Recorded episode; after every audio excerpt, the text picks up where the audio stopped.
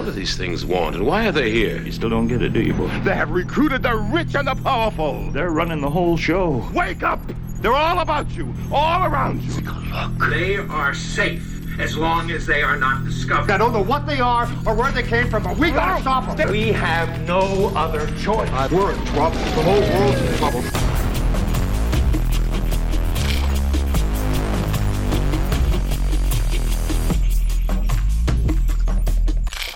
So, da sind wir. Was? Wir sind live. Live ist live. Ich hoffe, ich habe alles richtig eingestellt. Ich hoffe, man hört uns. Uman, sag auch mal was.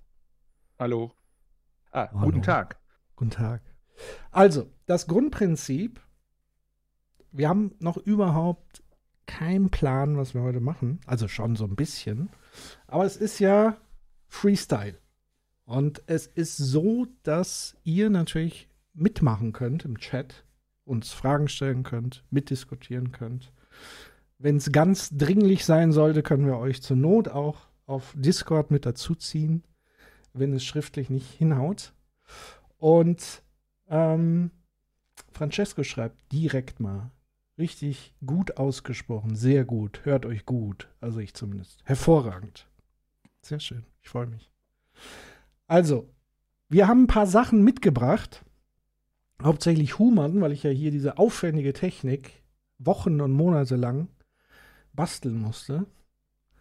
Hat Human sich in die Tiefen des YouTubes bewegt und uns ein paar Ausschnitte mitgebracht, über die wir ja. sprechen. Was denn? Ich, ein bisschen. Also das eine, ich habe, also wir haben das Thilo Jung-Ding von gestern. Ja. Äh, da habe ich relativ viele äh, Kapitelmarker. Und habe ich noch ein, zwei äh, ergänzende Sachen. Ich weiß nicht, wenn es notwendig ist, habe ich, äh, hab ich hinten raus noch was. Und ich habe gesehen, du hast ja auch noch was. Und von dem, was du hast, habe ich gehört, äh, gab es auch einen großen Diskurs äh, die Woche. Das Aber weiß ja. ich gar nicht, ob es da den so gab. Ich fand es nur sehr bemerkenswert, wie über dieses Thema mal wieder diskutiert wurde. Meine Frau hat mir davon erzählt. Das ist schon großer Diskurs, wenn meine Frau mir von Ah, irgendwas okay. erzählt. Das heißt, sie hat es gesehen gehabt bei Direkt. Die hat jetzt mein Land gesehen. Okay.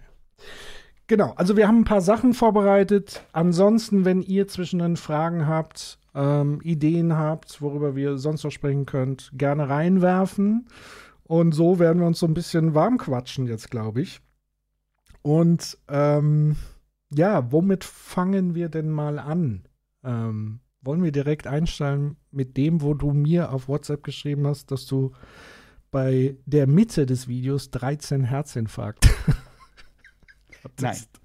Ich würde Nein. ungern damit anfangen, Okay. äh, weil das Ding ist halt relativ lang. Mm. By the way, äh, Patrick, du hast gesagt zweistellige äh, Zahlen und so, ne? Ja. Ähm, Was ist damit?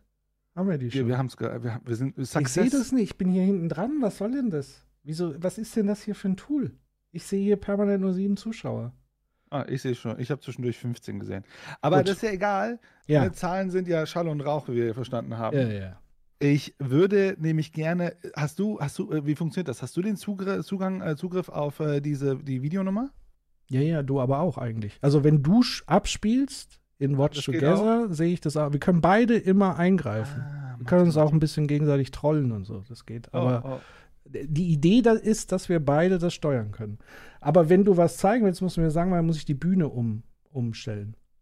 Also von mir aus, also was, was ich gerne hätte, ist dieser äh, zweite Clip Energieeinsparnis. Mhm. Bevor du den, also du kannst ihn gerne direkt abspielen. Äh, bevor du ihn abspielen solltest, Ja. ähm, würde ich gerne, also es geht um bei diesem Thema um Freiheit. Mhm. Und meine, ich würde sagen, wir gucken uns das mal kurz an. Ja. Und dann würde mich interessieren, was, äh, was du daraus ableitest im Sinne von Freiheit. Und steckt nicht sogar ein Kern Wahrheit in dem, was die Kollegin uns da erzählt? okay, Da- Das ist ein schau dir das 10-Minuten-Clip, aber äh, interessant sind nur so die ersten drei, vier Minuten, also zwei, drei Minuten. Und dann würde ich gerne wissen, wie du, was du fühlst, wenn du über die Freiheit denkst, über die, die da reden. Wir sprechen heute über Gefühle, ja? Okay. Äh, Gut. Ich spreche immer über Argumente, aber ja, vielleicht auch über Dann bin ich heute der Gefühlsmensch, du der Argumente-Mensch. Also Hallo wie- Pfleger Uwe, schönen guten Abend. Pfleger Uwe, by the way, Fun Fact, mein Bruder. Herr Walter, guten Abend. Hallo. Hey. Vielleicht Hey, sollten wir einfach noch ein bisschen. Also, ich würde vorschlagen, wenn Chat aktiv ist, schalte ich auf Chatbühne um. Ja, dafür ist ja so ein bisschen das da. Im Moment kamen jetzt ein paar Sachen rein. Also so, aber jetzt schalte ich um auf Watch. Das heißt, wir gucken uns jetzt das Video an. Richtig? Okay. So, das ist noch nicht das Video. Starte du das doch mal, damit wir das mal ausprobieren, ob das auch geht. Okay.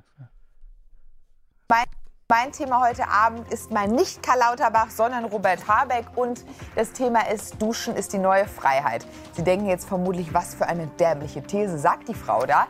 Ich hätte das auch niemals gedacht, dass ich beim morgendlichen Duschen an Freiheit denken würde. Geschafft hat diese zugegebenermaßen etwas skurrile Entwicklung unser Wirtschaftsminister Robert Habeck. Der hat nämlich vor wenigen Tagen dem Spiegel gesagt, ich halte mich an das, was mein Ministerium empfiehlt. Meine Duschzeit habe ich noch mal deutlich verkürzt. Und weiter, ich habe noch nie in meinem Leben länger als eine Minute geduscht. Fünf Minuten geduscht. Ich dusche schnell. Ja, das Wirtschaftsministerium hatte vor kurzem ja Energiespartipps für den Alltag veröffentlicht. Tipps, keine Verordnung. Und nun müsste sich laut Habeck zeigen, wer Bock auf dieses Land habe und anderen helfen wolle. Ich muss gestehen, mir als Bürgerin ist es völlig egal, wie lange unser Wirtschaftsminister duscht. Das ist seine Privatangelegenheit und sollte es auch bleiben. Ich möchte auch nicht wissen, wie viel Toilettenpapier Herr Habeck pro Monat verbraucht oder wie lange er das Wasser beim Zähneputzen laufen lässt. Es gibt für mich nichts Schützenwerteres als die individuelle Freiheit des Bürgers, also auch meine. Und ich möchte nicht hören, dass wenn ich jetzt länger als eine Minute dusche, ich keinen Bock auf dieses Land hätte. Ich habe Bock, aber ich halte es da eher wie Wolfgang Kubicki. Ich dusche so lange, bis ich fertig bin. Und jetzt interessiert mich, was Frau Kelle dazu sagt, ob sie auch schon beim Duschen die Zeit timet, auf die Uhr schaut unter der Dusche. Ja, das sage ich nur meinen. Kindern. ähm, nein, ich äh, dusche ehrlich gesagt kalt und Mhm. das mehrere Minuten und das ist ganz gut für den Kreislauf. Und insofern, ich finde es Wahnsinn, worüber wir jetzt alles schon diskutieren. Wir wollen jetzt schon äh, frieren, glaube ich, für den Frieden und jetzt weniger duschen für das Klima.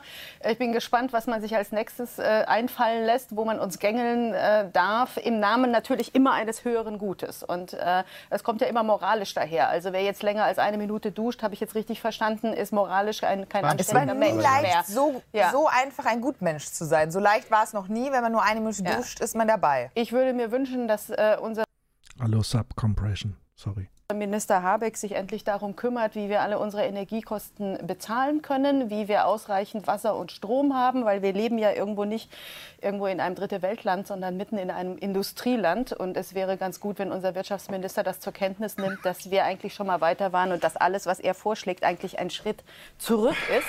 Äh, und äh, dass es schlicht äh, den Staat ja auch, wie Sie sagen, nichts angeht, wenn wir, äh, was wir zu Hause in unseren vier Wänden tun. Wir können aber natürlich jetzt Duschprotokolle vielleicht erstellen. Duschprotokoll ist ein gutes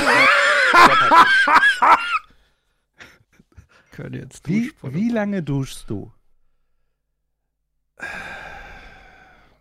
Also, wie ist der Duschvorgang definiert? Also, bevor ich jetzt meinen Duschvorgang beschreibe, erstmal herzlichen Dank an Francesco für die hervorragende, spontane Business-Idee. Er zeigt nämlich einen Duschkopf, der Freiheit von Westernhagen spielt.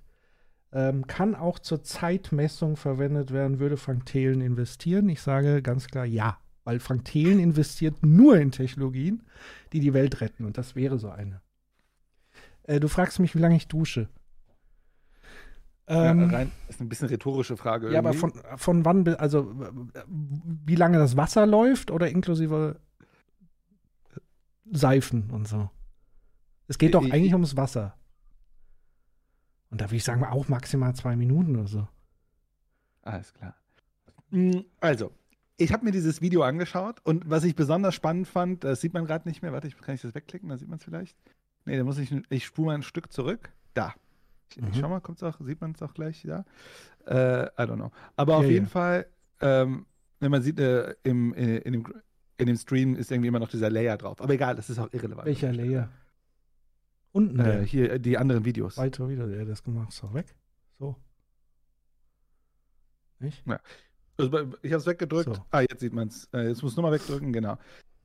Also, ich finde diesen, diese Überschrift, Duschen ist die neue Freiheit.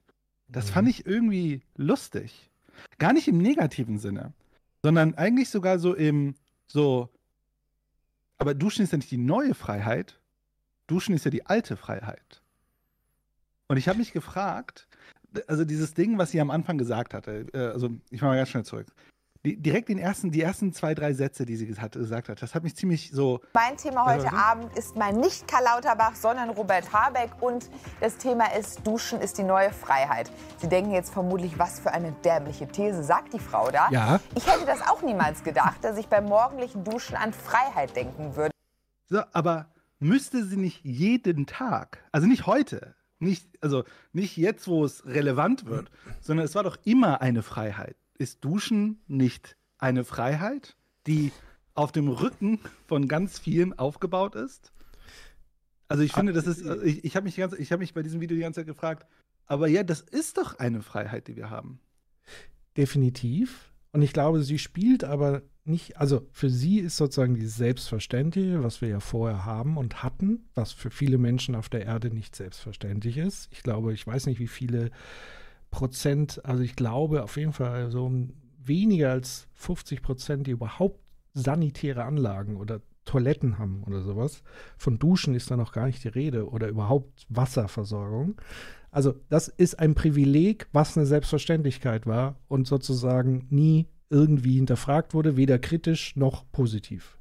Ich glaube, sie sagt das, weil sie suggerieren möchte, dass Robert Habeck uns das Duschen verbieten möchte. Das heißt, uns die Freiheit, so viel und zu allen Zeiten zu duschen, wie wir das für richtig und gut halten. Und erst in der Negation dazu entsteht dann die neue Freiheit. Also wenn wir das Gefühl haben, uns wird die Freiheit weggenommen, ist sie plötzlich da. Vorher, wo sie die ganze Zeit schon da ist, hat es alles natürlich keine Rolle gespielt. Weil niemand da war, der uns das Duschen verbieten wollte. Ähm, aber natürlich nur hier in Deutschland, Europa und so weiter. In anderen Ländern, wie gesagt, gibt es das nicht so. So. Ja, das ist halt, das ist eine Sache, die, die, die mir immer wieder auffällt, wenn wir über Freiheit reden, ist dieses Freiheitsverständnis im Sinne von, äh, was ich alles machen darf, was mir eigentlich verboten wird. Ja. Und was mir ja immer bei dabei durch den Kopf geht, ist immer, aber ist den Menschen bewusst, wie viel Freiheiten wir haben, weil es Unfreiheiten gibt? Also das klassische Beispiel ist ja, ich kann als Bürger mit einem ruhigen Gewissen auf dem Bürgersteig laufen, weil ich weiß, es gibt eine Unfreiheit, das ist zum Beispiel die Straßenverkehrsordnung oder Ampeln und so weiter, die ja uns sozusagen in der Freiheit beeinträchtigen. Und durch diese Beeinträchtigung der Freiheit bekomme ich als Fußgänger eine Unfreiheit, also, äh, ähm, sorry, da bekomme ich ja erst meine Freiheit. Und ich dachte mir, aber ist denen mal bewusst gewesen, was sozusagen, was alles passieren muss, gesellschaftlich, damit Duschen eine Freiheit ist? Und das ist für mich tatsächlich äh, die Lust, das lustige Ding. Duschen ist nicht die neue Freiheit. Duschen war ja sozusagen eine Freiheit, die gesellschaftlich uns ja immer getragen hat. Und was der Robert Habeck äh, sagt, ist ja, was müssen wir tun, um diese Freiheit zu erhalten? Und das finde ich halt super lustig, dass sie sagt, das ist die neue Freiheit. Ja, es ist irgendwie eine neue Freiheit in dem Sinne, dass wir sie erhalten möchten. Also ich finde in diesem ganzen Zusammenhang den Begriff Freiheit eigentlich schon völligst überzogen. Ich würde es eher als Privileg bezeichnen. Also, dass wir ein Privileg haben, zu duschen, wann wir wollen, weil es einen Großteil der Welt gibt, die das nicht können. So. Das heißt, wir haben ein wir sind ja ein Fortschritt, Industrieland, Patrick. genau, ein ehrlich, Industrieland, du- du- das sozusagen du diesen redest- Fortschritt äh, erzielt hat. zurückwerfen irgendwie irgendwo hin, ist ja sinnlos. Nein, aber äh, auch darüber kann man sich ja unterhalten, ob wir dieses Privileg uns erarbeitet haben. Das ist ja eine andere Frage. Aber wir, wir können doch an der Stelle wirklich mal alle, allesamt festhalten, dass es ein Privileg ist. Also ein Privileg bedeutet ja, wir haben etwas, was andere nicht haben. Richtig? Oder liege ich da falsch bei der Begrifflichkeit? Also Ja, das heißt, Ich glaube, es kommt, es kommt glaube ich, auf den Scale an. Also du, du machst gerade einen globalen Vergleich. ja, Äh, da das ist der maximale Vergleich. Gut, Universum Genau. kenne ich mich nicht so aus. Ob es da noch Ja, aber andere deswegen ist Sachen halt, wenn, gibt. du's- wenn du sagst in Deutschland, dann ist es ja natürlich kein Privileg mehr. Naja, gut, sagen wir so, für die Obdachlosen in Deutschland, für die ist vielleicht Duschen auch nochmal eine ganz andere, hat eine ganz andere Verbindung. So. Ähm, also von daher hier äh, vielen Dank, Herr Om, Om Nom Nom. Äh, laut BPB haben Stand 2015 knapp 32 Prozent der Weltbevölkerung, 2,4 Milliarden, keinen Zugang zu Sanitäranlagen. Das äh, sehe ich schon so ein bisschen als Privileg. Und ich glaube, dass hier oft die auch die Angst dahinter steckt, dass dieses Privileg einem auch genommen wird letztendlich. Und ich, ich weiß nicht, ob, die, ob ich das so als richtig als Freiheit sehe. Also dieses, das, was man vielleicht so bei kleinen Kindern auch so hat, so ich alles, ich will alles, will alles, will alles, das, was man ja versucht, irgendwie durch Erziehung und so weiter in vernünftige Bahnen zu lenken. Ich weiß nicht, ob das so dieser Freiheitsbegriff ist, an dem ich denke, wenn es um ja, so ein Freiheitsbegriff wie von Karl Popper, freie, offene Gesellschaft, sowas. Ne? Ähm, wo man Angst haben muss, dass man eingesperrt wird für Meinungsäußerungen etc. Ich weiß nicht, ob Duschen da so ein Ding ist. Hm. Aber das ist so meine persönliche äh, Betrachtung. Offenbar ist es Leuten sehr, sehr wichtig, da nicht gegängelt zu werden. Ähm, dass sie und das ist auch interessant, das habe ich jetzt erst in den 29er Podcast von, von Wolfgang und ähm, Stefan, gerade in der neuen, hat Stefan so eine These aufgemacht, dass Leute trotzig werden. Einfach nur aus Trotz und Prinzip, wenn man irgendwas einfordert, dass sie erstmal aus Trotz das Gegenteil, egal ob das vernünftig ist oder nicht, dass wir jetzt Wasser sparen, was grundsätzlich, glaube ich, erstmal vernünftig wäre, und wahrscheinlich würde das auch jeder irgendwie einsehen, aber es ist immer so dieses, ich will mich aber nicht einschränken. So, und das sind aber dann, also gerade hier, würde ich mal sagen, die Moderatorin, die wird, glaube ich, darauf achten, eine Low Carb, No Carb Ernährungsphasen. Sie wird vielleicht auf irgendwelche besonderen Dinge verzichten, die ihre Haut schlechter machen. Keine Ahnung. Also dieses Verzicht immer so zu koppeln mit Freiheit und so weiter, finde ich, finde ich schwierig. Schwierig. Ich meine, äh, ich habe ihren Namen vergessen, um offen zu sein. Aber ich habe, äh, sie ist ja irgendwie die, die, die äh, deutsche Ayn Rand. Ähm, sie? Okay. Bitte? Die Publizistin oder die Moderatorin? Äh, nee, die Moderatorin. Ah, okay. Ich, ich ich die sagt mir nichts. Also Bild TV ist, ist etwas, was ich wirklich. Äh, ich gucke halt Gerne Valudes oder so, ne? Da bekommt man das mit. ja, ja. äh, aber äh, genau, und das ist ja dieser radikale Individualismus, den sie ja auch da propagiert. Ähm, ja, problematisch. Problematisch. Ich, ich check mal kurz den Chat.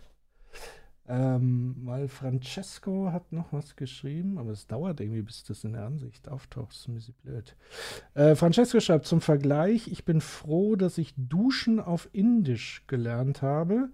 Da nimmt man einen großen Eimer und einen kleinen Eimer, mit dem man sich abbraust. Sehr hilfreich gewesen, als bei uns zwei Wochen die Heizung ausfiel.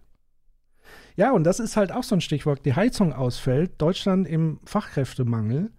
Das heißt, es wird auch aus anderen Umständen heraus, wir, also das ist doch der Punkt es geht hier darum, dass wir freiwillig auf etwas verzichten, um etwas zu verhindern, das uns diktieren wird, dass wir darauf verzichten müssen. Das ist halt das Krasse. Also, warum fordert Habeck das ja? Er fordert es ja nicht, um uns die Laune zu vermiesen, sondern er sagt halt, Leute, es kann sein, dass Putin uns bald den Gashahn zudreht und dann habt ihr sowieso keine Gelegenheit mehr warm zu duschen. Also wäre es vielleicht eine gute Idee, vorab ein bisschen weniger warm zu duschen, damit ihr dann später nicht alle auf einmal nicht mehr warm duschen könnt. Und die Leute rasten halt komplett aus. Das ist ja. halt einfach dumm. Sorry. Ich, glaub, ich glaube, das ist von Habeck äh, rhetorische Strategie. Ähm, ich würde mich wundern, dass er auf Individualismus setzt, sondern es ist eher eine Vorbereitung, dass es wahrscheinlich, also wenn es kommt, dann wird es halt ja regulativ umgesetzt. Ja, und es wird ziemlich sicher kommen, weil wenn weil die das schon ich, öffentlich so sagen, wird es halt einfach spätestens im Herbst, Winter auch der Fall sein. Gehe ich mal äh, davon aus. Also, also ich, ich gehöre ja eh zu der Gruppe, die sagt, äh, dieses Ganze auf darauf hoffen, dass Leute das tun, insbesondere bei, ich sag mal, kritischen Themen, ist aus meiner Sicht sinnlos. Da muss deutlich stärker reguliert werden. Sonst ändert, ändert sich nichts. Du kannst doch hier nicht den Leuten das Duschen verbieten, Wumann. Was ist denn? Die Leute wollen doch. Ne? Glaube, Kommst du am Ende noch Problem. auf die Idee, irgendwie das Tempolimit, die Leute sollen langsamer fahren, Leute sollen weniger konsumieren, am Ende noch. Das geht aber doch nicht. Wollen doch nicht verzichten. Ich gebe ja keine Lösung, ne? Also ich kritisiere ja nur, das ist ja das Gute. Ja, ähm,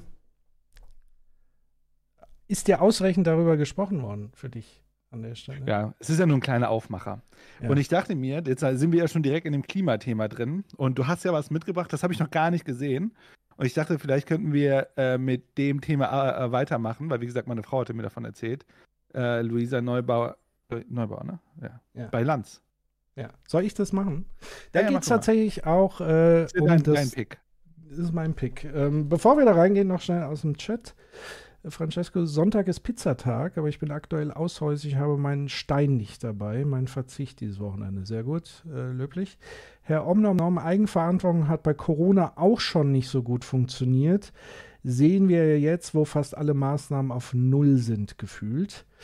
Und ähm, Francesco nur geschrieben, man soll die Armen wieder am Geruch erkennen, zynisch formuliert. Ja, das ist sehr zynisch, aber ja. Ja, die gute alte Passend. Zeit. Wenn man das alte riecht. Zeit, genau. Da hat man sich früher sehr viel Mühe gegeben. Da empfehle ich das Buch Das Parfum. Parfum.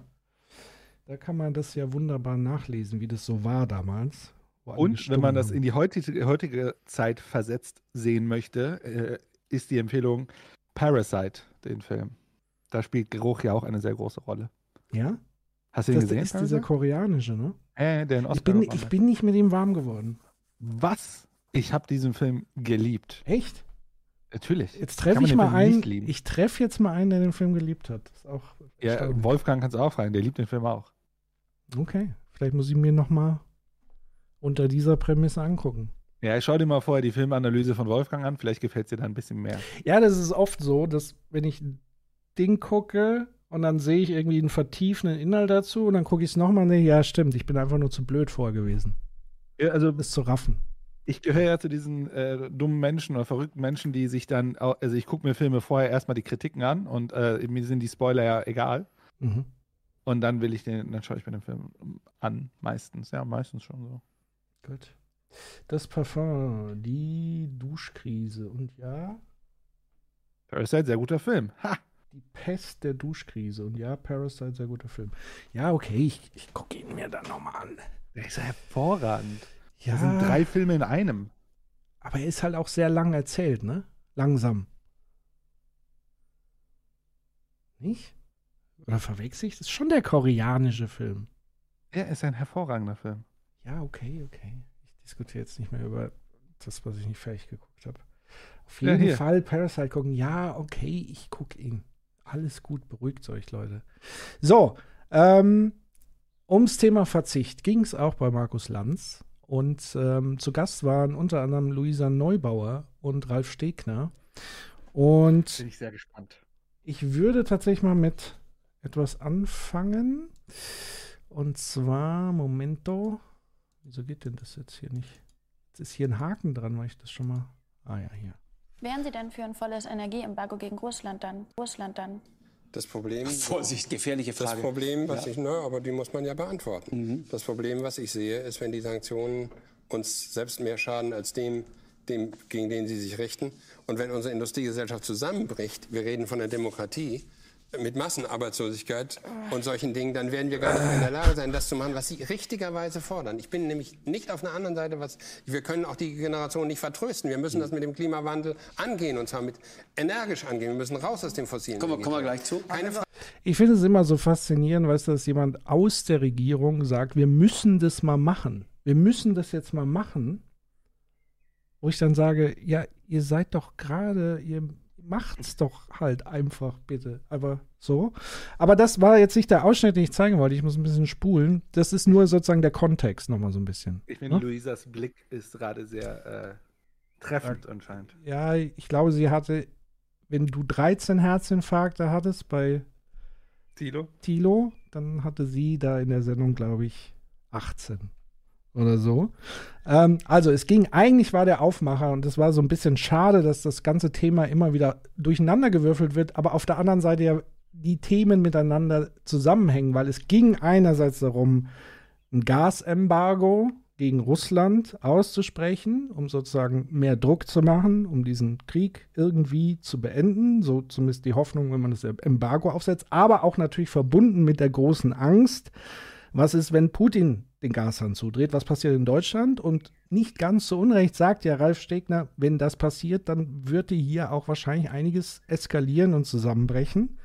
Aber auf der anderen Seite steht die Politik aus meiner Sicht wie die Schlange vor dem Kaninchen und bewegt sich ja aber auch nicht. Und, und hat irgendwelche ganz konkreten Ideen, außer eben zu sagen, ja, ihr müsst ein bisschen weniger duschen. Wobei sicherlich Dinge im Hintergrund geschehen, ähm, die ja so langsam darauf hinarbeiten, also die Energieagentur und so weiter. Es werden Gesetze verabschiedet, die ja eine Verstaatlichung von gewissen kritischen Infrastrukturen ermöglichen, wenn es hart auf hart kommt. Also ich sag mal so, wenn das Ding kollabiert, dann geht es auch richtig ab.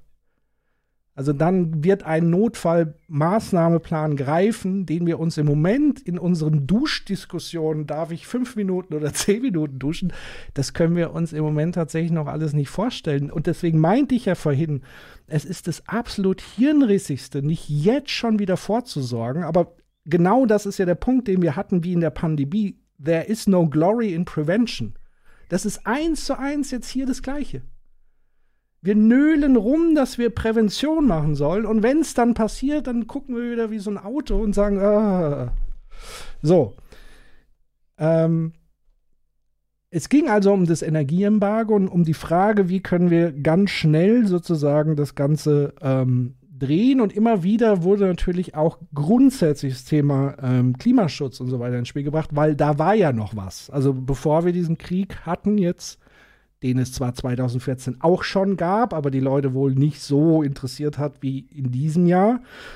Mit aus guten Gründen würde ich auch sagen, weil er einfach auch extrem heftiger ähm, ausfiel in gewissen Kategorien.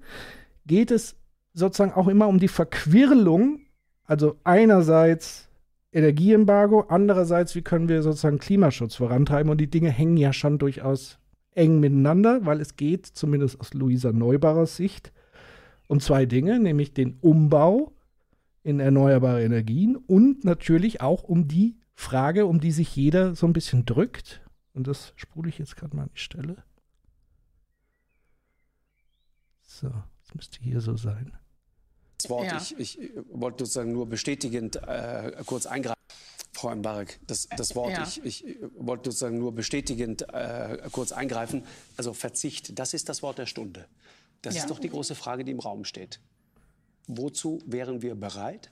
Und die ganz andere Frage ist, warum nimmt das kaum einer in den Mund? Wann immer das Thema darauf kommt, höre ich sozusagen Relativierungen. Meine Lieblingsrelativierung im Moment ist auf die Frage, warum machen wir eigentlich kein Tempolimit? Abgesehen von äh, Volker Wissing, der sagte, da haben wir gar keine Verkehrsschilder für, so viele 130 Schilder haben wir gar nicht. Ich glaube, das war ein Scherz, das hat er so ja, das war bestimmt ein Scherz. Aber die Relativierung, die dazu kommt, ist immer, hören Sie zu, das bringt doch gar nichts. Das alleine äh, äh bringt uns bringt die, die, den Karren nicht aus dem Dreck sozusagen. Denke mal, ja okay, das alleine nicht, aber es wäre von hoher Symbolik. Es wäre doch die klare Botschaft, Leute, äh, wir müssen jetzt den Gürtel enger schnallen. Es äh, kommen andere Zeiten. Ich finde den Begriff, also mit Blick auf den Krieg auch sehr interessant und da würde ich gerne noch mal zwei Schritte zurückgehen, weil ähm, wir haben ja eigentlich diese Aufstellung von westlichen Industrienationen und den restlichen Industrienationen, die eben genannt wurden, ähm, einfach nur, nur die Situation, dass hier Angst herrscht, dass man ausgespielt wird gegen seine eigenen moralischen Werte. Das ist ja eigentlich das, was gerade passiert. Das heißt, die Frage, wäre der Krieg nicht in der Ukraine, würde uns das nicht direkt betreffen, würde ich jetzt hier unterschreiben, dass das nicht eine politische Relevanz hätte, wie das gerade ist. Dieser Krieg geht übrigens auch nicht erst seit letztem Jahr. Mhm. Ähm, das Vorhaben, die Ukraine auszulöschen oder dieses Land zu übernehmen, ist auch nicht erst seit gestern da. Das heißt, weil es uns direkt betrifft, betrifft, ist diese Politik gerade am Laufen und es hat was von Kaninchentreiber, ähm, wie sozusagen westliche Politik gerade stattfindet, weil man Angst davor hat, vor diesem Embargo und man diesen Schritt auch nicht gehen wird, wenn man ganz realpolitisch mal darauf schaut. Das wird nicht passieren, erstens durch innenpolitischen Druck und zweitens Stichwort Kriegsende, wie geht man danach um? Wo holt man seine Ressourcen? Diese Neuordnung, die wird ja auch mittlerweile schon jetzt mitgedacht, weil man weiß, man kommt aus der Situation nicht raus. Das heißt, Verzicht ist eigentlich gerade nur so ein Exempel. Der Westen merkt, er kann nicht endlos irgendwelche Dinge beziehen, weil es Konflikte gibt und weil man sich vielleicht nicht auf Dinge verlassen kann. Und deswegen führen wir eigentlich gerade so eine Diskussion, die angeblich moralisch ist. Stichwort Afghanistan, auch dieser G7-Gipfel, da wird von 600 Milliarden gesprochen, die für Hunger gespendet werden. Ab dem Zeitpunkt, wo man nicht mehr selber betroffen ist in bestimmten Ländern, Jemen, Afghanistan, wenn man da rausgeht, whatever, hat es keine politische Relevanz, die irgendwie die große Bevölkerung auch in Deutschland interessiert oder die Politiker dazu äh, animieren würde, darüber jetzt zu sprechen. Deswegen auch, dass sozusagen ähm, aus dem globalen Süden Staatschefs eingeladen wurden äh, zu G7, auch eine symbolische Peinlichkeit, weil man langsam merkt, es werden Player, die werden sowieso relevanter als wir. Und wenn die sich nämlich nicht moralisch mit Staaten wie Russland verbünden, haben wir nämlich ein Problem. Naja, das ist keine Peinlichkeit, sondern es ist schon vernünftig, ja, mit denen zu reden. Auch. Und ich muss sagen, das ist auch der richtige Akzent, das zu tun. Das ist übrigens einer der Gründe, warum ich sage, wir müssen die globalen Herausforderungen angehen und werden das nicht mit Wettrüsten schaffen. Aber der Punkt ist, ich will bei dem Punkt mit dem Verzicht bleiben. Verzicht ist nicht populär, aber wir wissen, die größte Energiequelle ist das Energiesparen. Und manche Dinge täten uns überhaupt nicht weh. Was nicht geht, ist Verzicht zu predigen, mhm. schnallt euch die Gürtel enger und die, die gar nicht wissen, weil sie so dicke Höfte haben, wo sie mit den Gürteln hin sollen, die äh, werden dann unbehelligt bleiben und die anderen, die gar nicht mehr wissen, wo das letzte Loch sein soll, die leiden dann. das geht nicht. Dann muss ich das in der Form machen. Das, ist doch das, was die Dann muss ich das in der Form machen, die sozial verträglich ist.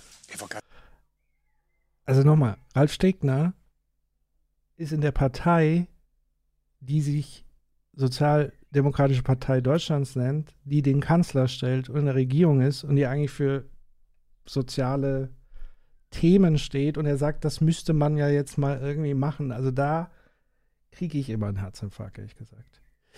Was sagst du jetzt bis dato zu dieser Stelle? Äh, ich, ich, ich, check das auch. Also dieses, dieses Ding mit dieser Non-Politik, dieses ich meine, der, der Wolfgang hat das ja auch schon jetzt ein paar Mal auf LinkedIn, äh, auf LinkedIn sag schon, auf Twitter gepostet. Dass wir immer wieder sehen, dass Politikerinnen und Politiker irgendwie in so eine Art persönliche Rolle auftreten, ne, mit so einer persönlichen Identität und so erzählen, ja, die Bahn ist doof oder das und das ist äh, anders und so weiter, sollte man anders machen. Das ist schon verwundernd. Hm. Ja, sehe gerade jemand im Chat sagt Antipolitik, wie Wolfgang auch schon gesagt hat. Genau, ne? Also diese Antipolitik, äh, Antipolitik oder Non-Politik oder ich hatte, glaube ich, ich habe ja heute Morgen Skit veröffentlicht. Man kann es auch negativ, also das ist Non-Politik in dem Fall oder Negativpolitik ist ja das, was die FDP sehr gerne macht, sozusagen Politik abbauen. Ähm, ist schon verwundert. Ich finde aber auch offen gesagt, dass Verzicht ist keine Politik. Ne? Also für mich ist das, also allein, dass äh, die Politikerinnen und Politiker das sagen, ist für mich komplette Zeitverschwendung. Da bin ich relativ hart. Ne? Also mhm. äh, ist ja nett, dass Menschen das sagen. Und ich kann es verstehen, das ist eine rhetorische Strategie, ne? also was, was ich ja vorhin meinte, dass man die Menschen darauf vorbereitet, rhetorisch, dass demnächst was passieren wird, das kann ich nachvollziehen. Aber äh, als Politiker über Verzicht zu reden, ist kompletter. Allein diese Aussage, da könnte man ja schon wieder fast einen Herzinfarkt kriegen mit diesem, äh, die größte Energiequelle ist das Energiesparen. Ja, okay, dann lass uns doch mal mit BASF reden, wie viel Energie sparen sie können, damit wir. Also Energieverbrauch findet, also es ist ja, die findet ja woanders statt. Die findet ja statt, wenn wir Sachen hin und her verschiffen oder wenn wir riesige Produktion, also diese, ich meine, die Chemieindustrie und so weiter, das, ja, das sind ja Vorproduktionsdinger. Und das ist ja das größere Problem als, jetzt mal ganz ehrlich, ob ich jetzt fünf Minuten oder zehn Minuten dusche das ändert ja nicht das strukturelle Problem, das wir haben. Das wird vielleicht jetzt, ach, ich weiß nicht, ich, ich, ich habe da echt ein Problem, über Verzicht zu reden. Hm. Ich glaube, Menschen, das ist, weißt du, ich, äh, keine Ahnung, ich bin, ich bin ja, ich komme ja aus, äh, sagen wir mal, äh, äh, äh komplexen, äh, ich habe einen komplexen Background. Also ich bin ja, meine Eltern sind ja geflogen, wir haben lange Zeit so in, in Baracken gelebt und, und Asylbewerberheimen und so weiter. Ich weiß noch nicht mal, ob, also das, ich stelle mir das immer so vor, wie, das fühlt sich doch dann gar nicht so wie Verzicht an, sondern das ist doch irgendwie, ich sag mal, wir haben es ja auch in der Pandemie erlebt, ein neues Normal oder so kann man es nennen. Äh, das wäre so, keine Ahnung, ich, vielleicht ist es so, man war zu lange privilegiert und dann merkt man, wenn es dann nicht so schlimm ist, wenn es dann eintritt, dass es vielleicht alles halb so wild ist. Also man kommt auch mit weniger problemlos klar. Das, keine Ahnung, vielleicht bin ich da jetzt naiv.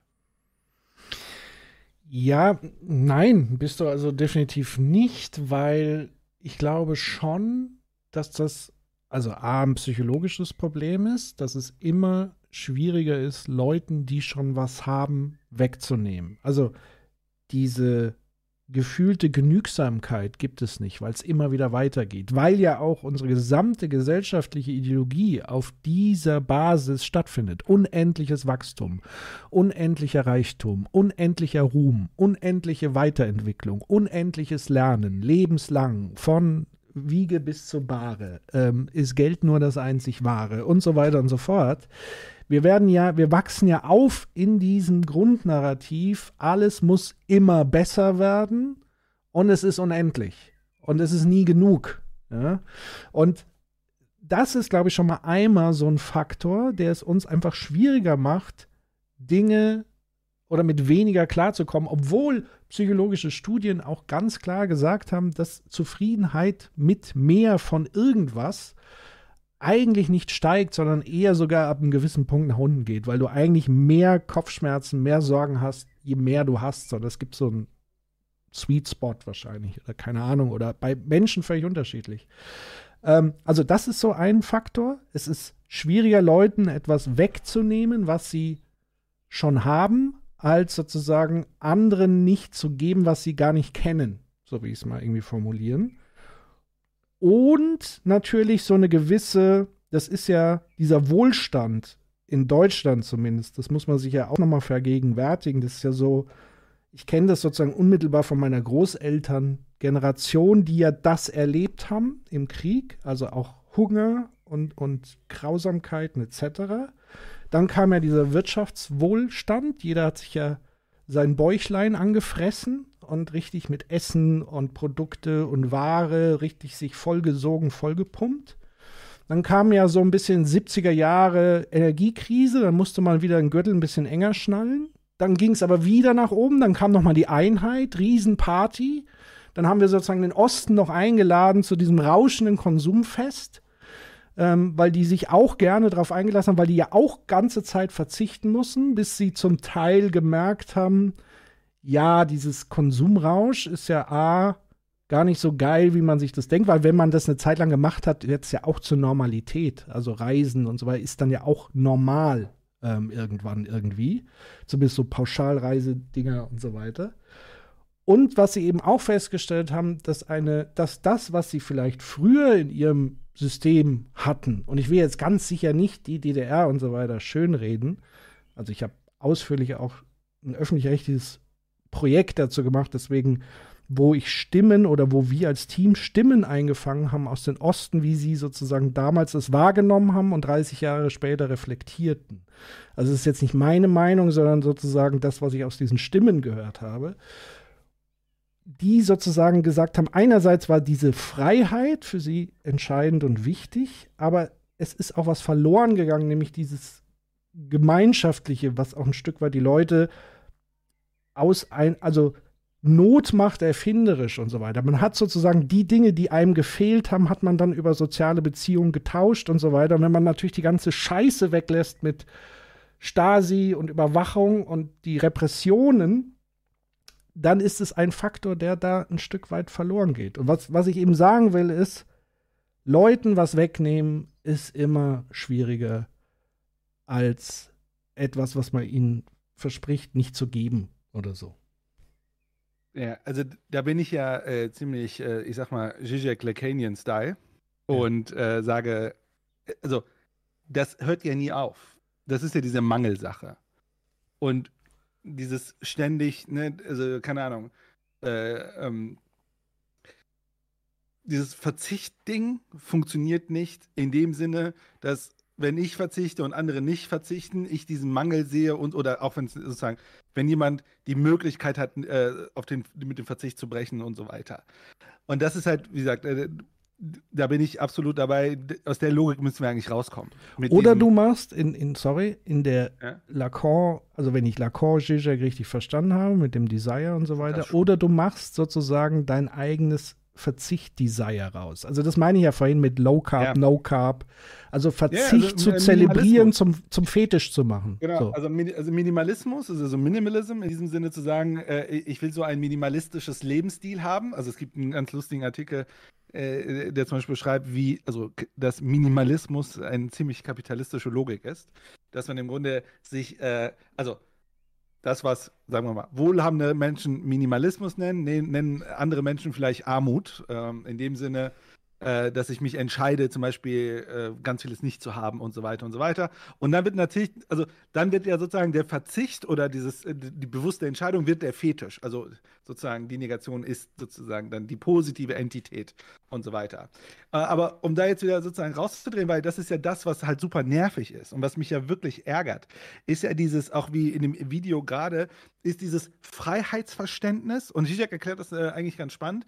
Äh, er meint so, wir haben ein Freiheitsverständnis, das ist wie, äh, ich habe die Auswahl zwischen Erdbeereis, äh, Vanilleeis und so weiter. Ne? Also wir haben so eine Art Auswahl, also ich habe so eine Art Entscheidungslogik, aber gleichzeitig, aber was wir ja nicht haben, ist ja die Wahl der Wahl.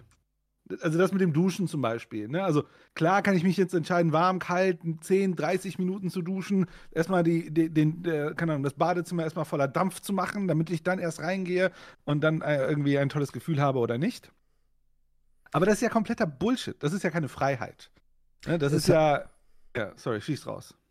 Ich wollte in deinem Fluss nicht, aber äh, ich wollte nur so platzieren. Es sei denn, du heißt Fritz Meinecke und hast einen YouTube-Channel, wo du 1000, 2000 Kilometer mit dem Fahrrad von Deutschland nach, äh, weiß ich gar nicht, wo er hinfährt gerade aktuell, und die halt nicht duschen und die zelebrieren das dann sozusagen. Also das wäre ja dann so ein, so ein Beispiel, was aber wieder eingebettet ist in etwas, was wiederum für einen selbst eine Experience ist, für andere und er damit ja auch wiederum Geld verdient. Also zu so einem, wenn ich es zu meinem Erlebnis mache, und ich glaube, darin steckt der Schlüssel wie man sowas eigentlich auch adressiert, was traurig ist, weil man über Vernunft offenbar hier nicht weiterkommt. Also hier geht es ja nie um Vernunft, was ist vernünftig für ein Land, jetzt prophylaktisch was zu tun, damit wir nicht in die Katastrophe stürzen, sondern muss so ein Lifestyle-Ding draus machen. Du ja. musst eine Challenge draus machen. Du musst die ja. Dusch-Challenge draus machen. Und jeder muss die Gelegenheit sagen, wie, wie lang und wie toll und was für eine Morning-Routine er hat, dass er eben seine Duschzeit um nochmal fünf Sekunden verkürzen konnte. So ein oder Ding du musst bist, du draus machen. Oder du bist Steve Jobs und du sagst, ich ernähre mich auf eine Art und Weise, dass mein Körper einfach nicht stinkt. Deswegen dusche ich nicht und alle Menschen um dich herum können nicht neben dir atmen, sodass man dir die Nachtschicht gibt, damit, äh, damit Leute überhaupt noch arbeiten können, wenn du an dir vorbeiläufst. Ja, du wirst lachen, Aber, pass auf. Ich, ja, ja, hau raus. Nee, mach mal, äh, erzähl mal weiter. Ich muss das, das nur suchen. Ich wollte eigentlich nur ich dieses. Muss, ich muss das nur suchen. Ich muss, ich, mir ist nur dieses Steve Jobs Nummer eingefallen, der so von sich überzeugt ist, dass, obwohl Menschen die Nase von ihm gerümpft haben, er äh, sozusagen gesagt hat: Ich kann nicht stinken. Du vertust dich wahrscheinlich. Ja. Ähm, ja, mein Lieben. Es gibt tatsächlich nämlich einen Trend, aber ich finde das Video jetzt leider nicht. Ich glaube, das war auch von Puls. Ähm, also Chat BR Puls. Action, ne? also ja, ja, dann, dann, geh du doch mal auf den Chat ein, während ich hier mal ein bisschen suche. Aber ich, ich eingehen auf Menschen, oh mein Gott. Oh mein Gott, Menschen. Es ist doch nur Ach, Schrift, es ist doch nur Symbole. Also, äh, ich finde es jetzt nicht, aber dann erzähle ich es, bevor wir ja, in den Chat gehen. Ähm, nee, es gab mal irgendwie, weiß nicht, ob es BR Puls oder irgend so ein jugendliches, funkartiges Ding. Und da haben die tatsächlich auch eine Challenge gemacht, weil es gibt eine Bewegung, die sich nicht mehr duscht. Und offenbar ist es dann irgendwann so, dass der Körper umschaltet und man auch dann nicht stinkt irgendwie. Ja, also scheinbar geht es irgendwie so. Ja, das ist die Steve, die Steve Jobs Methode. Nicht, nicht mehr duschen. Also die Leute haben es trotzdem nicht ausgehalten. Aber äh, guck mal, das Ding ist bei dem Duschen und diese ganzen, also der Verzicht spielt ja immer noch auf den Fetisch. Ja. Also wir bewegen uns immer noch auf der Ebene von Konsum. Und ich glaube, und der Verzicht baut ja genau auf diese Dichotomie auf. Und deswegen habe ich sozusagen diese Herausforderung, wenn man auf dieser Verzichtsebene ist, darüber zu argumentieren, sondern, keine Ahnung, also wir wissen, dass etwas schlecht ist, sozusagen gesellschaftlich. Ne? Also wir haben ein Energieproblem. Mhm. Und jetzt mal hands down. Das Problem ist nicht, dass Menschen duschen. Nein. Das wissen wir. Das ist doch eine komplett sinnlose Diskussion. Ja. Das Problem ist, sind ja andere Sachen. Mhm. Und ja, von daher, diese gesamte Verzichtnummer ist einfach nur kompletter Wahnsinn das ist ja sozusagen nochmal die Schicht über der Schicht, nämlich dass wir über Duschen sprechen und nicht zum Beispiel darüber, dass ja die Industriepreise für Energie um ein Vielfaches niedriger ist als für Privathaushalte zum Beispiel. Also so ein BASF zahlt andere Energiepreise, um zu produzieren, was dazu führt, dass Energie für die so billig ist. Ich habe mal irgendwie, ich habe es jetzt leider natürlich nicht vorbereitet, weil ich nicht wusste, dass wir auf genau dieses Thema kommen, aber das muss ich nochmal nachrecherchieren. Vielleicht kann es auch jemand im Chat schnell machen.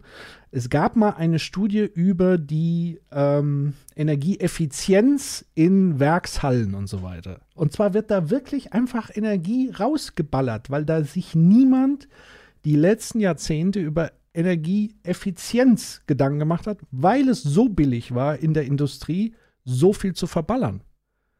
Ähm, das war mit eingepreist. Und das ja, sind die Sachen, an die man ran muss, nicht das Duschen zu Hause und so weiter.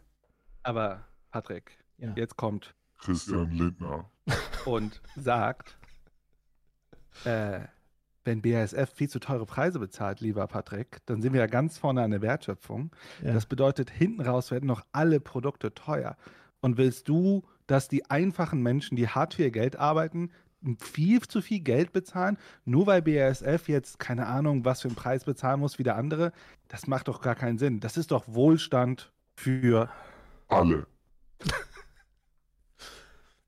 Ich wäre dafür, wenn wir so wie in China, gerade im Lockdown, auch in unseren Fabriken einfach in Zukunft wohnen und duschen.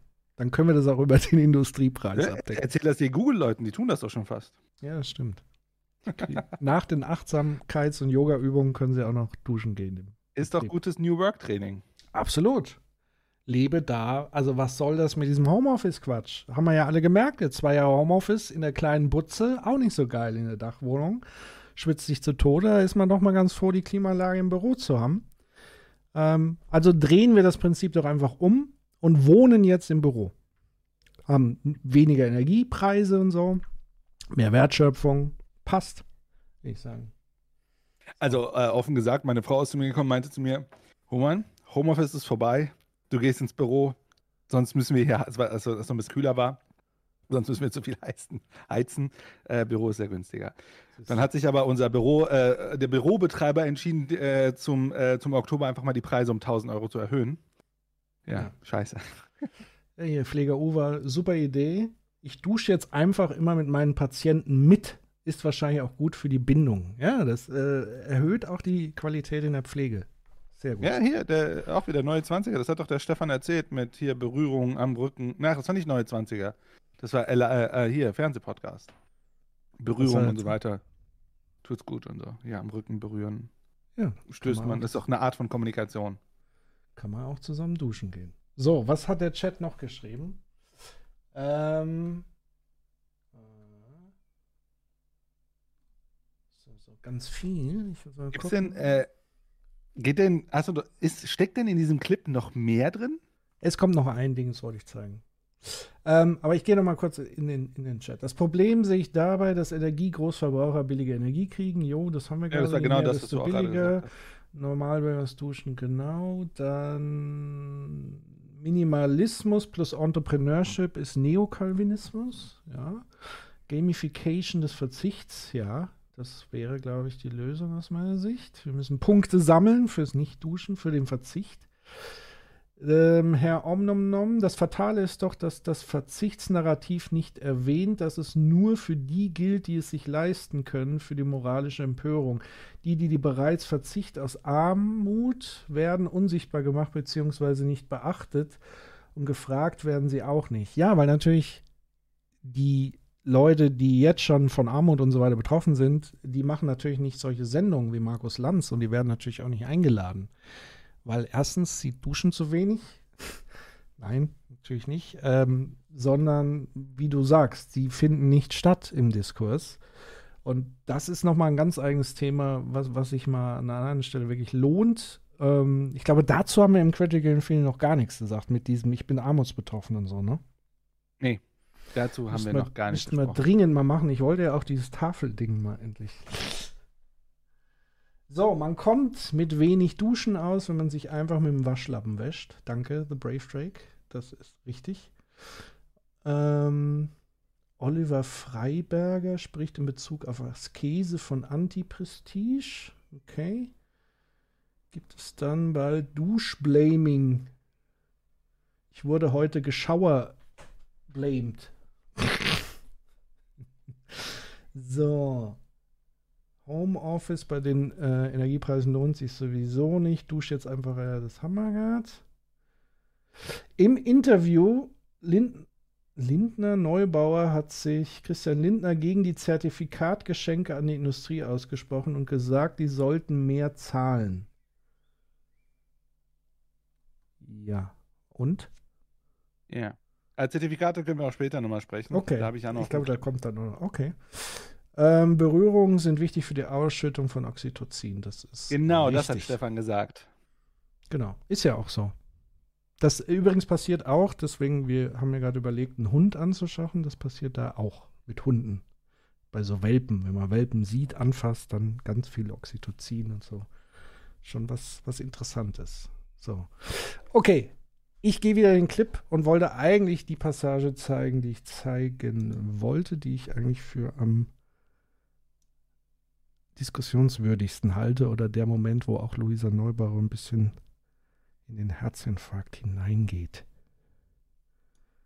So, das müsste das hier So, sein. Vielleicht um das mal zu sortieren, ich war mir jetzt gerade gar nicht sicher, reden wir über Energiesparen für, für, für sozusagen im Sinne des Klimaschutzes oder beschränkt, wird das Das, ausgeblendet? das Stichwort war Verzicht. Ne? Das das Stichwort Ja. war die Frage sozusagen, an welchem Punkt müssen wir möglicherweise unsere Art zu leben ganz grundsätzlich überdenken, einschränken und sozusagen von dieser Idee herunter, dass wir alles und jederzeit und überall können. Im, im Grunde steuern wir doch auf eine Welt zu, auch wenn wir sagen, Ja. äh, China ist zum Beispiel eines der Systeme, wo wir auch uns fragen müssen, wollen wir das noch so weiterhin? Dann entwickeln wir doch gerade eine Welt, die sozusagen der Gegenentwurf zu Amazon Prime ist. Dann ist eben nicht mehr alles sofort und jederzeit verfügbar. Ja, ich finde, Ist da ist die, auch noch nicht. also, Also da ist doch nicht diese. Verzichts Lass doch mal ausreden. Vielleicht fangen wir von vorne an. In jedem Lebensbereich verzichten Menschen überall in, in Sachen Gesundheit, in Sachen Ernährung, in Sachen Karriere, in Sachen äh, Urlaubspläne, überall. Das ist das, das, ist das Normalste der Welt, ist zu sagen, wir, wir arbeiten mit dem, was wir haben. Das lernen Kinder, wenn sie Taschengeld bekommen. Die können nicht alles damit kaufen. Die müssen auf Sachen verzichten. Das ist doch, also über Verzichten müssen wir nicht sprechen, als Ja. wäre das irgendwie so ein ausländisches Projekt, das man noch nie irgendwo gesehen hat. Das ist total normal. Und jetzt hat sich aber in den letzten Jahren so eine moralische Debatte etabliert, dass überall verzichtet werden darf, außer beim Klima, weil da wäre es ja moralisierend. Man darf den Leuten bloß nicht sagen, dass sie irgendwas weniger haben werden. Mhm. Dann sind wieder die Verbotskinder und die Leute, die allen irgendwas wegnehmen. Auch ein Quatsch. Und jetzt Dann stellen sagt wir noch einer fest. Nackensteak und dann ist es Und passiert. das Schöne ist doch, jetzt stellen wir fest, spätestens durch diesen Krieg stellen wir fest, wow, okay, Moment, das hängt alles zusammen. Es gibt kein Recht auf Energieverschwendung. Wir müssen aufhören, so zu tun, als hätten wir irgendwie sozusagen diese Hähne, die wir einfach andrehen können und die, die läuft es dann, ob es jetzt Gas oder Öl oder Kohle ist. Und das kommt einfach da raus und darin können wir uns suhlen und damit irgendwie die Welt bauen, die wir wollen. Und wenn wir gerade Bock auf Klima haben, machen wir das und wenn nicht, nicht. So funktioniert es nicht mehr. Und da ist eine Illusion geplatzt und es war höchste Zeit. Und jetzt sind wir doch eigentlich in dieser Phase, in der wir rekalibrieren und feststellen müssen, okay, Moment, Fossile Energien stärken Autokraten, die sind antidemokratisch und sie gefährden Demokratien. Da rauszukommen, das ist gar kein großes Ökoprojekt im Zweifelsfall, sondern es ist ein prodemokratisches Projekt. Da müssen wir weg. Wir haben tolle Alternativen. Und jetzt ist die Frage, und jetzt sind wir in diesem Zeitdruck mit, mit Russland und der Ukraine, wie machen wir das ganz konkret in Bezug auf Russland, so schnell wie möglich Mhm. und aber eben auch so nachhaltig wie notwendig, damit das direkt zusammenkommt mit den Klimaschutzzielen. Und da gibt es so fantastische Studien, die sich das genau angucken und feststellen, boah, das geht. Und die sprechen von sogenannten No-Regret-Maßnahmen, also reuelose Kann- Maßnahmen, die Mhm. man machen kann. Mhm. Und die listen ganz viel. Und heute ist gerade eine Studie dazu rausgekommen von einem Think Tank in den USA. Die listen Ganz, ganz viele Dinge, die sehen teilweise klein aus, die listen auch ein Tempolimit. Aber wenn man das in der Summe anguckt, dann kommt es eben zusammen und dann landen wir nämlich bei wunderbaren Sachen, ne? Windkraft, Wärmepumpen, ein Tempolimit, 9-Euro-Ticket zum Beispiel verlängern oder ähnliche Konzepte, also Mobilität für alle. Und da kommen soziale Gerechtigkeitsthemen, da kommen Klimaschutzfragen und eben friedensschaffende Maßnahmen so schön zusammen. Und ja, da ist Verzicht in Anführungszeichen, also ganz krasse Gewohnheitsveränderung, Einschränkung, ist ein großes Thema. Aber es ist im Bezug zum Klima ja nicht so, als wären keine Einschränkungen da. In Italien, in Frankreich, was da gerade in der Dürre abgeht. Mhm. In Brandenburg mussten Häuser evakuiert werden. Das Trinkwasser wird auch in Deutschland knapp. Die Ernteausfälle, das ist ja real. Es ist nicht so, als sei das Klima bisher ja irgendwie so eine, so, so eine Off-Topic-Diskussion. Und das wäre nicht ein Ding. Die Frage ist, wo verzichten wir? Verzichten wir oder fangen wir an, umzustrukturieren, wie wir das wollen, wie wir es sozial gerecht machen können? Oder lassen wir das die Katastrophe diktieren? Genau. Ich bin Genau. Das war, also eigentlich ist es eigentlich nur der letzte Schlüsselsatz aus meiner Sicht, den ich wichtig fand. Was sagst du? Wie kann sie nur? Diese Göre. Ja. Ja, was soll ich sagen? Sie hat recht. Punkt. Ja. Also, es ist ja, ich check das ja, also ich bin ja komplett dabei. Ich check das ja auch nicht. Also, es geht darum, wir haben Probleme. Diese Probleme, also ne, ich hab, wir haben ja schon mehr, mehrfach darüber diskutiert. Ich, ich schaue gerne funktional manchmal auf die Welt. Diese Probleme können auf verschiedene Art und Weisen gelöst werden. Wir haben verschiedene Mechanismen und bla bla bla. Ne? Also darüber haben wir in Twitter letztens eine sehr spannende Diskussion gehabt, dass man sich seinen Vorannahmen bewusst werden muss, dass nicht alles auf der Welt Märkte sind, sondern wir haben unterschiedliche Arten, da drauf zu schauen. Und dann werden sich Sachen ändern oder nicht. So. That's it. So, keine Ahnung. Ähm, äh, pff, I don't know. Also ich weiß gar nicht, also dieses Verzichtding kann ich halt, also wirklich, kommt. Keine Ahnung, also ich weiß auch nicht, Mann. Also, das, das, dieses, dieses, das, also ich, ich, ich, ich verstehe die Komplexität dahinter, um ehrlich zu sein. Nicht, dass, dass das so ein komische, also ich verstehe sie schon. Also ich, das ist ein rechtes Narrativ. Das ist, äh, das ist etwas, was äh, von, von so einer rechten Seite kommt, die versucht, daraus so ein Ding zu machen, das sind die bösen Sozialisten, Totalitären und so weiter, die uns alles verbieten wollen. Ich check schon, dass es ne, politisch, äh, sozusagen Mhm. ideologisch äh, getrieben wird. Aber hands down, also wenn man sich doch das einfach hinlegt und sagt, also auch, ne, wir werden ja gleich über den Zertifikatehandel vielleicht auch ein bisschen reden, weil das ist in diesem Tilo-Skit ja auch dabei. Das ist ja absurd. Und anders kann man es ja nicht beantworten. Also ich versuche das jetzt auch noch mal irgendwie in, in Worte zu fassen. Weil der Witz ist ja, eigentlich sind sich ja alle einig, dass wir ein riesiges Problem haben. Ja, also ich glaube, es gibt ganz wenige, die wirklich jetzt so ein komisches Ding an den Tag legen, zu sagen, sowas wie Klimawandel gibt es nicht. Klar, es gibt noch mal Auswirkungen, also es gibt noch mal Abschätzungen, ist es wirklich so schlimm, geht die Welt wirklich unter, wie schnell ist es, erlebe ich das noch, erleben es meine Kinder, meine Enkelkinder. Aber dass das ein Problem ist, was auch schon wirksam ist, das ist, glaube ich, Konsens, so gesellschaftlich gesehen. Da kommt man auch nicht mehr so schnell raus, auch nicht als, als Rechter oder wie auch immer, wie man eine politische Verordnung sieht oder Liberale oder keine Ahnung. Ähm, und dass es nicht so weitergehen kann, wie es gerade läuft, das denken auch einige, aber ihnen ist, glaube ich, diese ganze Konsequenz und was das dann wirklich heißt, nicht bewusst, weil was sind so wirklich die Wurzeln des Ganzen? Und ich glaube, dass dieses Antipolitische auch daher rührt, dass die Leute nicht mehr die Rolle eines Berufspolitikers wirklich verinnerlicht haben, nämlich als diejenigen, die in einem Staatsapparat dafür verantwortlich sind, gesellschaftliche Strukturen zu entwickeln, weiterzuentwickeln, umzuentwickeln, damit das sich organisierende Zusammenleben besser läuft. Sondern es wird oft auf einfach dieser persönlichen, individuellen Ebene, also dieses mir fällt da immer wieder dieses Ich-AG-Narrativ von Gerd Schröder ein. Wir sind alle zu so Ich-AGs geworden. Und niemand hat den Arsch in der Hose, wirklich dann zu sagen, so, wir ziehen jetzt mal dieses politische Programm durch, weil wir es durchziehen müssen, außer vielleicht Robert Habeck, der verzweifelt versucht, einen roten Faden da wirklich auch politisch reinzubringen in die Wirtschaftspolitik. Weil ein Ralf Stegner, der da sitzt, will auch nicht der sein, der sagt, ihr müsst jetzt aufs Duschen oder was auch immer. Das ist ja das, was er formuliert hat. Also das ist das, was im Kern noch mal rauskam bei Lanz. Niemand will irgendwie der Buhmann sein, der Ulf Poschert das Porsche-Fahren verbieten, obwohl es gar nicht darum geht. Sondern es geht darum, die gr größeren Strukturen so umzugestalten, dass in Summe etwas passiert. Und dass, wir, dass, dass die Bevölkerung vor Gegebenheiten gestellt wird, wo sie sich individuell anpassen können. Und mit dem, was Luisa ja richtig gesagt hat, mit dem leben, was sie zur Verfügung haben. Weil, das kam ja gerade auch schon im Chat, es gibt Menschen, die müssen so die ganze Zeit schon leben. Mit dem, was sie mhm. zur Verfügung haben. Und das ist sehr wenig. Deswegen ist es für mich auch immer eine super privilegierten Debatte, die da stattfindet.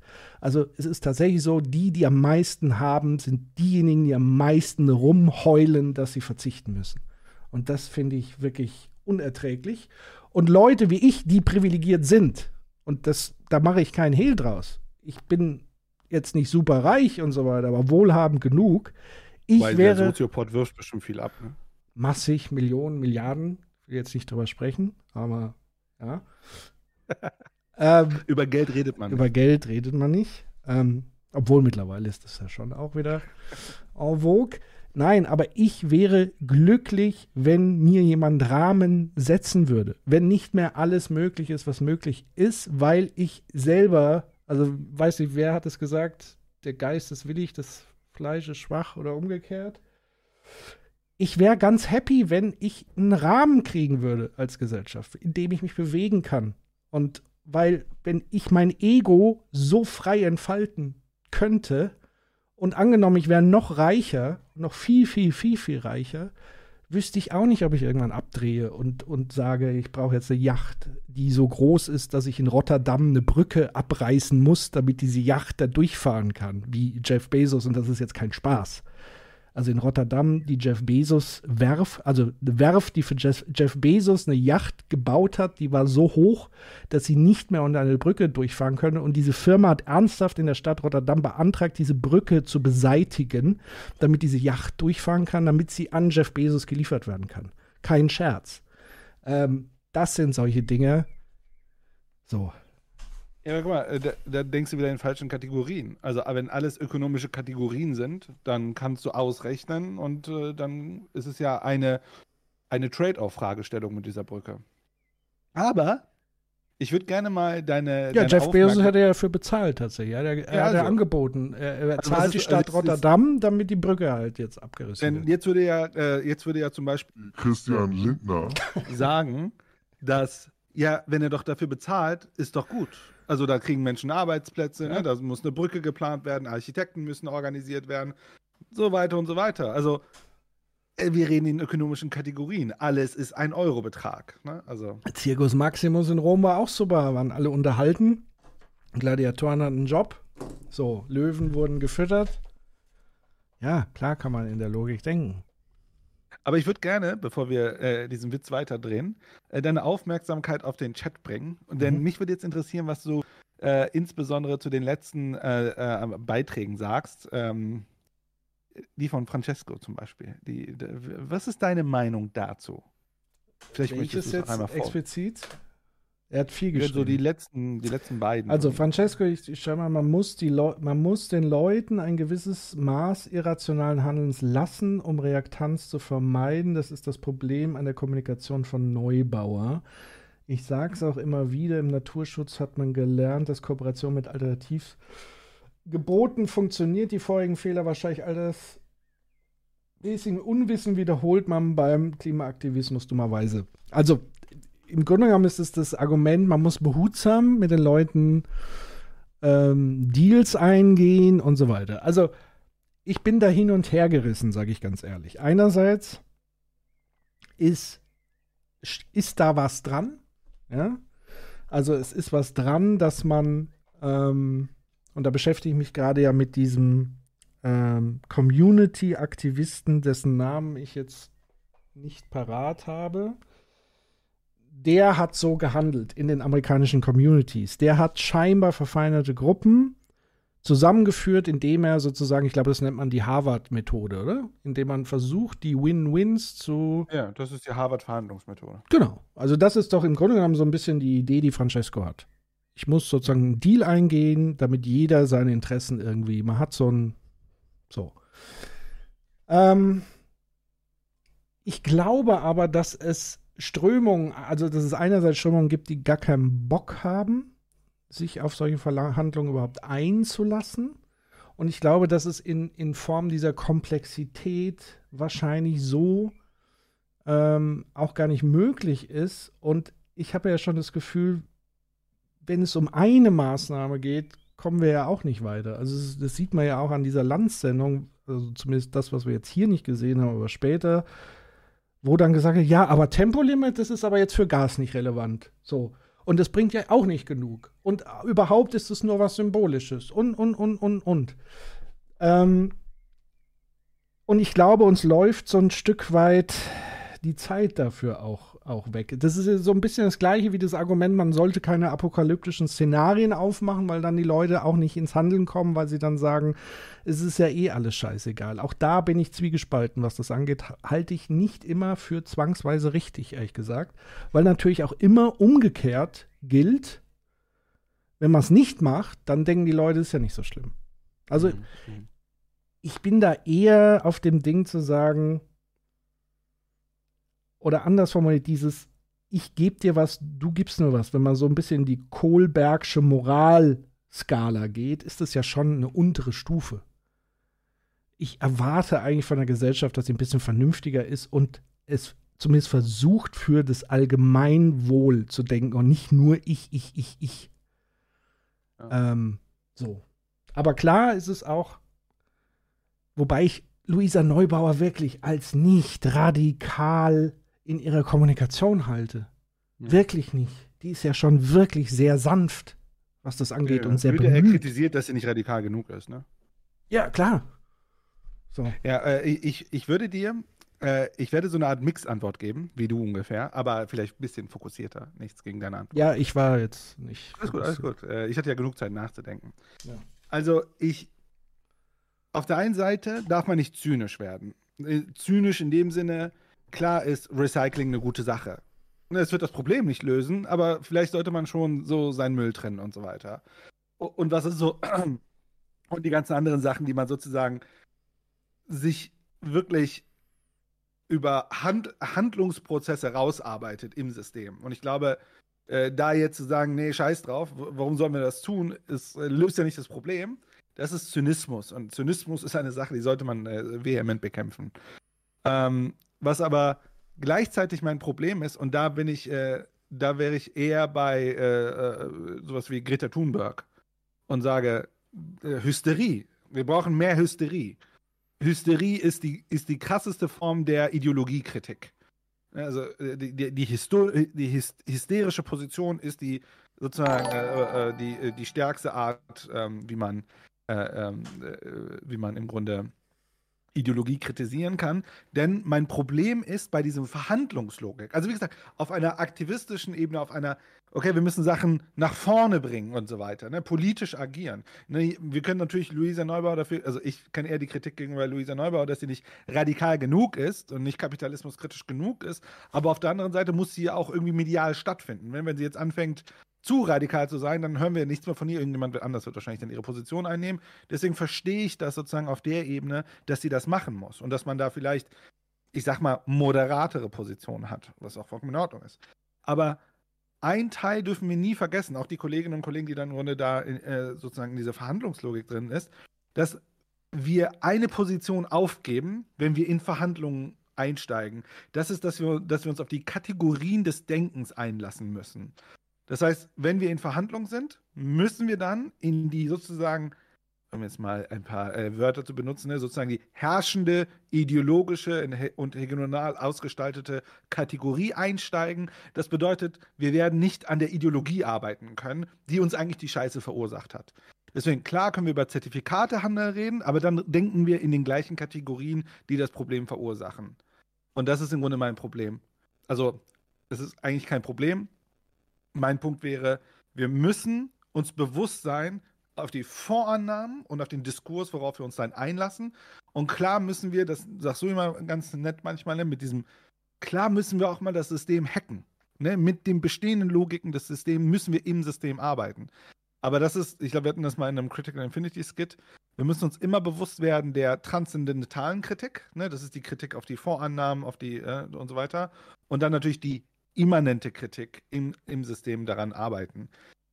Und deswegen würde ich sagen, ja, natürlich muss man Kooperation eingehen, aber wenn man so verrückt ist und denkt, dass das reicht, dann hat man ein Problem. Denn bei allen Naturschutzfonds, äh, klar, die ne, Waldsterben ist weniger geworden, wir haben mehr Wälder, also das gibt es ja dieses Ding mit dem Waldsterben ist runtergegangen in, in, Europa und so weiter. Man dachte irgendwie, heute hätte man keine Wälder mehr, bla bla bla.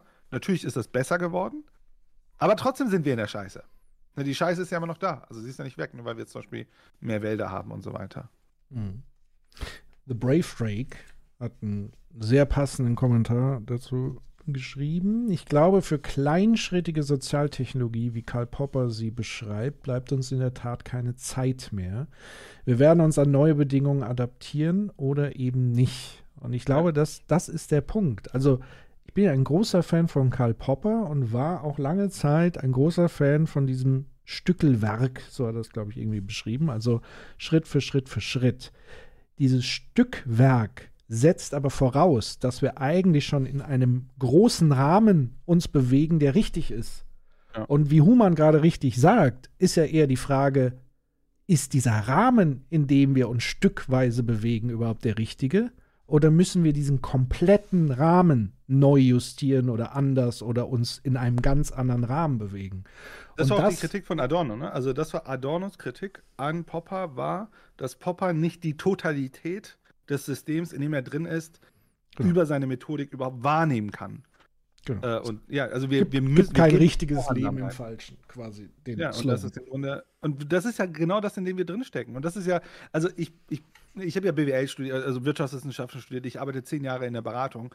Und das ist doch der Horror, wenn man da drin steckt und merkt, gute Ansätze lösen aber nicht, da sitzt, also ich, ich, ich sehe auch in der Beratung und in, in den Konzernen Menschen, die wollen ja, dass es gut wird.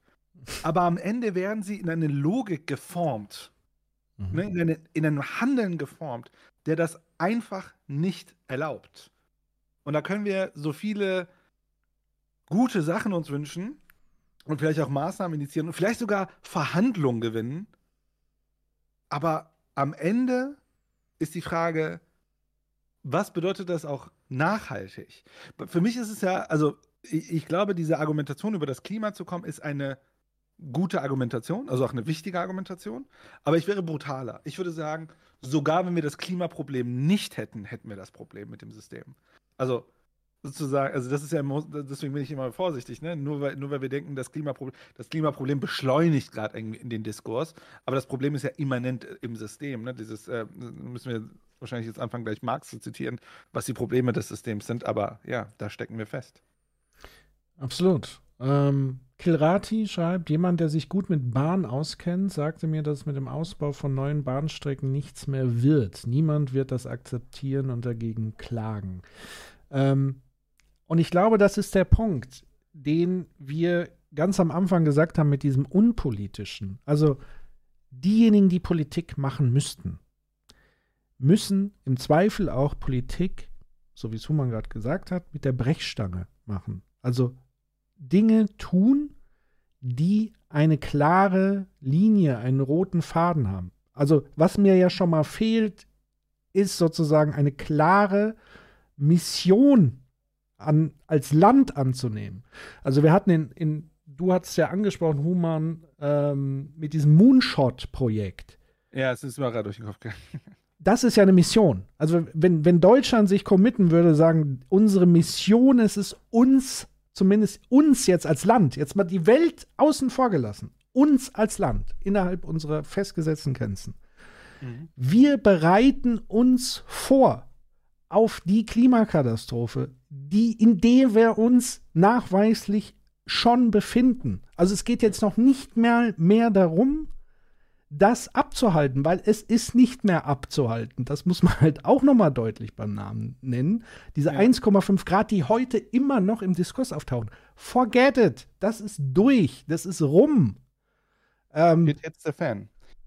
Ja, und deswegen wäre eine Mission zu sagen, mhm. wie können wir jetzt uns, unsere Kinder und Enkelkinder auf die neue Zukunft, die kommen wird, vorbereiten.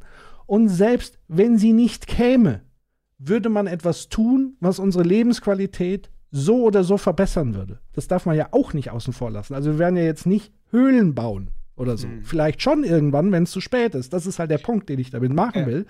Jeden Tag, den wir, in dem wir nicht diese Mission verfolgen, ja. ist ein verlorener Tag. Und er wird am Ende zu noch mehr Druck führen, zu noch mehr Unruhen, zu noch mehr Eskalation. Hm, ich, sehe gerade, Francesca hat gerade geantwortet. Ich glaube, äh, diese Antwort äh, gibt noch mal mehr Kontext. Er bezieht das insbesondere auf die Mit, äh, Mitnahme gerade äh, sozusagen der ärmeren Hälfte. Hm. Und äh, da hast du natürlich vollkommen recht. Also da, da bin ich absolut bei ja. ihm sozusagen in dem Sinne, dass das natürlich absolut wichtig ist. Und ich finde, die, die, dieser Kommentar von dir, Francesco, ist im, im Zusammenhang mit dem, was du gerade gesagt hast, Patrick, ist das, was einem eigentlich heute am stärksten auffallen müsste, ist, dass wir keine, kein wirklich mehr großes politisches Projekt mehr haben. Ja. Wahrscheinlich ist das letzte große politische Projekt, was wir in Deutschland noch miterlebt haben, Agenda 2020. Ja. War leider nicht so cool irgendwie, würde man hey. vielleicht sagen. Aber so wirklich sowas wie ne, JFK mit dem Moonshot oder mit ja. äh, MLK, also ähm, Martin Luther King mit ne, I Have a Dream und wir wollen. Das fehlt heute einfach. Also ist mal Komplett. ganz ehrlich gesagt, ich, ich also ich, ich, ich, würde mich jetzt nicht einer Partei äh, kategorisieren, ähm, wobei es gibt ein paar, die kann ich mich relativ leicht abgrenzen. Aber wenn wir uns zum Beispiel ein, so linksorientierte Parteien in Deutschland angucken, wo ist denn überhaupt das Projekt, das nach vorne gedachte Projekt? Also die Grünen haben aus meiner Sicht ein Projekt, wobei auch da wieder was ist die Geschichte dahinter? Ne? Was ist der, und das fehlt im politischen Diskurs, äh, und um jetzt nicht sozusagen den, den politischen Menschen jetzt irgendwie was in die Schuhe zu schieben, lustigerweise ist in der Businesswelt dieses ganze Ding mit Vision, Narrativ, Heldengeschichte und bla bla bla angekommen und kriegen es auch alle nicht genannt, aber egal. ähm, ne, da, ja. Vorhin hat ihr ja irgendwann geschrieben, wo sind die Change Manager sozusagen. Aber ähm, kriegen sie auch nicht hin. Ja, ja die, die Change, also genau, anderes Thema, anderes Thema. aber, aber das ist ja, das ist ja genau dieses Ding, auch sozusagen, um auch die Menschen zu begeistern für eine Sache. Und aber, aber genau, ich würde sagen, warum die äh, Kolleginnen und Kollegen in der Politik daran nicht so schuld sind, ist, wir erleben ja seit Thatcher, seit Reagan und so weiter, dass Politik immer wieder immer mehr abbaut. Ne, dieses, was ich äh, in dem Skit heute auch gesagt habe, diese Negative Politics. Mhm. Und dieses äh, Politik auch immer mehr funktionaler, immer mehr in diese Richtung geht, ähm, so einzelne Policies zu erklären und so weiter und so weiter und zu sagen, aber warum organisieren wir eigentlich unsere Fähigkeiten und so weiter? Ich meine, in Deutschland hatten wir halt 16 Jahre eine Bundeskanzlerin, die jetzt eher verwaltend unterwegs war, als uns eine Geschichte zu erzählen. Ich meine, Gerhard, davor war Gerhard Schröder mit seiner, der hatte seine Story mit der Agenda 2020. Mhm. Aber das ist wirklich das große Problem heute. Ne? Also, ich meine, Habeck hat zumindest eine Art rhetorisches Talent. Ja aber auch nicht wirklich sozusagen das Allum, das, ne, wo ist der fucking Moonshot eigentlich? Ja, weil es. Elon, Elon Musk hat einen, habe ich gehört. Reiche Leute auf der Mond sind. Ja, ist halt auch nicht neu und originell, ehrlich gesagt. Ähm, aber ich glaube tatsächlich auch dieses, nochmal zu dem Thema, die, die Armen oder Armut. Ich glaube, hier werden die armen Leute wenn man das so nennen kann, keine Ahnung, was da ein guter Begriff ist, die, die nicht so viel haben oder so. Ich glaube, die werden hier doppelt gefickt, doppelt missbraucht. Ich glaube nämlich, dass ein Großteil von den Leuten, die wenig haben, gar nicht gegen Klimaschutz wehren, sondern die sind einfach nur angepisst, dass der Staat sie alleine hat gelassen in ihrem, in ihrem Notstand und dass das jetzt so ein bisschen on top ist, aber ich glaube, dass eher dann diese Privilegierten in den Talkshows immer wieder die, die Armen sozusagen als menschliches Schutzschild nehmen, um ihre eigenen Privilegien sozusagen zu schützen. Äh, denen sind die Armen im Grunde genommen eben nicht wichtig. Also das ist ja für mich das Sinnbild, wenn ein Ralf Stegner bei Lanz darüber spricht, dass man die Armen ja mitnehmen muss und er selber in der fucking Regierungsverantwortung ist und keinerlei Anstalten macht, da irgendetwas zu tun, dass die erhöhte Armutsquote von 13,8 Prozent, wie sie jetzt der Paritätische Bund rausgehauen hat, irgendwas zu machen. Da, da, müssen die Leute sich doch komplett verarscht fühlen. Und dann damit zu kommen, ja, also wenn wir dann äh, äh, Verzicht aufrufen, dann gehen ja alle auf die Barrikaden, dann wählen alle rechtsradikal und so weiter. Sorry, das ist zu wenig, das ist Bullshit, das ist Quatsch.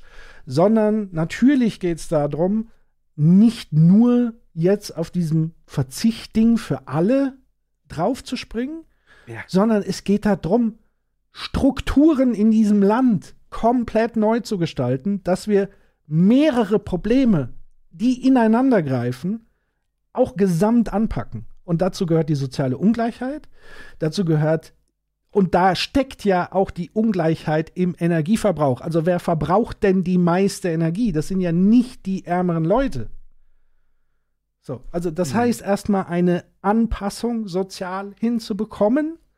Und dazu gehören dann so unangenehme Dinge, und da werden wir jetzt gleich nachher reingehen, hoffe ich, oder hoffe auch manchmal nicht, zu Franziska Brandmann von den Julis, wo es ja auch so um Thema Erbschaftssteuer, Vermögensteuer etc. geht.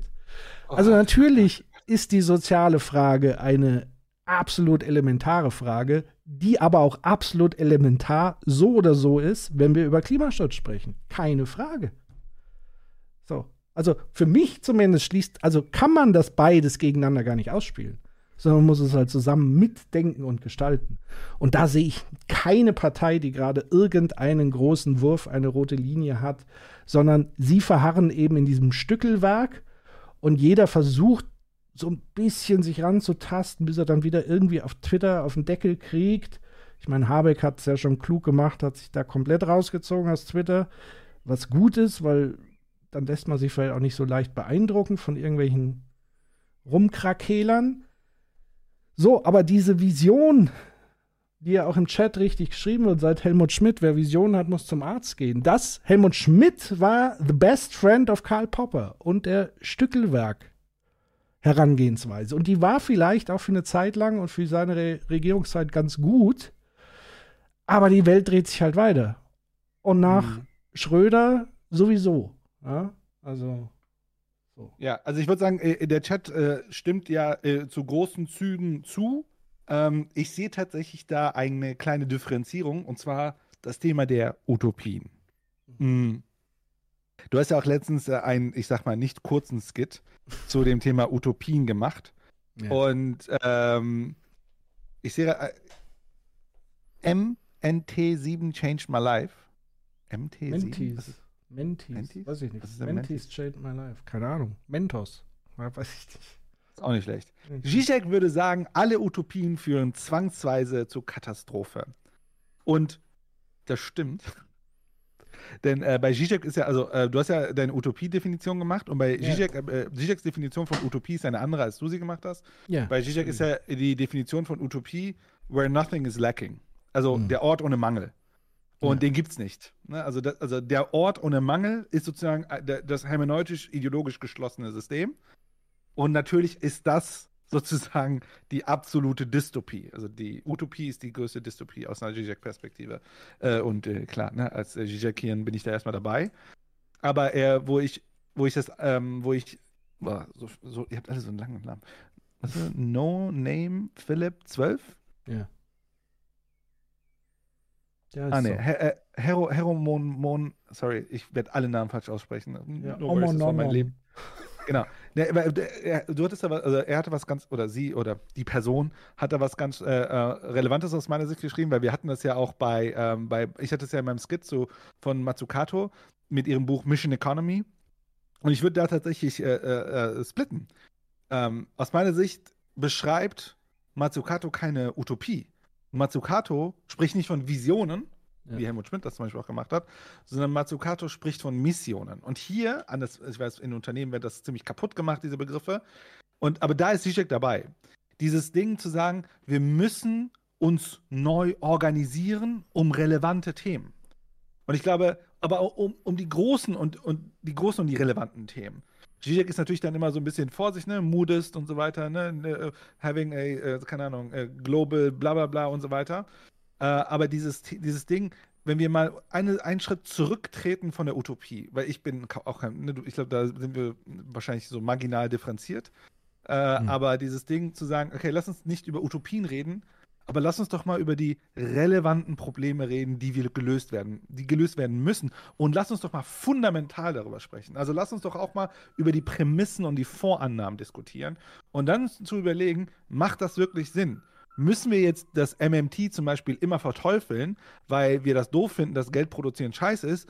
Oder können wir uns überlegen, dass zum Beispiel ein, eine Modern Monetary Theory ein Werkzeugkasten ist, um gewisse Sachen auf eine Art und Weise zu lösen? Ne, oder wie Matsukato das beschreibt mit diesem Konzept, wo macht es vielleicht mal Sinn, über ähm, sozusagen State Entrepreneurship zu sprechen? Oder The Entrepreneurial State, das war ihr erstes Buch. Und ich glaube, auf der Ebene ähm, kommen wir weiter. Und da bin ich auch wahrscheinlich eher dialektisch in dem Sinne, dass wir dort schrittweise weiterkommen. ich persönlich würde jetzt nicht über Utopien an der Stelle diskutieren. Ja, also Utopie, wie du richtig sagst, habe ich ja im Skit ausführlich gesagt. Ähm, ich halte nichts von großen Gesellschaftsordnungskonstrukten, die man sozusagen irgendwie auf dem Reißbrett sich ausdenkt. Und Utopie vom Wortbegriff ist es ja der unmögliche Ort. Also es steckt ja eigentlich schon drin, dass es nicht möglich ist. Also es ist eine schöne Fantasie und so weiter. Und deswegen hat, hat ich versucht, diesen Utopiebegriff zum einen, wie gesagt, ins Hier und Jetzt zu bringen und auch nochmal bewusst zu machen, dass planetarisch gesehen ähm, wir für die einen in der Utopie leben und die anderen für uns in der Dystopie längst leben. Mhm. Also wenn wir angucken, wie China lebt, die, also aus meiner Sicht ist es eine Dystopie, die gegenwärtig der Fall ist. Oder ähm, in, in anderen Ländern, wo Leute gerade an Hunger sterben, weil sie nichts zu essen haben. Ich, ich, ich muss, die, ein, ja. ja. Ich muss einen Zizek-Joke bringen. Ja. Ich, ich, weiß nicht, ob es originär von Zizek ist, aber er hat ja diesen Joke, wo er sagt, Gott war zu faul, um Himmel, Erde und Hölle zu bauen. Also hat er einfach nur die Erde gebaut. Und mhm. für die einen ist es der Himmel und für die anderen ist es die Hölle. Korrekt. Und, und das ist der Fall. Und das ist sozusagen auch im Kleinen der Fall, weil auch hier in unserem Elysium gibt es ja wiederum Leute, denen es auch dreckig geht. Und das muss ja noch nicht mal materiell dreckig sein. Das kann ja zum Beispiel sein, dass ich mich in dass ich zufällig auf diesem Planeten in eine Familie hineingeworfen wurde, wo ich, die vielleicht sehr wohlhabend ist, wo ich aber zum Beispiel sexuell missbraucht werde. So, zack. Schon bin ich in einer persönlichen Dystopie gefangen. Obwohl von außen gesehen ich vielleicht in der Utopie lebe für jemand ganz anderen auf dem Planeten, weil ich habe ja alles, ich kann so lange duschen, wie ich will und so weiter und so fort, habe genug zu essen und, und werde beschenkt reich, aber ich bin trotzdem in einem Horror. Ähm, das heißt, dieses utopisch-dystopische findet so oder so immer und zu jeder Zeit statt. Und deswegen ist es wichtig, im Hier und Jetzt, wie du richtig sagst, sich die konkreten Probleme anzugucken. Und zwar die großen Probleme. Und ein großes Problem ist nun mal der menschengemachte Klimawandel und dessen Auswirkungen, weil er wirklich jetzt unabhängig davon, ob ich arm oder reich bin, früher oder später mich erwischen wird. Weil was bringt es denn den Leuten, wenn sie reich sind, wenn es niemand mehr gibt, der ihre Scheiße macht? Und das sieht man ja jetzt schon. Also die Leute auf LinkedIn quengeln rum, wenn sie am Flughafen vier Stunden länger auf irgendwas warten müssen, weil es nicht genug Hilfsarbeiter gibt, die ihnen ihr Gepäck machen und so weiter. Da sieht man doch schon unmittel den unmittelbaren Zusammenhang, dass es sie irgendwann so oder so auch treffen wird, weil sie niemanden mehr haben, den sie bezahlen können also da, selbst die Neuseeland-Flucht, was viele ja irgendwie jetzt schon vorhaben, wird ihnen nichts yes. bringen, weil sie werden keinen Bock haben, sich selber hinzuknien, um ihre eigene Scheiße aus dem Klo herauszuputzen. So sieht's halt mal aus. Und das, das sind halt Probleme, die jeden betreffen und die gilt es zu bearbeiten aus meiner Sicht. Und es hat eben dann nichts mit diesen großen neuen Gesellschaftsentwürfen zu tun, aber sehr wohl was mit Radikalität. Also das möchte ich nochmal klar unterscheiden. Also weil für viele ist Utopie ja auch gleichgesetzt mit Radikalität. Ich sage, wir brauchen diese Utopie nicht, um radikal zu sein, sondern radikaler ist für mich wirklich auf den Grund zu gehen von Problemen und sich anzugucken, was ist der wahre Grund und nicht nur auf der Oberfläche. So, und dann das, was viele unter Utopien verstehen, ist dann eben dieses ein Gegenmodell zum Kapitalismus, den aber auch niemand wirklich, oder wenn man ihn beschreibt, er nur daneben gehen kann. Weil es ja viel zu komplex ist, sondern man muss gucken, was kann ich an der Wurzel so irritieren und anders machen, dass sich es neu ausstrukturiert. Also ich sage im Hier und Jetzt an den, an den Wurzeln rummachen und dann emergiert es. Also dann wenn man Glück hat, emergiert es in die richtige Richtung. Aber ich kann nicht das große Ganze auf dem Reißbrett schreiben. Mhm. So, moin Jens hier. Die beiden Videos haben eine Verbindung. Bei Springer geht es nicht um Duschen oder whatever, sondern um Status Quo-Bewahrung und Diskreditierung von Solidarität. Diese braucht es aber für die politische Mehrheit, um weiterzukommen. Die Vision ist in IP IPCC-Bericht klar dargelegt. Nur ist es eine Machtfrage und gemeint ist nicht allein die politische Sphäre, sondern die der Eigentümer der relevanten Industrien. Grendel 23. Exakt. Ich glaube, das haben wir so ein bisschen auch klar gemacht. Francesco schreibt noch, um eine Utopie als System erreichen zu können, müssten wir alle nötigen Operationen und deren Wechselwirkung kennen, was mindestens schwierig sein wird. Exakt. Yes. Und deswegen, dadurch, dass aber alle Operationen irgendwie auch miteinander zusammenhängen könnten und wahrscheinlich sogar irgendwie tun, wird ja schon durchaus etwas passieren, wenn ich mich mal auf eine Operation zum Beispiel mir angucke und die vielleicht verändere und dann gucke, was, wie, wie strukturiert sich dann ein System drumherum vielleicht neu aus. Also schon eine Mischung aus diesem Stückelwerk, aber an der Wurzel, so würde ich es mal irgendwie nennen. Oder widersprichst du dem? Nein. Gut. Okay. Habe ich noch einen Chat irgendwas vergessen, was wichtig ist? Das macht ja voll Spaß so mit Chat und so. voll, ist voll super. Ich habe ja voll Schiss gehabt.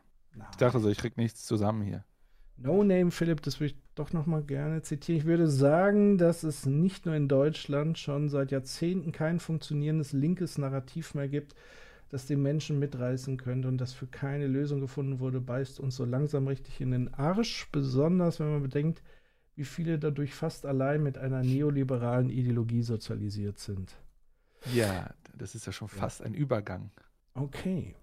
Ähm, ich tue mich immer mit diesen, mit diesen links-rechts, ich glaube, das ist, ist, ja. ist eine Sackgasse.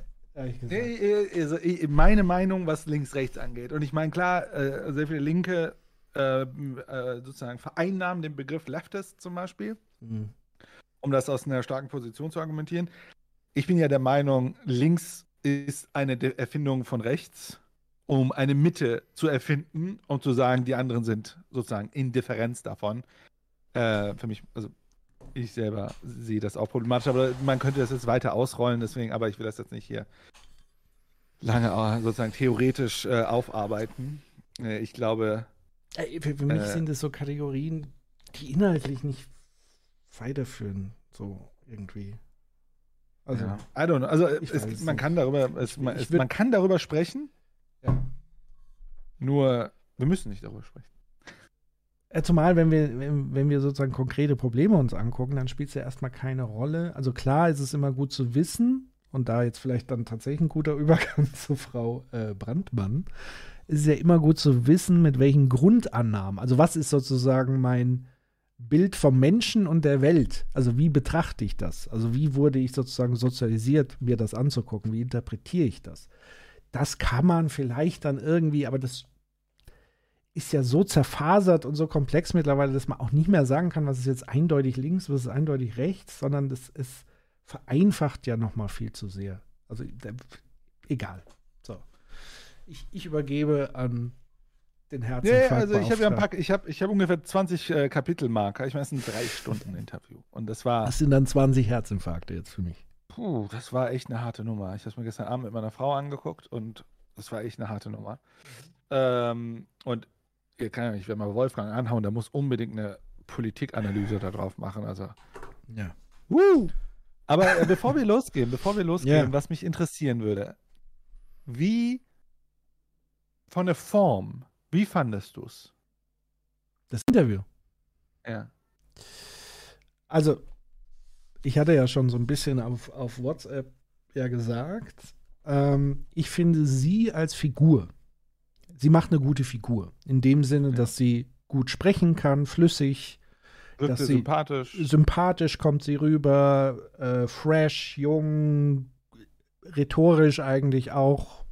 Also sie kann Sätze bilden, so. Und sie kann gute Sätze bilden. Ne? Sie kann gute Sätze bilden, sie kann Argumente so formen, dass erstmal keine Rolle spielt, was sie wirklich bedeuten, sondern erstmal so gut klingen und einfach so wie selbstverständlich, wenn man so sozialisiert ist, dass man das so aufnimmt und so Kopfnickt und so weiter. Also von der Form her würde ich sagen, jetzt zum Beispiel im Vergleich, man kennt ja andere Interviews mit Thilo. Also jetzt sind wir mal Todenhöfer oder Erika Steinbach oder Frank Thelen. Das ist ja gar kein Vergleich. Also die sind ja allein schon von der Form unerträglich, weil diese Personen ja schon so eine dermaßen abstoßende Ausstrahlung haben. Also zumindest auf mich. Aber das ist bei ihr gar nicht der Fall. Also ich, für mich ist das eine sympathische junge Frau. Und ich glaube, das macht es für mich noch schlimmer, was den Herzinfarkt-Status angeht. Ja, also mein größtes Problem, was mich wirklich frustriert hat, ist dieser postmoderne Move, den sie die ganze Zeit gemacht hat, dieser Relativismus, der Mhm. da bei ihr drin gesteckt hat, dass sie immer so tut, als hätte sie, das ist ja ein krass ideologischer Move, ne? Sie tut immer so, als hätte sie die Fakten auf ihrer Seite, ne? Mhm. Als hätte sie so, sie ist so, die bei der Realität ist. Und immer wenn dann andere Sachen kommen, sagt sie, ich verstehe das Argument, ich sehe das aber anders, aber ich habe eine andere Meinung. Und das ist die ganze Zeit und das hat mich echt ja, zu, zu Weißglut getrieben. Und, dir äh, ist aber klar, ja. was sie damit adressiert, also mit diesen Meinungen. Und wir sind, also, das ist ja sozusagen so ein bisschen auch das Toleranznarrativ, was man sozusagen auch ein bisschen aus der linken Ecke halt hat, zu sagen, wir müssen ja tolerant gegenüber anders, also andersartdenkenden, Ja. wie auch immer Menschen haben. Das adressiert sie ja massiv. Ja, und dabei verweise ich mal direkt auf meinen Skizz zu Toleranz, Ja. dass ja Toleranz selbst Intoleranz in sich hat. Mhm. Denn wer toleriert wen, ist ja die Frage. Und wie gesagt, also für mich war das der, ich meine, sie hat okay argumentiert, ne, aber hätte man wenigstens über die Argumente gesprochen. Dann hätte man wirklich mal die Argumente auf den Tisch gelegt und nicht aufgehört. Das ist jetzt keine Kritik gegenüber Thilo, aber sie hat es halt die ganze Zeit gemacht. Aber diese, und ich glaube, der, ähm, wie heißt nochmal, der am Hans. Ende immer so die. Wie? Hans. Hans. Hans. Die Hans. Aber ich finde. Hans hat das ganz gut gemacht. Also, äh, das fand ich wirklich gut, wie Hans das gemacht hat. Ja. Aber dieses, äh, dieses, ja, aber das, ich verstehe deine Argumentation, aber das ist meine Meinung. Und ich Genau. so, ah, aber deine Meinung ist doch einfach dumm. So, das muss man noch sagen können. Also nicht anything goes. Ne? Also wir sind, wir, wir müssen nicht immer in diesem.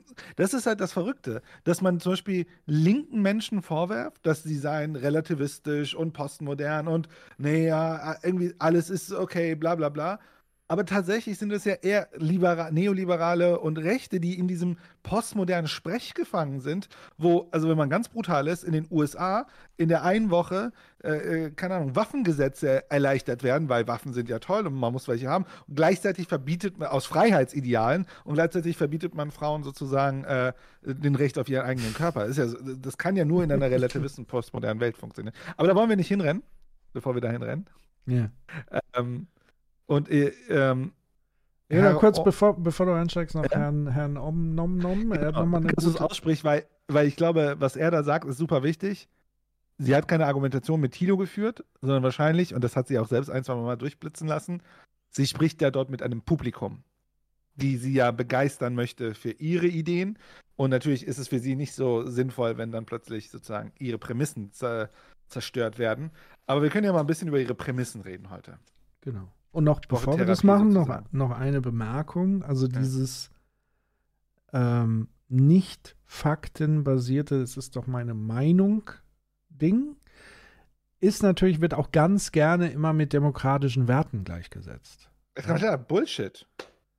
Ja, ja, Sorry. aber, Ja, aber, bist aber, Bullshit, aber nein, nein, aber das, Bullshit. dieses Argument gibt es ja durchaus auch, zu sagen, also das ist ja das Gleiche zu sagen, naja, die AfD, das muss eine Demokratie aushalten, weil es ist ja demokratisch sozusagen Meinungen auszuhalten, die Mhm. nicht der eigenen entspricht. Aber wir sprechen hier von einem anderen Maßstab. Also hier geht es ja nicht darum, Ja. und das, Also- das wäre eigentlich ein, ein, ein Aufruf oder eine Anregung, Demokratie auch noch mal ein bisschen anders zu denken.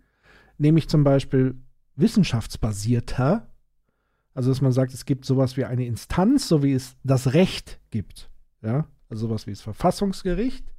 Vielleicht sowas wie ein Wissenschaftsgericht, was dann tatsächlich nochmal eine Instanz ist, die diese, dieses Geschwätz abtrennt von dem, was wissenschaftlicher Fakt ist. Und dann spielt es auch keine, äh, keine Rolle mehr, ob das eine linke oder eine rechte Meinung ist. Dann ist es entweder Geschwätz oder evidenzbasiertes Argument, was so lange gilt nach Karl Popper, bis es widerlegt wurde. Ja. Und wenn Und- Demokratie auf Basis dessen mal agieren würde, wäre das schon, wären wir schon viel, viel weiter. Dann würden wir uns nämlich gar nicht mehr in diesen Meinungsdingern im Kreise drehen. Ja, und, und dieses Ding mit einer Demokratie muss was aushalten. Ähm, ich glaube, in einer Demokratie wird es immer Menschen geben, die sich auf gewissen Art und Weisen verhalten. Und das muss eine Demokratie aushalten. Aber nicht einen öffentlichen Diskurs, wo Schwachsinn geredet wird. Ja. Also da müssen wir über, da müssen wir Sachen runterbrechen. Ne? Da müssen da, und, aber egal. Ähm, ich würde jetzt mal. Ähm, Soll ich umschalten? Was, was? Soll ich umschalten auf die. Ja, Watch? schreib mal um. Und ich, ich habe mehrere Kapitelmarker und ich fange mal mit, mit, mit einem erstmal an. Ich sag mal mit einem relativ einfachen Thema. Jetzt muss ich mal hier meine Notizen. Ach, da ist meine Notiz zu den Kapitelmarkern. Ich fange mal mit was ganz Einfachem an. Und zwar fragt Thilo Sie, was ist denn Ihr Verständnis von Liberalismus? Minute vier, relativ früh am Anfang. Stellst du eine oder soll ich? Ich mach schon, ich mach schon. Ja, gut, gut. Also, nur mal zum Abholen für die, die Ähm, dazugekommen sind. natürlich für viele macht das einen ganz großen Unterschied dann. Das schon bei Ja. dem Thema, das geht auf die jungen Liberalen äh, auch ganz groß Warte, zurück. kann- kann Oder zum Beispiel beim Thema? Abschaffung der Wehrpflicht. da war die FDP auch eher kritisch. Äh, Ja, jetzt. Also während Human spielt, kurz zum Abholen. Wir gucken ich hab jetzt pausiert. rein in äh, das gestrige Gespräch der Vorsitzende der Jungen Liberalen, der Julis, Franziska Brandmann bei Jung und Naiv. Ähm, also die Julis sind die Jungen Liberalen, also die Jugendorganisation der FDP. Und da gehen wir jetzt rein. So, soll ich jetzt So, wieder laut ist- machen? Ja, machen wir wieder laut. Es ist jetzt ein paar Minuten, paar Sekunden vorher. Ja. Kann ich auch so vorspulen? So, wo auch. sind wir denn jetzt? Ich weiß gar nicht, wo wir jetzt gerade sind. Oh ne, das ist viel zu weit vor.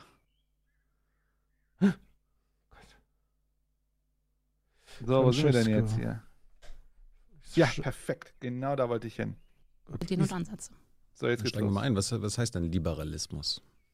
Also ich glaube, das geht ein bisschen auf das Menschenbild zurück, das man von anderen Menschen hat oder von der Gesellschaft allgemein. Ich finde, dass ähm, Menschen grundsätzlich ähm, nach Freiheit strebende Personen sind, also nach einer möglichst wenig, nach mö möglichst wenig Einschränkung durch den Staat, nach der Möglichkeit, selber etwas zu gestalten.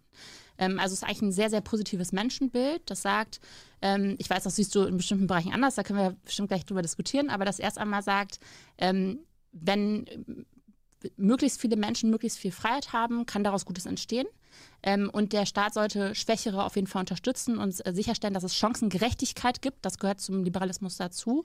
Auf der anderen Seite sollte er quasi so eine Art Flügelheber sein und sollte denen, die ähm, Freiheit haben können, quasi diese zugestehen, sofern das irgendwie möglich ist. Das ist für mich Liberalismus. Freiheit, Aber wie, wie, Selbstbestimmung, wie unterscheidet sich das von Chancengerechtigkeit. einer, von, einer, von einer anderen Partei? So, genau da. Wer würde denn da nicht zustimmen? Ich. Also, du sagst, nee, Menschen sind nicht freiheitsstrebende Wesen. Ich glaube, dass das oftmals eine Illusion ist und dass zu viel Freiheit Menschen unglücklich macht. Also das, ich sag mal, das ist auch ein bisschen was, was, was Pädagogisches. Also was passiert beispielsweise, wenn man Kindern keine Grenzen setzt? Sind das dann glücklichere Kinder und sind, also ist die Familie als System dann etwas, was glücklicher ist? Weil das wäre ja sozusagen pervertiert die Überzogenheit dieser Aussage. Also alle können machen, was sie wollen. Werden Menschen dadurch glücklicher? Fragezeichen. Ich sage nein, sondern es muss sozusagen ein, ein, ich weiß, du hast diesen Begriff der Balance, ja. Aber. Ja, das ist ziemlich schlecht, finde ich ja, aber okay. Genau, aber aus meiner Sicht gibt es eben eine, eine Balance aus Dingen, die also auch eine Art Priorisierung von Freiheit. Und manchmal ist auch die Einschränkung die Voraussetzung für Freiheit. Nicht nur für die anderen, sondern auch für ein selbst. Also auch die eigene Zügelung und gezügelt werden kann was sehr Gesundes und Glückliches hervorbringen. Also das sieht man ja schon, wenn Menschen zum Beispiel die ganze Zeit jetzt nur Alkohol trinken würden, haben wir ein Problem. Aber das wäre ja sozusagen aus der Logik heraus, naja, ich will aber die Freiheit haben, so viele Drogen in mich reinzuballern und Alkohol, wie es nur geht. Aber Ja. macht es die Menschen am Ende glücklicher? Fragezeichen. Ja, Die Frage ist ja, was bedeutet glücklich sein? Aber äh, oh, ich glaube, es Ah. ist äh, super, super relevant, mal darüber zu diskutieren. Und eigentlich hat Herr, ich krieg diesen Namen heute irgendwann ausgesprochen, Herr, Herr Om Nom Nom Nom Nom. Nom. Om Nom Nom. Hat es denke eigentlich mal an gedacht- Essen. Ja, Om? Nom Nom. An Essen. Om nom Om nom nom nom nom. Okay, alles klar, cool. Äh, als eigentlich äh, für mich relativ genau getroffen. Also das Ding ist ja, ihr Freiheitsverständnis, das schreibt auch richtig, ist ja so eine Art radikales Freiheitsverständnis, alles zu tun, was wir wollen. Äh, ja, om nom nom, nee, das spreche ich so Om nom nom.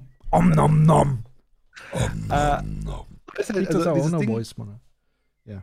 Aber das Ding ist ja, also dieses, dieses, dieses äh, libertäre Freiheitsverständnis, nenne ich es mal, das ist ja komplett absurd, weil wir Menschen können ja nur sein mit anderen Menschen. Das Mhm. sagt sie sogar irgendwann später mal, dieses, ja, Freiheit hört da auf, wo die Freiheit des anderen Menschen beeinträchtigt wird. Also, okay, also gibt es keine radikale Freiheit. Freiheit ist immer eine Abgrenzung, also ist auch immer eine Limitierung. Das bedeutet, Freiheit ist immer eine Vermittlung, ist eine Vermittlung zwischen Entfremdung und Abgrenzung ne, oder Separa Separation. Und mein persönliches Freiheitsverständnis ist eigentlich genau das, was Herr Omnomnom äh, gesagt hat, ist dieses Freiheit, also wahre Freiheit, es ist eine Unfreiheit aussuchen zu können. Denn irgendwie sind wir alle irgendwo irgendwie unfrei. Ne, das wäre wahrscheinlich bei dir, du würdest wahrscheinlich jetzt Heinz, und Förd, Heinz von Förster zitieren und sagen, ne, also dieses mit diesem seine Möglichkeitsoptionen und so weiter zu erhöhen und so weiter. Das ist zum, wäre vielleicht eine andere Art Freiheit auszudrücken. Ne? Wie viele erhöhe ich damit meine Möglichkeitsoptionen und so weiter. Aber wir sind ja immer limitiert. Und dieses radikal-libertäres Ding, was natürlich kompletter Schwachsinn ist, das weiß sie ja auch eigentlich. Aber das wird halt immer so ein, als so eine Art Narrativ oder als eine Art. Das ist doch nicht mein Ideal. Also ich stelle mir mal vor, radikale Freiheit, wie fühlt sich das denn an? Also klar, ich kenne ein paar anarchokapitalistische, libertäre Texte, aber ähm, ja, das ist irgendwie Ich meine, der Witz 20 Jahre an, alt, wa?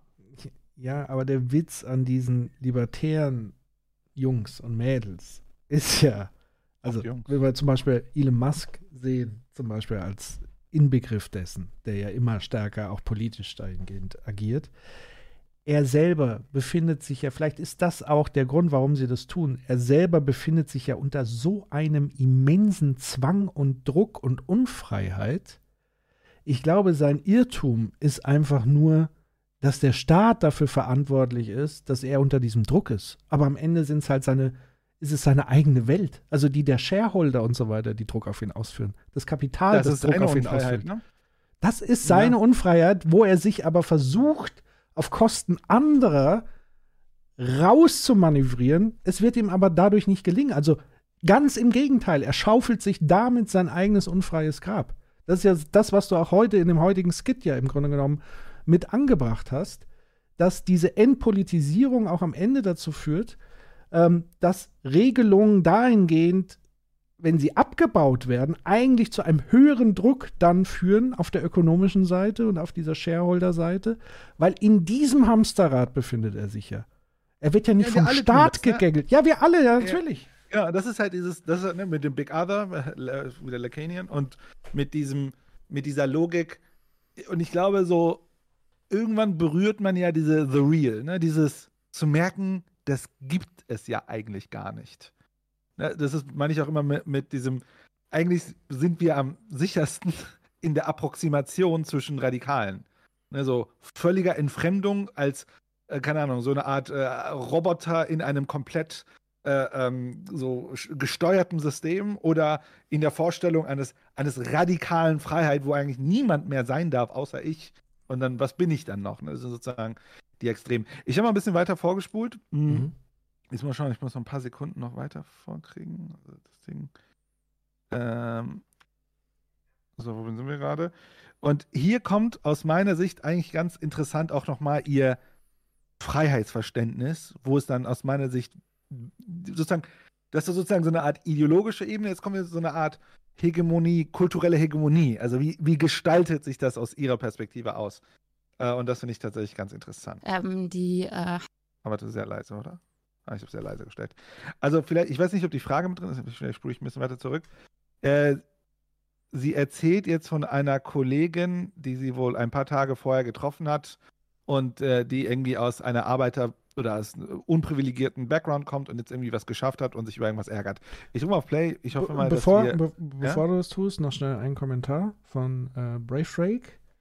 Äh, radikale, anarchische Freiheit bedarf doch Eigenschaften wie Mündigkeit, Anstand, Rücksichtnahme, also eine wache Selbstbeschränkung und ein hohes Maß an Verantwortungsgefühl, damit das funktionieren kann.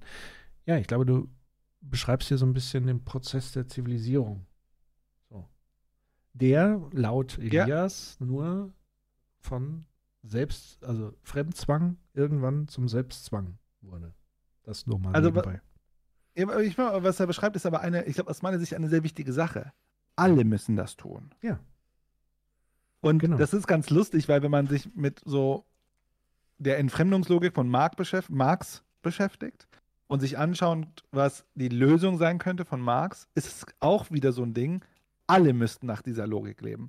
Und das Problem ist, und das ist sozusagen ja eine Kritik an Marx, wäre ja, da nicht alle so sind, müssen wir Staatsapparate aufbauen, die genau dieses Verhalten kontrollieren und dann sind wir in einem totalitären System.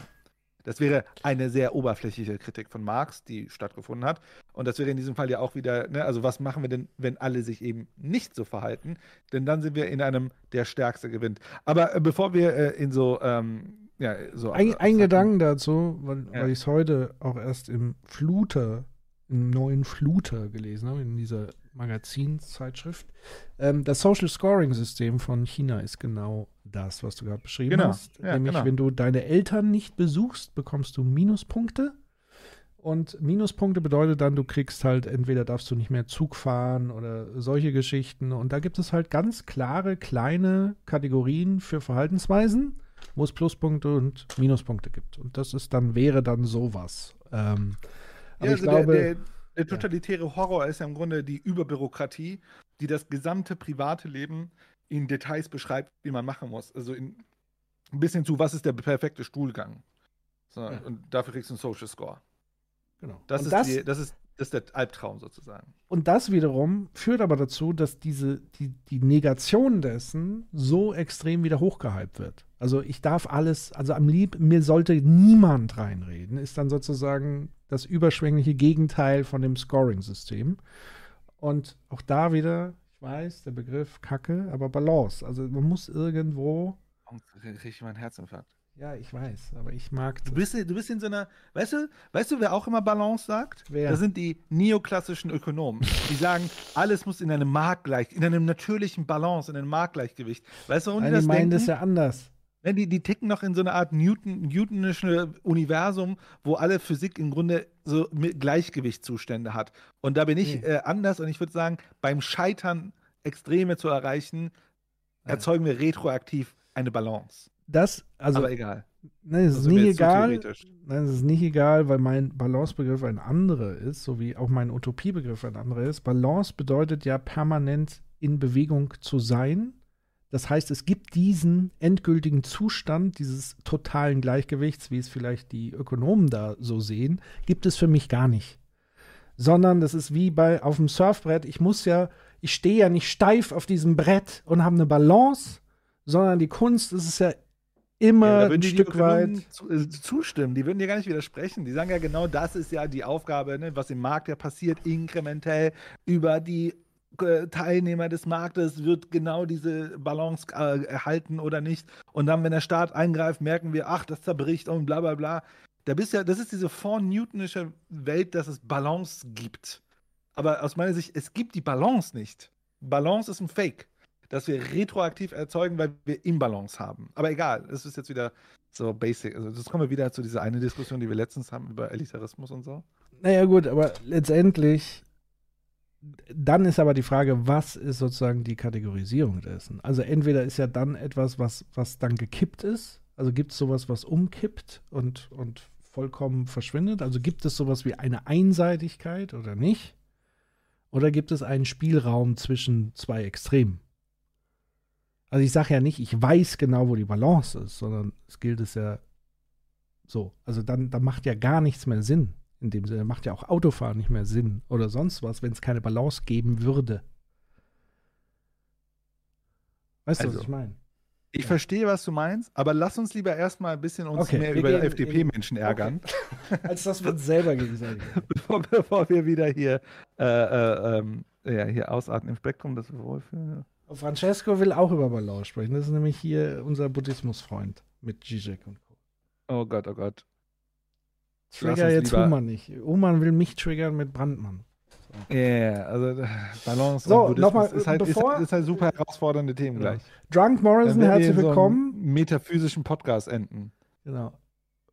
Drunk Morrison, bin leider jetzt erst dazugestoßen, habt den Stream noch einmal irgendwo hoch. Äh, ladet ihr ihn hoch? Ja, werden wir tun. YouTube und auf Twitch ist er, glaube ich, auch noch verfügbar. Ähm, aber trotzdem herzlich willkommen. Sei dabei. Du hast jetzt noch nicht, hast schon ein paar Sachen verpasst, aber wir sind ja noch mit reden zwei Stunden. Genau. So. Aber ich Okay. mach mal hier die Kollegin weiter. Also wir haben es gerade gehört, ne, ihr Freiheitsverständnis und jetzt, äh, ja, und da hatte ich sozusagen meinen ersten Superherzinfarkt. Ähm, ich mach mal ab, mal schauen, wo es startet. ähm, wir sicherstellen müssen, dass ähm, Menschen sich etwas aufbauen können in Deutschland. Ähm, dass Das, sie ist, das ist in Gefahr, oder was?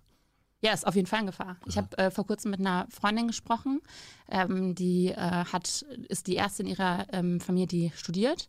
Ähm, jetzt promoviert sogar im Bereich Biochemie, richtig cool. Ähm, und die hat zu mir gesagt, es war irgendwie vorgestern, glaube ich, es war gerade vor ein paar Tagen, als ich ihr erzählt habe, dass ich bei dir bin. Und da hat sie zu mir gesagt, weißt du, ich finde es so krass, ich bin so die Erste, die sich jetzt richtig was hier aufbauen kann, auch basierend auf dem, was meine Eltern als Einwanderer erreicht haben hier in Deutschland für mich, also das, was sie mir als- an Chancen ermöglicht haben.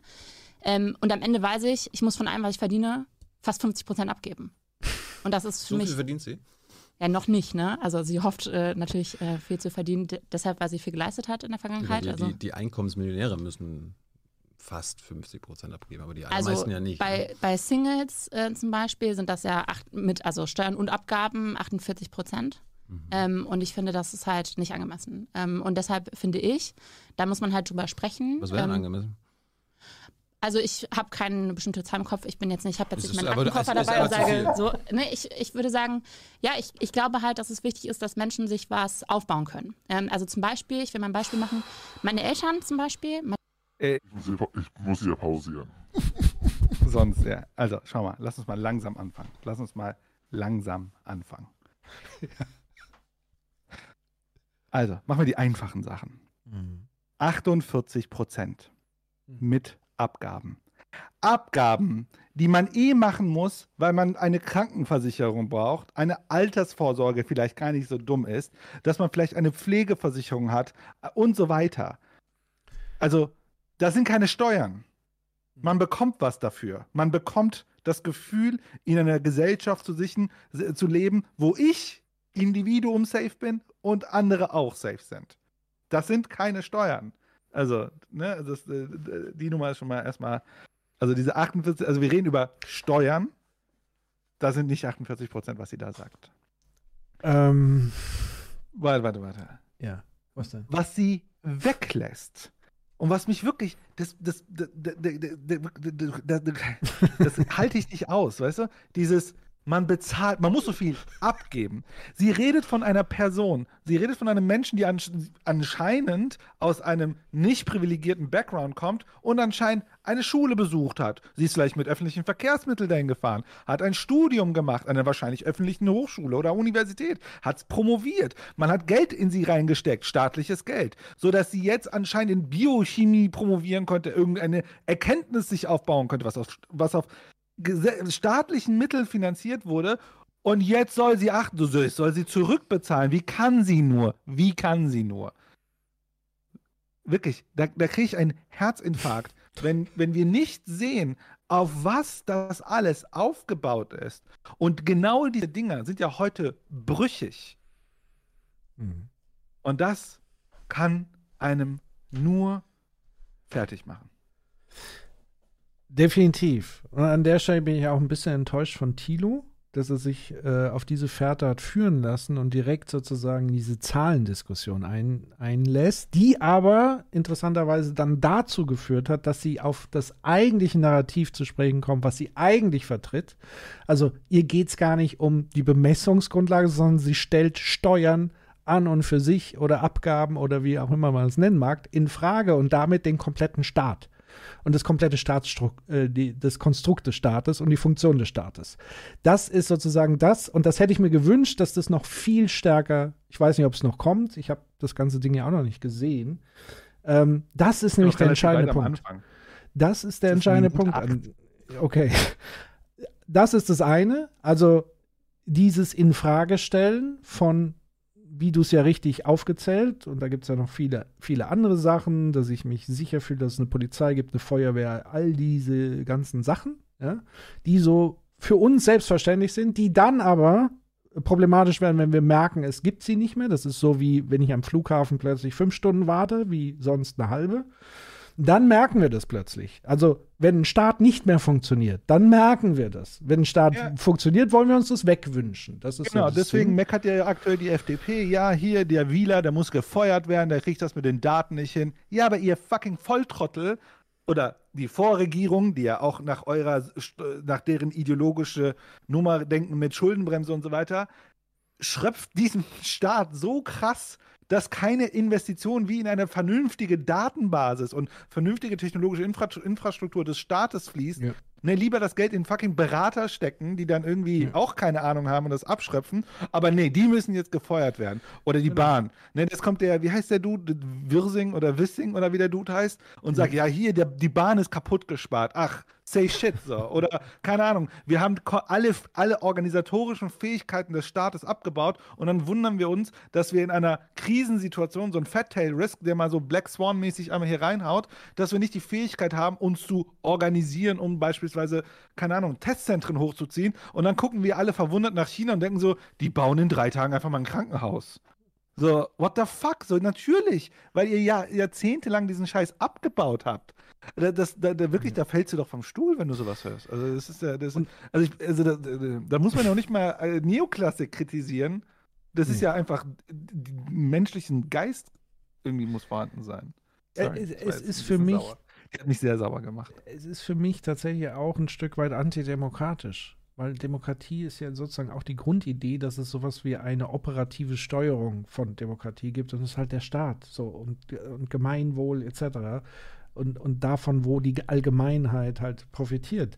Das Problem, was natürlich ist, und weshalb sie auch so viele Leute locken können mit ihren Narrativen, ist natürlich dadurch, dass sie Staat massiv abbauen, was Leistung angeht, also sowohl den Kommunen das Geld entziehen, damit sie das wieder vor Ort sichtbar machen können. Schwimmbäder, die funktionieren, Schulen, die nicht auseinanderfallen, weil die Klos wieder kaputt sind und so weiter. Also das sind ja Dinge, oder Autobahnbrücken, die zusammenbrechen, all diese Sachen. Also das, was dann gespart wird, füttert gleichzeitig ja ihr Narrativ, weil sie sagen, seht her, der Staat ja. steckt ja alles nur in, die, in ihre eigenen Taschen. Ähm, es, sie liefern ja gar nichts. So, und dafür sollen wir jetzt zahlen. Und das ist ein massives Problem. Und, und da muss man halt auch schauen, wie kriegt man das wieder ähm, vernünftig hin. Aber wichtig ja, also ist nochmal dieses Antistaatliche, das geht für mich gar nicht. Also, also klar kann man das vertreten, aber dann muss man es auch so benennen. Ich habe, es gibt eine Stelle, die habe ich glaube ich nicht mit äh, in meiner Skit-Liste oder ähm, Kapitelmarkerliste.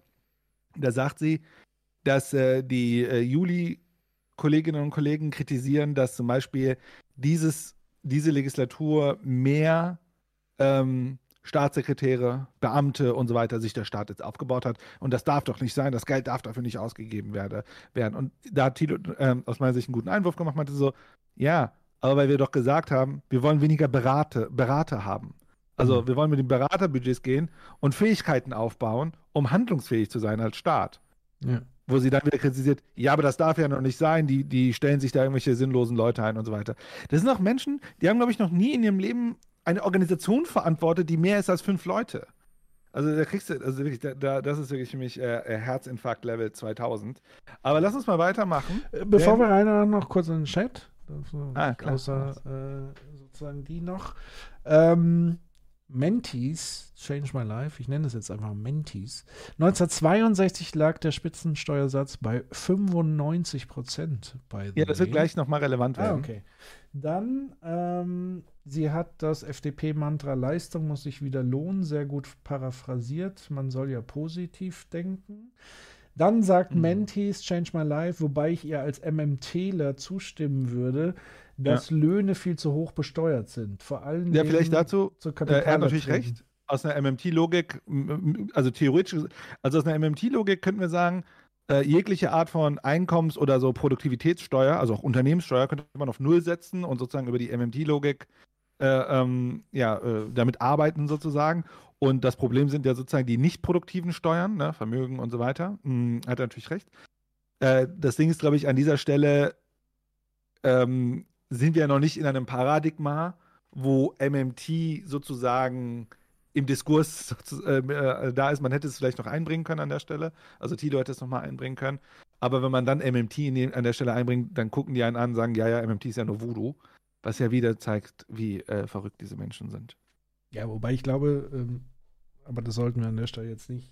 MMT ist relativ im Mainstream noch überhaupt nicht angekommen. Das heißt auch wahrscheinlich gibt es jetzt hier Ja, Zuschauer, Zuschauerinnen, die nicht wissen, was wir jetzt mit MMT meinen. Äh, Modern Monetary Theory, könnt ihr selber nochmal nachgucken. Ähm, und Ja, der, der äh, Maurice hat ja einen Skit bei uns gemacht. Genau. Der erklärt auch nochmal das MMT. da könnt ihr Die reinhören. Critical-infinity.de. Guckt mal nach Maurice, seiner Message. Ähm, ich selber kann mir da noch gar nicht äh, so mein, mein, ich bin da zu wenig tief drin. Ich muss mich tatsächlich auch mal da intensiver mit Das befassen. Buch von Maurice ist wirklich gut. Okay, werde ich mir holen. Ähm, Geld für die Welt. Geld für die Welt. glaub, Ähm, was, was ich an der Stelle aber nochmal wichtig finde zu sagen, ist, dass natürlich heißt es jetzt nicht, dass der Staat, so wie er Ah. gerade konstruiert ist, mit all seinen Steuersätzen, pipapo, dass das jetzt ein Status quo ist, den man zwingend bewahren muss, so wie er ist, sondern worum es mir hier ging, war zu sagen, dieses Staatsding an sich in Frage zu stellen, zu sagen, Abgaben an sich sind Raub und so weiter. Das ist das Problem. Wie wir das dann designen, dass es am Ende gerechter wird, etc., das steht ja auch nochmal offen. Also ich sage jetzt nicht, dass alle Steuersätze, wie sie sind, so gut sind, wie sie sind, alle Steuerarten, sondern dass wir überhaupt mal akzeptieren, dass etwas wie der Staat was Sinnvolles ist für die Gesellschaft. Und Mhm. dann kann man darüber nachdenken, was ist dann eigentlich die, die Ziele, die Mission. Ja. Und dann kann man das so ausrichten. Also ist uns Bildung wichtig? Wenn ja, dann müssen wir das refinanzieren und organisieren und das möglichst Ja. effizient, so wie wir es in der Wirtschaft halt auch machen würden. Vi- Vielleicht nochmal, also das, was du sagst, ist, äh, ne, also wie das macht, das sagt auch die äh, Mazzucato, ne? Also, ne, was ist, also erstmal äh, finde ich bei ihr ja super spannend, dass sie wieder den Staat stärker positioniert. Vielleicht noch ganz kurz zu, äh, zu äh, Maurice, Maurice Höfgen. Äh, ähm, das mit dem Geld ähm, äh, ist, glaube ich, sein YouTube-Kanal. Das Buch heißt Mythos Geldknappheit. Ähm, äh, und vielleicht äh, so ein bisschen dieses Thema mit MMT, wie funktioniert es, um es mal ganz zu vereinfachen. Ja, da hat schon äh, jemand geschrieben, ne? MMT in kurzen Satz, Geld ist kein knappes Gut. Und darum geht es. Die Logik bei der MMT, also wenn man MMT als ein, sozusagen als eine Art Werkzeug oder eine Art funktionale Beschreibung der Geldlogik sehen will, ist, dass wenn wir ein Problem lösen wollen, ist die Menge an Geld unser kleinstes Problem. Sondern die Frage ist, was sind die Fähigkeiten, also was ist notwendig im Sinne von Fähigkeiten und Ressourcen, um dieses Problem zu lösen. Und dann müsste man sich zum Beispiel anschauen, haben wir diese Fähigkeiten im eigenen Land oder müssen wir dafür auch aus dem Ausland und so weiter holen. Und dann ist die Frage, kann sozusagen, können wir dann mit dem MM, mit der Logik, also mit der mechanischen, funktionalen Logik von MMT, können wir anfangen, an diesem Problem zu arbeiten. Das heißt beispielsweise, wenn wir Fähigkeiten, wenn wir Teile dieser Lösung aus dem eigenen Land sozusagen lösen können, also aus den eigenen Fähigkeiten, die eine Volkswirtschaft hat, dann können wir das Geld einfach produzieren und die Leute mit dem Geld bezahlen. Wenn wir aber sozusagen, äh, keine Ahnung, äh, jetzt mega viel Tonnen Stahl von mir aus irgendwo einkaufen müssen, dann können wir ne, dann müssen wir natürlich Wechselkurse und so weiter betrachten. Mal so ganz vereinfacht. Aber es ist im Grunde, es erweitert das Arsenal, des, der, wie man mit Sachen arbeiten kann. Und zum Beispiel, was aus der MMT-Logik natürlich kompletter Schwachsinn, also für die MMT Schwachsinn ist, ist, dass wir nicht, dass der Staat zum Beispiel nicht einfach Arbeitslose einstellt, weil diese Arbeitskraft ist ja einfach weg. Also jeden Monat, wo diese Menschen nicht arbeiten können, haben wir ja produktive Kräfte, die wir nicht nutzen. Und da könnte der Staat genauso gut Geld produzieren, sagen, hier ist sozusagen das Unternehmen XY, das ist ein Staatsunternehmen, und da arbeiten sozusagen äh, gewisse arbeitslose Menschen und so weiter. Aber wie gesagt, sind das äh, sehr vereinfachte Konzepte. Ähm, die MMT ist natürlich deutlich, Mhm. äh, äh, deutlich facettenreicher.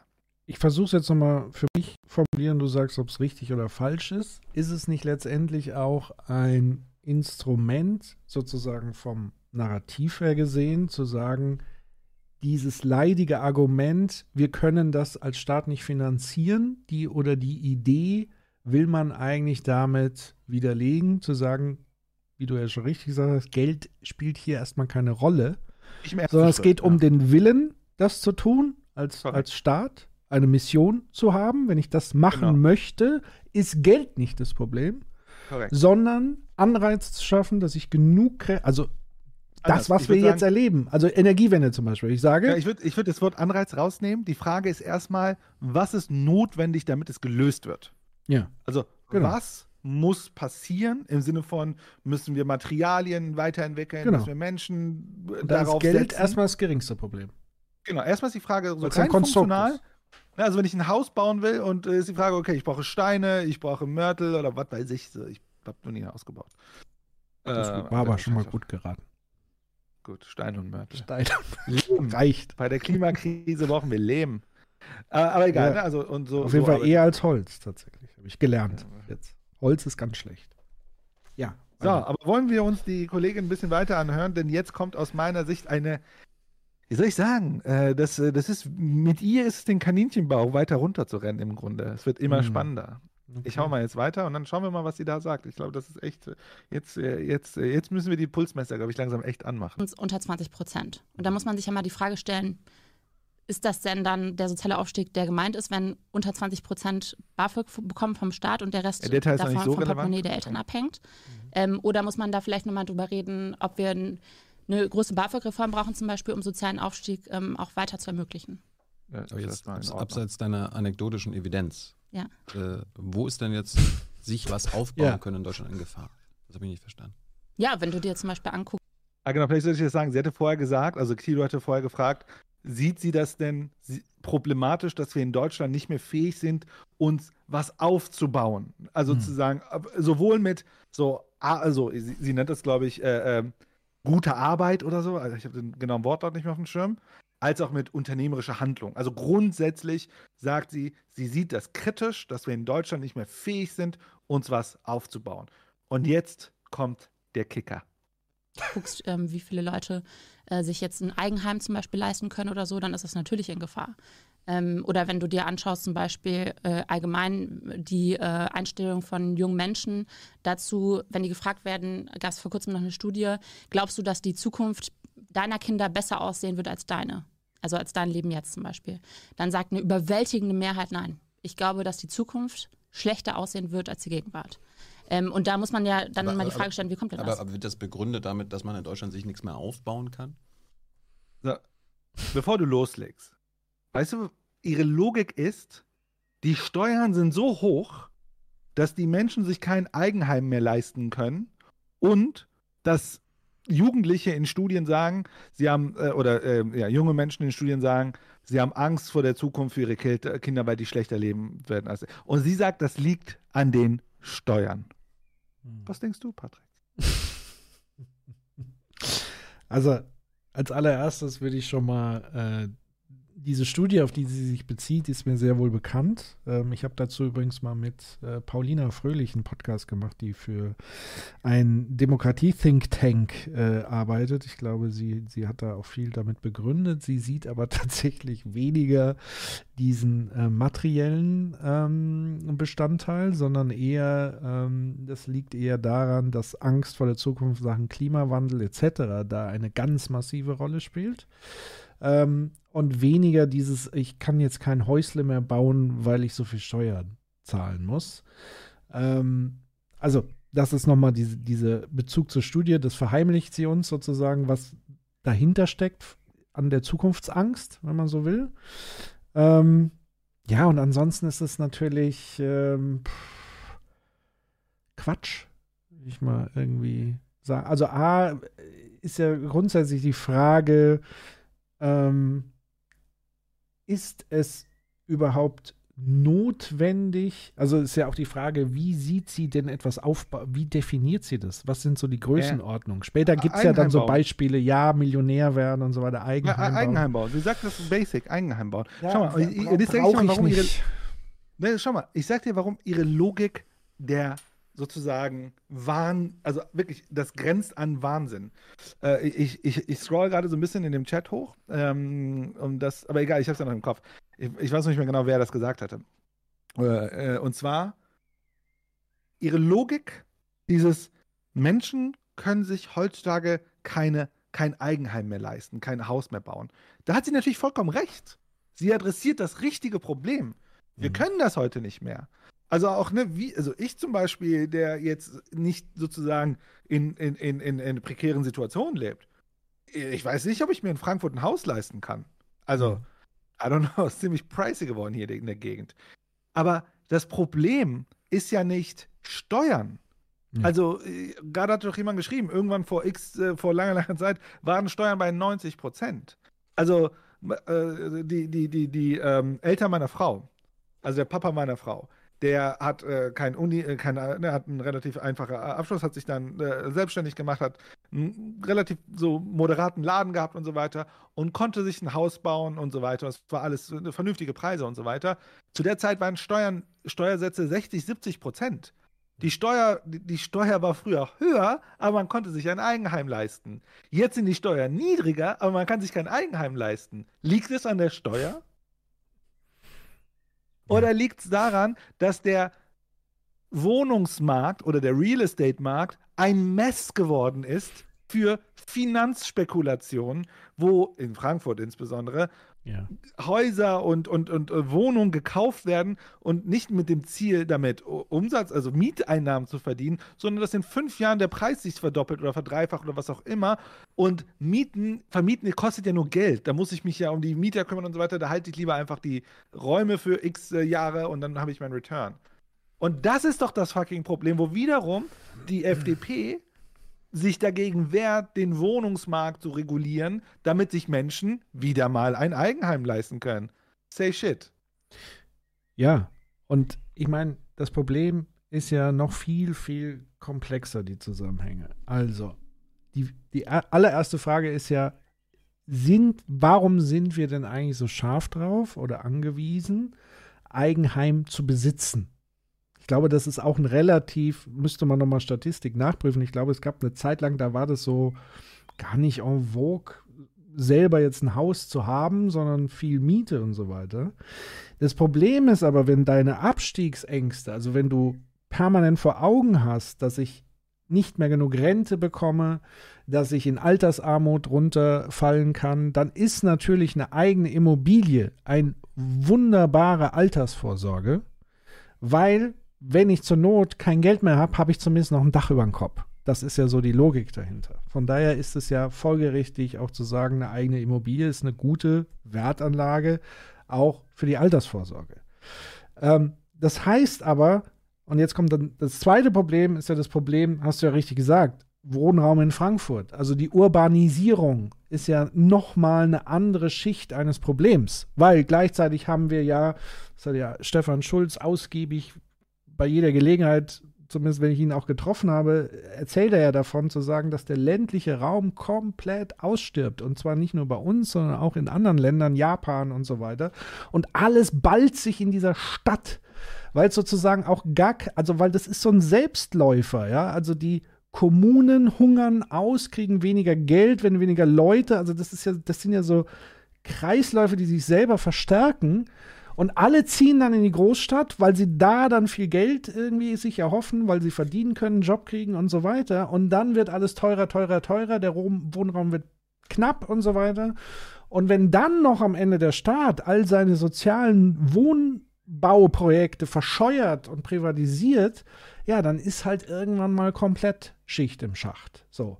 Also das, was die Bayern zum Beispiel, äh, Markus Söder im großen Stil gemacht hat, eben staatliche Wohnungen einfach zu verkaufen, was letztendlich wiederum führt, dass andere das mit hohem Kapital einkaufen können und die Preise natürlich dann entsprechend hochgehen. Also das heißt, da sind ganz viele Zusammenhänge, die ineinander greifen und dieses Problem letztendlich verstärken. Aber dann so dreist zu sein und zu sagen, die einzige Wurzel des Problems sind die zu hohen Steuern. Also. Weil sorry. man sich ja heute nichts Da- mehr es ist- leisten kann. Ja, genau. Leistung hat nicht mehr ihren Wert. Ich mache jetzt mal einen Genau. größeren Sprung, weil äh, ich, äh, du hast jetzt, äh, wir waren jetzt bei Minute 11, jetzt springe ich mal auf Minute, also Stunde, äh, äh, eine Stunde ungefähr 20. Weil jetzt spricht sie über ein Thema mit Tilo, was du jetzt auch gerade angesprochen hast. Es geht so ein bisschen um Kommunen. Ich schau mal, ich, ich muss schon mal schauen, ob ich die, die richtige Stelle erwische. Machen wir mal Play, mal schauen. Äh, schaffen Subventionen ab und stecken das Geld in Bildung. In zum Beispiel elternabhängiges BAföG für alle. Ähm, in zum Beispiel, das ist mir ehrlich gesagt äh, das Wichtigste. Nach Vermögensteuer brauche ich gar nicht fragen, oder? Mhm. Kannst du mal. Du erkennst aber an, dass wir ein massives Problem mit unserer Vermögensverteilung haben. Mittlerweile haben zwei Familien, zwei Familien in Deutschland so viel Vermögen wie die unteren 42 Millionen Menschen. Ja. Was willst du daran ändern? Also ich glaube erst einmal, jetzt sind wir wieder bei diesem Thema, wie sieht es aus mit Ergebnisgleichheit, ne? Also das ist offensichtlich ja ein eklatanter Fall von fehlender Ergebnisgleichheit. Das ist halt nicht gleich. Ähm, und da ist halt so die Frage, ist das ein Du großes gegen, politisches Du Problem? bist doch gegen Ergebnisgleichheit. Genau, genau. Deshalb bin ich ja auch gegen die Vermögenssteuer. Und Gegen damit die- bist du für diese Vermögensungleichheit. ich bin nicht für Vermögensungleichheit, sondern ich bin dafür, Willst dass du nichts, nichts dagegen tun? Was heißt, also ich möchte, dass es faire ähm, Spielregeln gibt und dass es äh, faire äh, Gegebenheiten gibt. Und ähm, wenn du sagst halt, wenn Ordoliberalismus. Menschen sehr reich sind, dann ist das äh, einfach ein großes Problem. Äh, dann finde ich, geht damit einher, dass du halt sagst, Ist dann gibt es Demokra- halt keine Chancengerechtigkeit. Es ist demokratiegefährdend, ja. Das sehe ich ehrlich gesagt anders. Demokratie gefällt. Also ich finde, dann, äh, Also, also, wir, wir hatten, du warst, bist auch Politikwissenschaftlerin. Ja. Wir hatten sau viele PolitikwissenschaftlerInnen hier, wir hatten sau viele Soziologen, selbst Ökonominnen, selbst aus dem ähm, Rat der Wirtschaftsweisen, die sagen, wie die, die Vermögensverteilung aktuell ist, das, dem, äh, das gefährdet unsere Demokratie. inwiefern? Also was ist da der äh, kausale Mechanismus? Der Kapital ist auch Macht.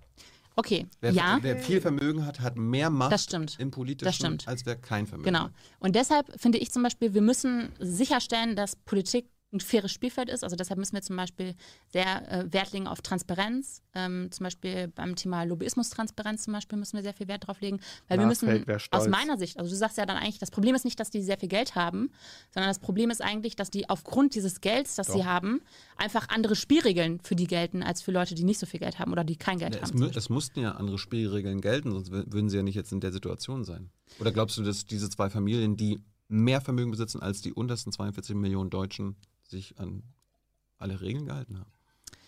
Äh, das kann sein. Also du sagst jetzt, das ist nicht der Fall. Ähm, Nee, ich ich, ich frage ja, ob du das glaubst.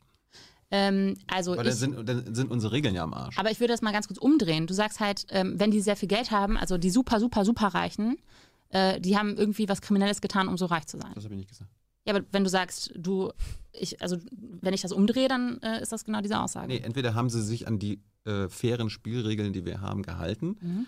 Dann sind unsere Regeln im Arsch, weil die Vermögensungleichheit so krass ist. Oder sie haben sich nicht daran gehalten. Also ich äh, kenne jetzt diese Familien nicht oder so. Es geht mir Das auch nicht spielt ja auch darum. keine Rolle. Es geht mir auch Die nicht spenden darum, doch nur die in ganze irgendeiner Zeit. Form, nicht, dass du es falsch verstehst, einfach den Status quo zu verteidigen oder so, aus Prinzip. Sondern mir geht es darum, dass wir halt die Frage stellen, okay, wenn wir jetzt eine Vermögensteuer einrichten würden und einfach sagen, okay, wir nehmen denen einfach was weg. Also das ganze Geld, das quasi da ähm, akkumuliert worden ist, das ist ja schon einmal eingenommen und zum Beispiel versteuert worden. Ich mache jetzt hier erstmal eine kurze Pause, damit äh, du einmal verschnaufen kannst.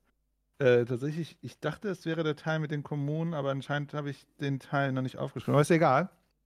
Der Teil mit der Kommunen. Ach, das ist noch lapidar im Vergleich zu dem hier. Ja. Bielefeld. Patrick, was, sind, was ist deine Meinung zu Regeln? Ich weiß gar nicht, wie ich da anfangen soll.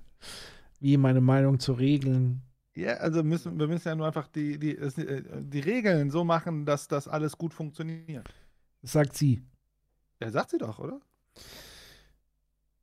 Ja, aber dann hat sie offenbar noch nicht so verstanden, dass. Also es gibt ja eine goldene Regel, die in diesem Kontext ergreift und die lautet ja, der Teufel scheißt immer auf den größten Haufen. Und das ist ja das Problem. Also das Problem hier ist ja die Akkumulation, nicht nur von Kapital, und zwar Akkumulation, die Leute, ich glaube, die Leute, von der Thilo gesprochen hat, also die zwei Familien, ich glaube, die, Wand die und anderer. genau, also die, je mehr sie, also sie müssten, selbst unter höchster Anstrengung wird es ihnen, glaube ich, nicht gelingen, ihr Geld auszugeben. Weil immer so viel Geld aufgrund des Besitzes von Geld nachkommt. Das ist ja sozusagen das Grundprinzip, was dahinter steckt. Die Akkumulation. Das kritisiert ja auch Frank Thelen, ne? Also Frank Thelen sagt ja auch, ich, er braucht das Geld eigentlich, damit er das sinnvoll Genau. investiert. Genau. Also äh, äh, das heißt, sie, sie erkennen im Kern schon, dass das irgendwie, und, und das ist ja das Spannende, dass sozusagen Kapitalisten unter sich ja auch im Wettbewerb stehen und am liebsten der eine will das Geld von dem anderen und so weiter.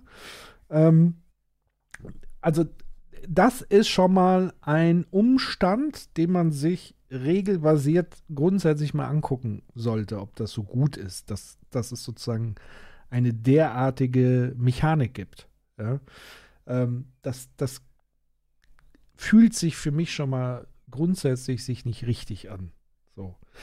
Ähm, die spannende Frage, die für mich aber noch ökonomisch noch so gar nicht geklärt ist, ähm, oder weiß ich, vielleicht ist sie geklärt, ich weiß es nur noch nicht, ist ja die Frage, gibt es sowas wie ein Nullsummenspiel? Also das heißt, was die einen haben, fehlt es den anderen? Nein, tut's nicht. Dann könnte man ja aber wieder argumentieren, ja, dann lass es ihnen doch. Dann müssen nur die anderen genauso reich werden.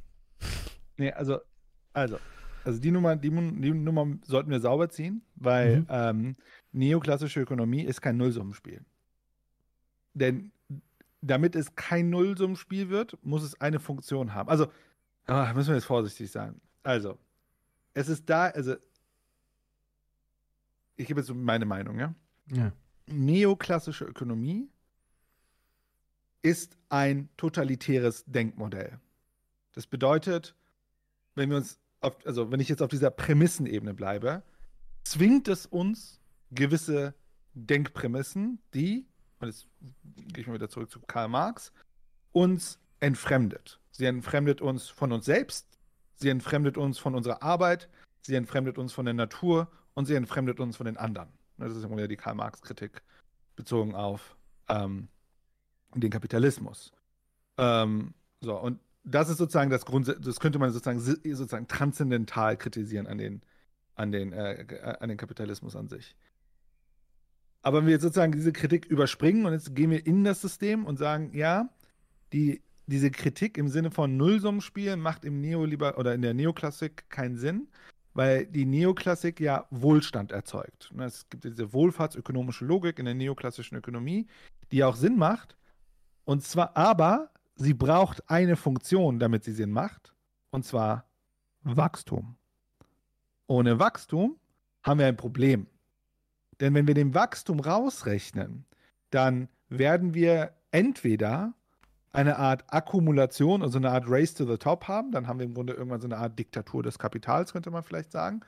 Und dann leben wir im Grunde in, einer, in einem sozusagen kapitalistischen, totalitären System, weil ne, einer akkumuliert und das ist ja ein Nullsummenspiel und ich ziehe immer weiter raus.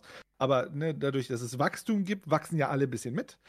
Ähm, und die andere Logik, die sozusagen da mitspielt, ist ja sozusagen diese Schumpeter-Logik im Sinne von Disruption. Ne? Auf der Asche alter Unternehmen gründen sich neue Unternehmen und so weiter. Das Problem aber, wie du wahrscheinlich schon hörst, ist halt diese ewige Wachstumslogik muss halt da rein. Weil wenn wir den Wachstum aus der Neoklassik rausziehen, haben wir ein Problem. Der Kapitalismus funktioniert nicht fair. Ich meine, fair ist es ja auch schon nicht, weil es ja ungleich verteilt. Aber zumindest dieses Ungleichverteilung hat ja immer noch eine Wohlstands-, so eine wohlfahrtsökonomische Komponente. Äh, und die ist halt problematisch. Und dann haben wir noch diesen Imperialismus-Ding und so. Äh, Das ist, steckt da auch noch mit drin. Äh, Ja, aber, aber okay, dann Nullsummenspiel vielleicht, was sozusagen das rein monetäre und so weiter angeht. Aber es ist ja schon durchaus so, dass diese. Aber dazu musst du zuerst dein Gerät entsperren. Ich habe ich wieder was Falsches gesagt. Google hört zu. Google hört zu. Ähm, Kriege ich gleich wieder Werbung angezeigt von das Kapital. Also. Ähm, was wollte ich sagen? Also monetäre, so Nullsummenspiel, okay. Oder nicht vorhanden. Aber die Frage ist ja, wenn man nochmal schaut, womit haben die Leute ihr Vermögen gemacht? Also von denen hier die Rede ist. dann würde ich sagen, es gab so, so sowas wie eine industrielle Phase. Also wenn man jetzt an die Familie Quant denkt, ich weiß nicht, ist das BMW oder was und so weiter? Mhm. Genau. BMW. BMW. So, dann gehen wir mal zurück in die Geschichte. Ja, was Frank Thelen sich wünscht, so die Erfolgsgeschichten deutscher Unternehmer sich mal anzugucken. Wird ziemlich nazilastig, glaube ich, oder? Wird äußerst nazilastig.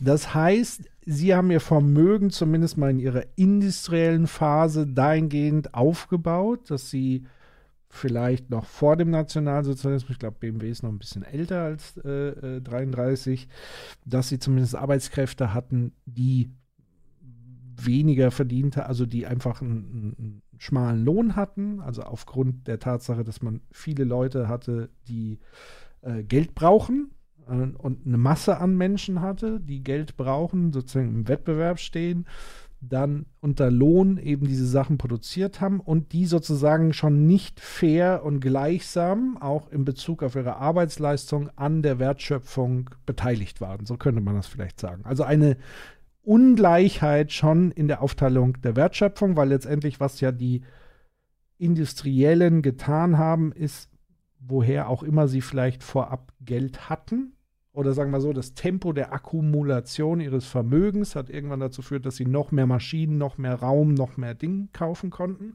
Vielleicht haben sie ja sogar mal in der Werk in der Garage oder so angefangen.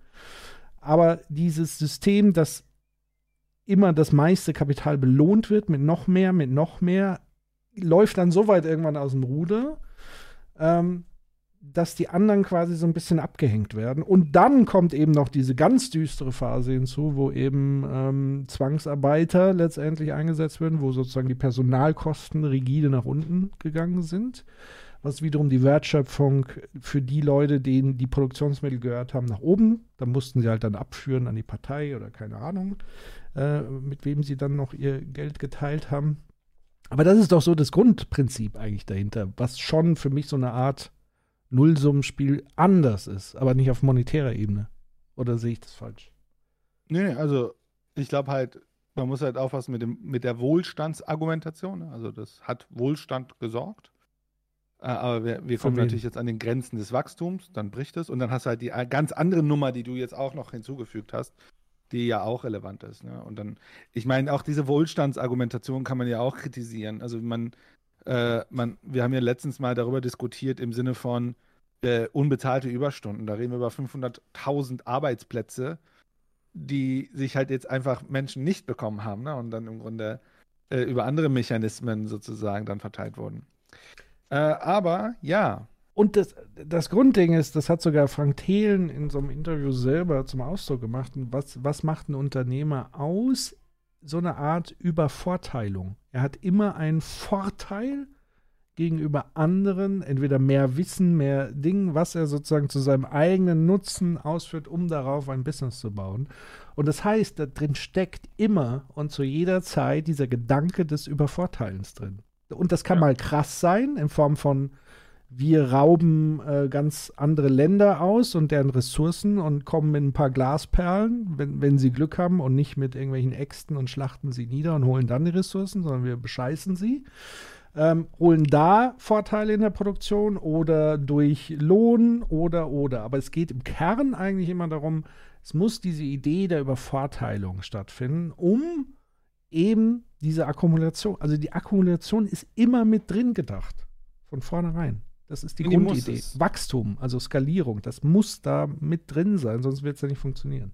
Ja, und um so ein bisschen, ich sag mal, die, die, hört sich komisch an, die, die Lanze zu brechen für unternehmerische, unternehmerische Menschen, unternehmerisch handelnde Menschen, das brauchst du ja auch. Also Unternehmen aufzubauen oder sogar in der Führung von großen Unternehmen zu sein, das ist ja nicht so, dass man da die ganze Zeit hockt und sozusagen sich die Hände reibt und sich freut, dass man gerade wieder Leute ausgebeutet hat und so weiter Nee. sondern man ist ja in einem in einer permanenten Unsicherheit, in einer permanenten Alter, wenn wir zwei Deals verkacken, ist vorbei mit dem Laden. Ich beschäftige mich auch viel mit der Gaming-Industrie. Ja, wenn Sony PlayStation verkackt mit der nächsten Generation oder wenn, keine Ahnung, das Spielestudio Take-Two mit GTA 6 verkackt, dann sind sie einfach vom Markt. Ne? Also äh, diese, die, dieser Druck, das ist halt wieder systemimmanent.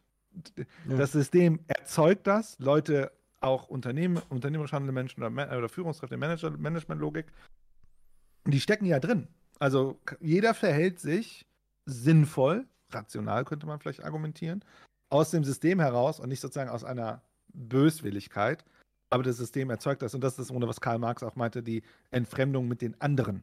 Dadurch sind wir immer im Wettbewerb mit den anderen Menschen und das erzeugt natürlich dann auch wieder das Problem. Man muss sagen, die Analysen von Karl Marx sind echt äh, äh, oh, äh, top aktuell, könnte man sagen. Also heute wahrscheinlich sogar noch mehr als vor x Jahren. Ich weiß nicht, vor x Jahren hatte ich jetzt keine Ahnung, wie der, wie der Markt aussah. Ich mache mal ein Stückchen weiter, weil es ja. geht jetzt noch ein bisschen weiter um, äh, um Umverteilung. Mhm. Ähm, das, auf dieses ganze Geld wurde schon, wurden schon Steuern gezahlt. Und dann ist halt aus meiner Sicht, finde ich, dann äh, irgendwo zu sagen, ab dem und dem Geld ist es einfach zu viel Vermögen. Hier machen wir jetzt einen Cut. Das finde ich ehrlich gesagt willkürlich. Und dann finde ich ehrlich gesagt das nicht fair. Ähm, ich muss sagen, ich verstehe den Impuls, dass man sagt, wenn durch dieses Superreichsein andere, ganz andere Chancen entstehen, dann müssen wir das gegen tun, unbedingt. Aber dann ist aus meiner Sicht äh, die Chancengerechtigkeit, der ist nicht unbedingt damit geholfen, denen einfach Geld wegzunehmen, ähm, sondern da müssen wir darüber sprechen, sind unsere Spielregeln richtig? Ähm, äh, haben alle die gleichen Chancen zu Beginn? Haben alle gerechte Chancen zum Beispiel in der Schule? Ähm, oder sind da zum Beispiel Menschen bevorteilt, weil sie einfach mehr Geld haben? Ähm, also ich zum Beispiel selber ähm, habe ich will noch kurz eine Sache anmerken, das ist mir relativ oft aufgefallen in diesem Video. Sie benutzt ja immer zwei Begriffe, äh, die sie auf, im Sinne einer Dichotomie aufbaut. Sie sagt, auf der einen Seite gibt es ähm, Ergebnisgleichheit, das findet sie schlecht. Mhm. Ja, also Equality of Outcome. Und eigentlich wäre das Gegenpol Equality of Opportunity, also Chancengleichheit. Ja. Sie sagt auf der einen Seite Ergebnisgleichheit, sie sagt aber auf der anderen Seite nicht äh, äh, Chancengleichheit. Das Wort Gleichheit nehmen sie nämlich ungern, glaube ich, in den Mund, also sozusagen als positives Konzept. Sie sagt die ganze Zeit äh, Chancengerechtigkeit. Weil Gleichheit ist ja ein, also für mich ist Gleichheit ein härterer Begriff als Gerechtigkeit. Und das ist auch wieder so ein Ideologie-Ding, ne? Damit sozusagen strickt man sich wieder, ne? man holt wieder alles rein, packt sie wieder in, ein, in eine Form und macht die ganze Zeit damit weiter. Ist immer so ein rhetorisches Ding, was sie, was sie, was sie durchzieht. Ähm, ja, und das fand ich ganz interessant. Aber ich mache mal ein bisschen weiter, weil es geht, es geht noch mal, wir gehen noch den Kaninchenbau tiefer. Ich habe äh, ähm, große Vorteile äh, in der Schule gehabt, zum Beispiel, weil meine Eltern ähm, äh, mir Nachhilfe zum Beispiel finanzieren konnten und so. Ähm, das ist jetzt ein kleiner Punkt. Ich verstehe, dass du auf eine Revolution hinaus willst und wir nehmen den Reichen das Geld weg und Robin Hood. Aber ich finde, es geht nee, um nee, die Frage. Aber, äh, du, du, erkennst ja offenbar auch an, wenn ich mich richtig verstanden habe, dass diese Vermögensungleichheit ein Problem ist. Moin, Thilo. Ich glaube, dass sie ein Problem ist, wenn sie zu Chancenungerechtigkeit führt. Ja, das ist ja der starker. Fall. Ähm, das ist der Fall, wenn die Regeln nicht stimmen. Gut, ne? du bist also, jetzt gegen eine Vermögensteuer, ja. um gegen diese Vermögensungleichheit ja. anzugehen. Was sind denn deine Alternativen? Meine Alternative ist, dass wir dafür Sorge tragen, dass es starke Chancengerechtigkeit gibt, zum Beispiel indem wir massiv investieren im Bereich Bildung, äh, dass wir zum Beispiel elternunabhängiges BAföG für alle haben, dass wir in der Schule gerechte ja. äh, Gegebenheiten haben und jeder quasi, ob er reiche Eltern hat oder nicht, ob er aus dieser Familie kommt, die du gerade ansprichst, oder aus meiner Familie, dass er die gleichen Chancen hat, am Ende das zu machen mit seinem Leben, was er machen möchte. Ja, das ist Bildung. Ja. Das dauert Jahre, das ja, ist, aber das, das ist, ist aus meiner Sicht die einzige Generation. Aber was ist denn jetzt? Das ja, ist aus meiner Problem, Sicht. Das Problem besteht ja hm. jetzt. Aus meiner Sicht. Demokratie gefährdet. Ja, also ich sehe die Demokratie nicht als gefährdet dadurch. Sage ich ganz ehrlich, wie es ist. Du hast, ähm, du hast gerade selbst anerkannt. Wer, wer um, viel Geld hat, hat mehr Macht. Nee, das habe ich nicht anerkannt. Du hast gesagt, so. der hat mehr äh, Macht dann im politischen Prozess und so weiter. Hat, und dann, hat ein Milliardär in Deutschland genauso viel Macht wie ein Hartz-IV-Empfänger? Ich äh, glaube, idealerweise sollte das so sein. Ähm, ist, ist das so? Ja, also wenn es zum Beispiel, also du musst mir eigentlich erklären, warum das nicht der Fall ist und dann. Ja. Wie siehst du das denn? Ist es so? Also, keine Ahnung. Was denn? Dass, dass Millionäre mehr Macht haben? Ja, aber sagt sie nicht, dass sie weniger Macht haben? Also, sorry, gleich viel Macht haben? Ja, aber das ist ja totaler Bullshit. also das ist ja völlig, also das ist ja völlig also da wird der Name naiv nochmal in ein ganz anderes Licht gerückt. Nein, das ist ja vollkommen logisch und sie erklärt es sich ja selber auch nochmal anhand ihrer eigenen Biografie. Also wenn sie sagt, sie kann mit Geld, und wir, wir, wir sprechen ja jetzt hier, vielleicht lohnt es sich da an der Stelle äh, in Richtung vielleicht mal ein bisschen im Bourdieu zu gehen und in die verschiedenen Kapitalarten. Ja, also Bourdieu, der ja viel geforscht hat zu dem Thema Ungleichheit, ähm, der ja neben dem monetären Kapital ja auch das soziale Kapital, also Beziehungen, äh, Netzwerke und so weiter, das symbolische Kapital, das ist dann der Doktortitel, den brauche, also den erreiche ich zum Beispiel über Bildung und Nachhilfe und vielleicht auch, äh, vielen Dank, Tilo, für deinen Sub. Ähm, du warst ja live dabei, deswegen kannst du ja vielleicht auch noch was dazu sagen. Ähm, das heißt, dieses symbolische Kapital, was wir zum Beispiel haben über den Doktortitel. Ja, Doktortitel ist zum Beispiel super interessant, weil es in gewissen Berufszweigen automatisch zu einer höheren Gehaltsstufe führt, automatisch dich in Positionen bringt in Unternehmen, die von sich aus schon mal allein mächtiger sind als andere. Du hast eine höhere Entscheidungsverfügbarkeit, deswegen machen ja manche Politikerinnen und Politiker, geben sich so große Mühe, obwohl sie gar keine Zeit dafür haben, schnell noch eine Dissertation irgendwo abzuschreiben, weil eben das ein symbolisches Kapital ist. Ähm, dann gibt es noch kulturelles Kapital, also alles, was auch nochmal Bildung, das ist wiederum die Voraussetzung, dass ich vielleicht in Netzwerken viel besser connecten kann, äh, wenn ich zum Beispiel eher im Kulturbereich tätig bin, dass ich da sozusagen auch meine Zugehörigkeit zeigen kann. Und all diese Dinge lassen sich wieder rekombinieren. Aber Bourdieu sagt eigentlich, das Wichtigste ist, dass du immer von deinem monetären Kapital aus andere Kapitalsorten viel leichter Zugang erhältst. Und das ist ja im Grunde genommen das, was sie ja selber sagt. Also, wenn ich Geld habe, kann ich in Nachhilfe investieren.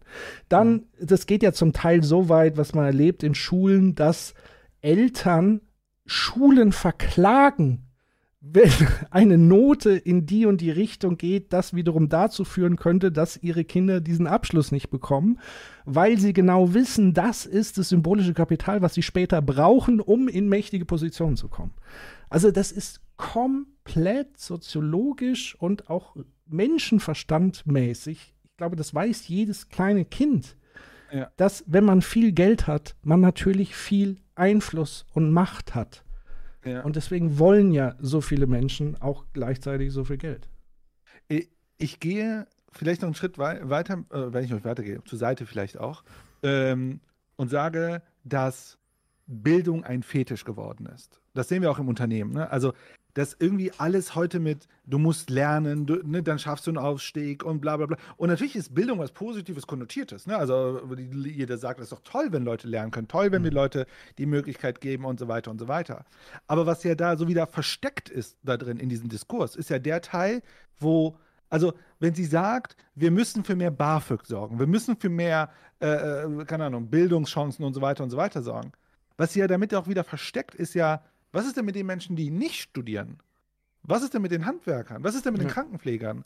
Ne? Und was ist denn äh, so, die sind jetzt wieder egal, weil da wir da nicht in Bildung reinstecken. Aber wie werden die denn unterstützt? Wie wird denn dort, sagen wir mal, Vermögen umverteilt? Weil sie findet ja Steuererhöhung nicht so toll, äh, sorry, die findet ja Schuldenbremse, äh, den Teil haben wir jetzt gerade ähm, sind wir drüber gesprungen. Sie findet, der Schuldenbremse ist genau richtig. Wir sollten bloß nicht mehr Schulden. Ja, aber wie werden die denn sichergestellt?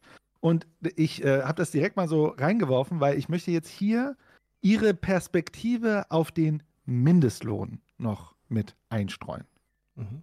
Also nochmal eine kurze Bemerkung zu diesem Fetisch Bildung sehe ich ganz genauso. Also dieses lebenslange Lernen, das wird ja immer nur im, also zumindest im Unternehmenskontext immer nur so formuliert, dass Menschen sozusagen immer möglichst flexibel bleiben das ist so die eine Beobachtung. Also zu sagen, jetzt hier, wir haben neue Technologien, Digitalisierung, du musst dich sozusagen immer weiterbilden, damit du am Ball bleibst und damit in der Wertschöpfung und so weiter bleibst. Aber das völlig Irrsinnige, und ich habe ja selber in dem Bereich gearbeitet, im Bereich Lernen in Corporates und so weiter, ist das, was du gerade gesagt hast, nämlich das, was jetzt massiv fehlt. Also im Handwerk, also einfache technische Weiterbildung das wird komplett links liegen gelassen, weil es nochmal einen anderen Fetisch gibt im Managementbereich, nämlich dass alle glauben, alle müssten jetzt, so wie Frank Thelen es ja immer fordert, Digitalisierung, Digitalisierung, wir müssen alle Quantencomputing, alle KI können und so weiter. Und währenddessen verrotten unsere gesamten Infrastrukturen, unsere Brücken und so weiter, weil es keine Leute mehr gibt, aufgrund dieses Narrativs, dass alle entweder studieren müssen oder in die Quantencomputing-Dingen rein müssen, ähm, dass es auch niemand mehr für attraktiv hält, ein Handwerk zu erlernen. Und genau diese Dinge fehlen uns gerade und fliegen uns komplett um die Ohren. So, jetzt schauen wir uns doch mal die Menschen an, die, sagen wir mal, essentiell eher herausfordernd leben. Den Geld wegnehmen? Oder müssen wir dann nicht an dieses System ran und sagen zum Beispiel, wir müssen jetzt hier konkret dafür Sorge tragen, dass zum Beispiel jeder einen Pflichtverteidiger bekommt? Beispiel. Ne? Ist in anderen Ländern der Fall, in Italien zum Beispiel. Mhm. Gut, ich glaube, deinen Punkt hast du gemacht. Falls ihr Fragen habt, gebt sie Hans in den Chat. Ja. Kommt am Ende mit den Publikumsfragen. Ich traue mich jetzt gar nicht zu fragen wegen Mindestlohn. Seid ihr immer noch dagegen? Im Ich Jahre glaube- 2022. Also ich glaube, dass der Mindestlohn nicht politisch festgelegt werden sollte, ja. Also ich, ähm, Aber ist es generell falsch aus Sicht der Julis, dass wir einen Mindestlohn haben? Ich glaube, dass ähm, es ist wichtig, dass ähm, Arbeit fair bezahlt wird, aber aus meiner Sicht ist das äh, etwas, was äh, durch äh, Tarifvereinbarungen äh, bestimmt werden sollte, was Gewerkschaften aushandeln sollten und nicht etwas, was politisch festgelegt werden sollte. Weil ich weiß nicht, wie es dir geht. Also bist du gegen den Mindestlohn? Ich bin gegen den politisch vom Politikern festgelegten Mindestlohn. Ich bin dafür, dass der ausgehandelt wird zwischen Arbeitgebern und Arbeitnehmern. So wie es vor dem gesetzlichen Mindestlohn war. Genau, weil ich bin der Meinung, Also bist du gegen den gesetzlichen Mindestlohn? ich bin gegen den von der Politik festgelegten gesetzlichen Mindestlohn, ja. Weil ich bin der Im Jahre Meinung, 2022, obwohl wir den jetzt schon acht Jahre haben. Ja. Ähm, weil ich der Meinung bin, dass wir halt uns die Frage stellen müssen, ist es, sollte es quasi politisch festgelegt werden, sollten Politiker darüber entscheiden, wie viel Geld man im Zweifel in der Stunde bekommt. Ähm, und weil halt, Es geht ja nur um eine Untergrenze festlegen. Ja, Soll, aber- sollte das nicht politisch geklärt sein? ich, ich, aus meiner Sicht, nein. Äh, ich finde das, ich fand es auch ehrlich gesagt, ähm, im Bundestagswahlkampf wurde das ja plakatiert, zum Beispiel 12 Euro. Äh, und dann Hat die plakatiert, FDP auch zugestimmt jetzt? Dann ne? plakat, plakatieren andere Parteien 19 Euro und dann sagt man, ja, okay, hört sich besser an als 12, ne? Aber am Ende müssen das halt Arbeitgeber halt auch bezahlen. Ne? So, sorry, ich, äh, ich krieg gleich einen Herzinfarkt. Also, schau mal, das ist, ja das ist ja kompletter Wahnsinn, was sie da sagt. Also, wenn ein Unternehmen nicht fähig ist, einem Menschen in Deutschland ein Minimum anzubieten, in dem Sinne, dass sie genug Le Geld haben zum Leben und genug Geld haben für die Altersvorsorge, wo ja, also, und es ist ja kein, keine arbitäre Setzung, es ist ermittelt worden, es gibt Berechnungen dazu. Wenn ein Unternehmen nicht fähig ist, diesen Betrag zu bezahlen, dann ist das ein schlechter Unternehmer. Punkt. Ja, da gibt es keine es- Diskussion drüber. Oder es gibt kein Geschäftsmodell dafür und dann gibt es Ja. kein Unternehmen. So, fertig. das Dann gibt es keinen Geschäftsmodell Markt und nichts. ja. Wenn das Geschäftsmodell darauf beruht, dass man Menschen ausbeutet, also nicht und die Kosten sozialisiert in dem Sinne, dass also es gab ja diese, diese Berechnung in dem Sinne, wie hoch müsste der Mindestlohn sein, damit Menschen im Alter sozusagen in Ruhestand gehen können. Da reden wir von durchgehender äh, äh, Beschäftigung. Da sind wir weit, nicht weit über 12 Euro, aber ich glaube, da sind wir bei 13, 14 Euro, 15 Euro, irgendwie so. Das bedeutet, jeden Euro, den man im Rahmen von Mindestlohn einem festangestellten Menschen bezahlt, ist Outsourcing in die Gesellschaft. Und man ist ein schlechter Unternehmer. Da können wir FDP-Menschen bei ihrem äh, äh, äh, Unternehmerethos festnageln und sagen, das sind, wenn sie nicht fähig sind, dann haben sie das falsche Geschäftsmodell, dann, machen sie, dann sind sie schlechte Unternehmer. Punkt. Da gibt es gar keine Diskussion drüber. Ja. Und jetzt komme ich nochmal zurück zu dieser im System steckenden Idee der Übervorteilung, den Unternehmertum leider aufgrund des Systems ja mit sich bringt.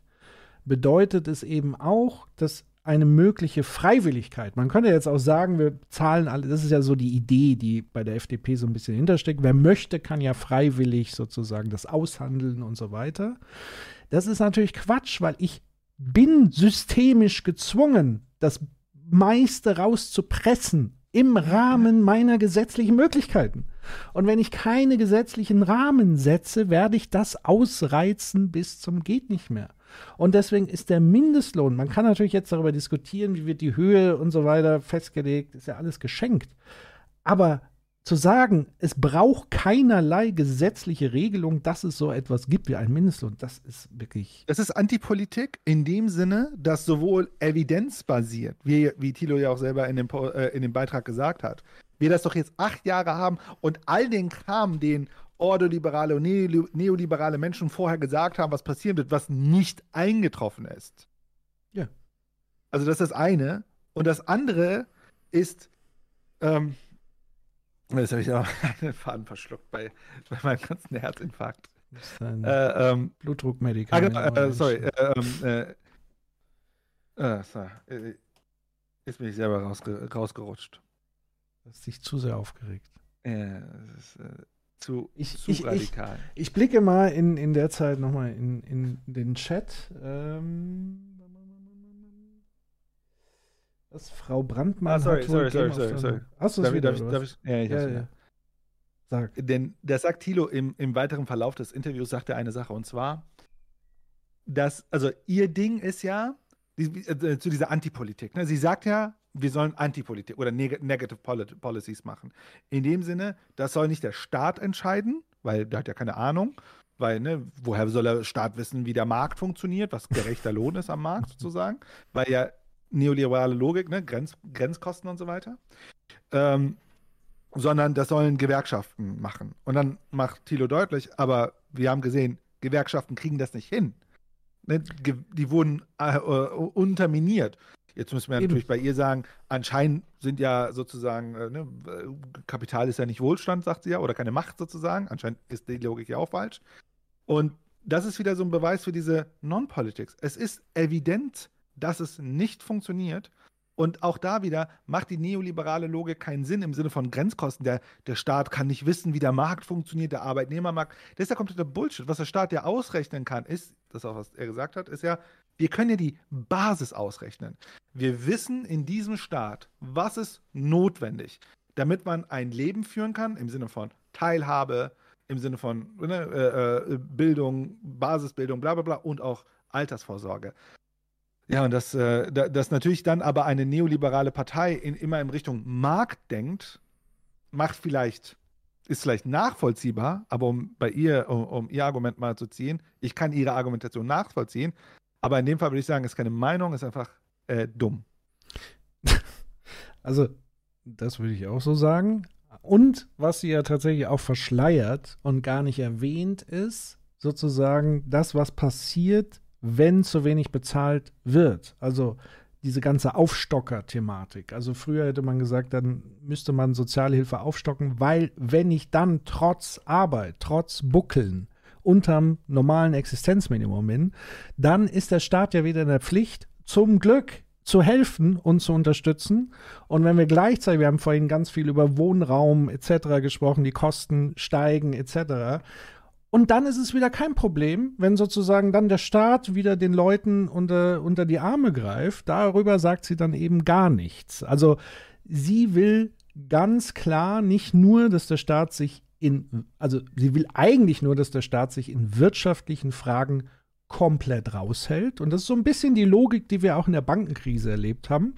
Also einerseits zu sagen, ja, wir Banken wollen gar nicht reguliert werden, aber wenn wir dann den Bach runtergehen, dann wollen wir staatlich unterstützt werden, weil wir sind ja too big to fail. Und so ein bisschen ist so die Grundargumentation dahingehend auch. Also immer Staat dann, wenn es einem selbst irgendwie nützt, ja, aber ansonsten möglichst wenig. Und das ist ein völlig absurdes Bild von, von Staat. Also Ja, und äh, hier, äh, äh, MT, MNT7 Change My Life äh, macht es eigentlich auch mal äh, sehr, sehr spannend deutlich, dass da ein Widerspruch natürlich bei der FDP ist, in dem Sinne, dass zum einen sie gegen Subventionen sind, aber eigentlich mit dieser Logik niedrige Löhne zulassen, eigentlich Unternehmen dabei subventionieren, äh, unter, äh, unterwegs zu sein. Und das ist, äh, aber, und das ist halt, um, ich habe ich hab jetzt äh, schon mal ein bisschen vorgespult, weil ich noch, das ist jetzt äh, die nächste Stelle ist mit, ähm, mit Hans. Es geht um Vermögensschere und Erbschaftssteuer. Und da merkt man wieder diese Logik, dass es bei der FDP nicht um Liberalismus geht im Sinne von Freiheit und Chancengleichheit oder Chancengerechtigkeit von mir aus, sondern es geht ja um was ganz anderes. Es geht darum, dass gewisse Gruppen ihre Macht erhalten. Und ich hau das jetzt mal raus. Aber ich glaube, ähm, ich äh, gucke nicht darauf, okay, was können wir wem wegnehmen und wie können wir das dann irgendwie äh, verteilen, sondern ich gucke darauf, welche Startchancen müssen denn fair sein, Welche Mhm. Chancengerechtigkeit muss es am Anfang geben, damit das eine möglichst geringe Rolle spielt und damit ich nicht anderen dann was wegnehmen kann, um irgendeine Gerechtigkeit äh, künstlich zu schaffen, sondern dass dadurch, dass am Anfang äh, Chancengerechtigkeit gegeben ist und jeder dann damit machen kann, was er oder sie möchte. Dann wurde darauf hingewiesen ähm, im Chat, dass äh, die Vermögensverteilung in Deutschland sich ja zunehmend scherenmäßig auseinander bewegt. Das heißt, das, was du als Prinzip benennst, äh, die wachsende äh, Ungleichheit von auch Chancen, äh, die werde durch die gegenwärtigen Strukturen eigentlich noch vergrößert. Dann war das Argument der Seite, äh, du müsstest eigentlich bei dieser objektiv, äh, objektiven Entwicklung der Schere, Einkommens- und Vermögensschere, müsstest du dafür sein, ähm, dass diese Schere sich wieder schließt. Und das geht nur, wenn man verhindert, dass auf der einen Seite sich Vermögen immer mehr akkumuliert und auf der anderen Seite immer weniger ist. Das kann man, wenn man sagt, man muss diese Schere quasi so schließen, man Mhm. muss anderen was wegnehmen und den anderen das geben, dann äh, ist das so, dann kann man das so sehen. Aber ich sage, wir können diese Schere auch schließen, indem wir sozialen Aufstieg bei denen äh, ermöglichen, die ihn aktuell nicht haben. Dann geht die Schere auch zu, ohne dass Mhm. wir bei anderen was wegnehmen. Und by the way, ich finde auch ein valides Argument ist, dass die meisten, die sehr reich sind, ja nicht das Geld irgendwie auf dem Konto haben, ähm, sondern zum Beispiel in Unternehmen, auch in Arbeitsplätzen, in Maschinen zum Beispiel, in Häusern, in Immobilien, wie ich es eben angesprochen habe bei Tilo.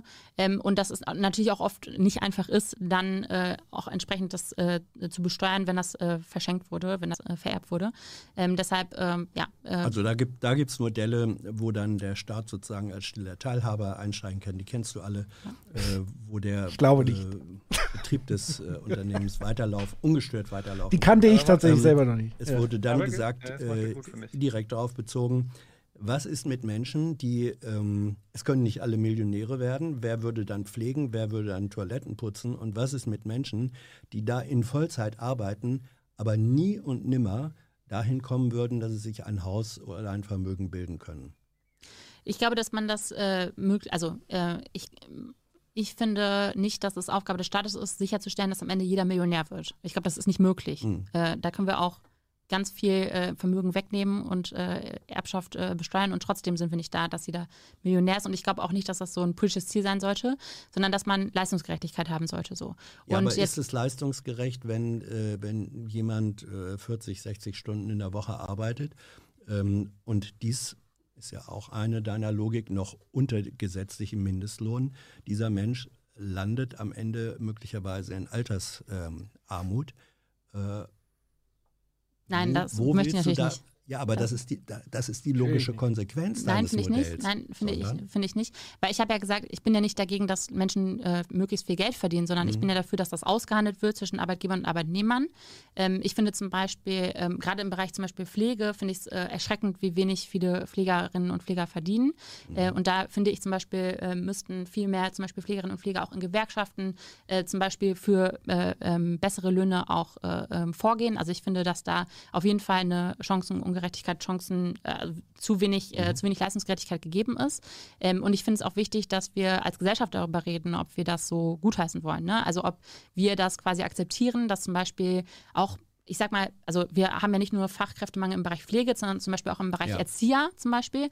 Und ich finde es zum Beispiel super chancenungerecht, ich, äh, chancenungerecht, dass wenn ich eine Erzieherausbildung mache, ich die zum Beispiel aktuell sogar bezahlen muss, obwohl in dem Bereich massiv gesucht wird. Also ich finde, dass wir allgemein unbedingt über äh, Arbeitsbedingungen, zum Beispiel Ausbildungsbedingungen sprechen sollten. Aber ich glaube nicht, dass wir halt sagen sollten, okay, unser Ziel ist, dass jeder Millionär wird.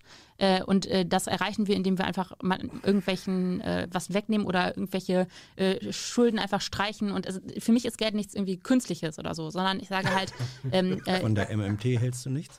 ich bin grundsätzlich der Meinung, sorry, MNT, was meinst du damit? MMT? Modern Monetary Theory. Ich, ich, ich glaube, Also ich muss ja hier kurz Pause machen und dich mal fragen, Ja. Patrick. Wenn Geld nichts Künstliches ist, was ist es dann? Was materiell Reales? Das ist ein Naturgesetz. Das ist quasi so. Kann man nach Geld buddeln? Ja, ja, das sind so Bäume und dann wachsen da so Blätter. Und auf dem, wenn du Glück hast, sind da so komische Köpfe drauf und so Zahlen. Das ist dann. Ja, Alte das, das ist natürlich. Äh, das ist natürlich etwas, wo völlig. Also an der Stelle ist nochmal wichtig zu erwähnen. Ich, ich finde es super gut, dass sie so eine sympathische Person ist, dass man gar nicht in die Versuchung kommt, auf die personelle Ebene zu kommen, sondern wirklich sich auf die Aussagen fokussiert. Und auch das nicht auf sie persönlich. Geiles ne? Framing. Ne, ist auch wirklich an der Stelle, das, das würde mir bei anderen Personen wesentlich schwerer fallen, muss ich sagen. Hier fällt es mir besonders leicht, einfach nur auf die Ideologie zu gucken und auf die Aussage und gar nicht zu sagen, die ist doof oder keine Ahnung, weil sie ist ja nicht auf den Kopf gefallen. Sie ist halt einfach komplett ideologisch, wo sie ist, wo, glaube ich, ein Großteil der Menschen stecken. Ich glaube, ein Großteil der Menschen, und wir hatten vor kurzem ja die Diskussion auf Twitter rund um öffentlichen Nahverkehr und so weiter, dass angeblich ja ähm, Mobilität ein knappes Gut sei und so weiter. Das waren ja so ähnliche Prämissen die davon ausgehen, dass sozusagen der Markt etwas Natürliches sei, eine natürliche Ordnung sei, die irgendwie nicht vom Menschen sozial konstruiert ist. Und diese Grundannahmen sind so unfassbar, aus meiner Sicht natürlich naiv, aber ich glaube, die meisten denken so, weil es für sie selbstverständlich geworden ist und es auch als Selbstverständlichkeit vermittelt wurde und sie ja selbstverständlich in diesem System ja sozialisiert sind und nie das mal so wirklich hinterfragt haben.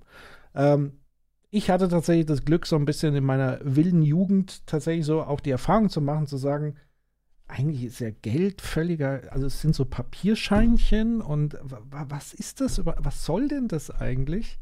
Ähm, und sie ist aber ganz klar, oder viele Menschen sind ganz klar auf den, ja, Geld ist, war schon immer irgendwie, früher hat man halt Muscheln oder so bedruckt oder eingekerbt.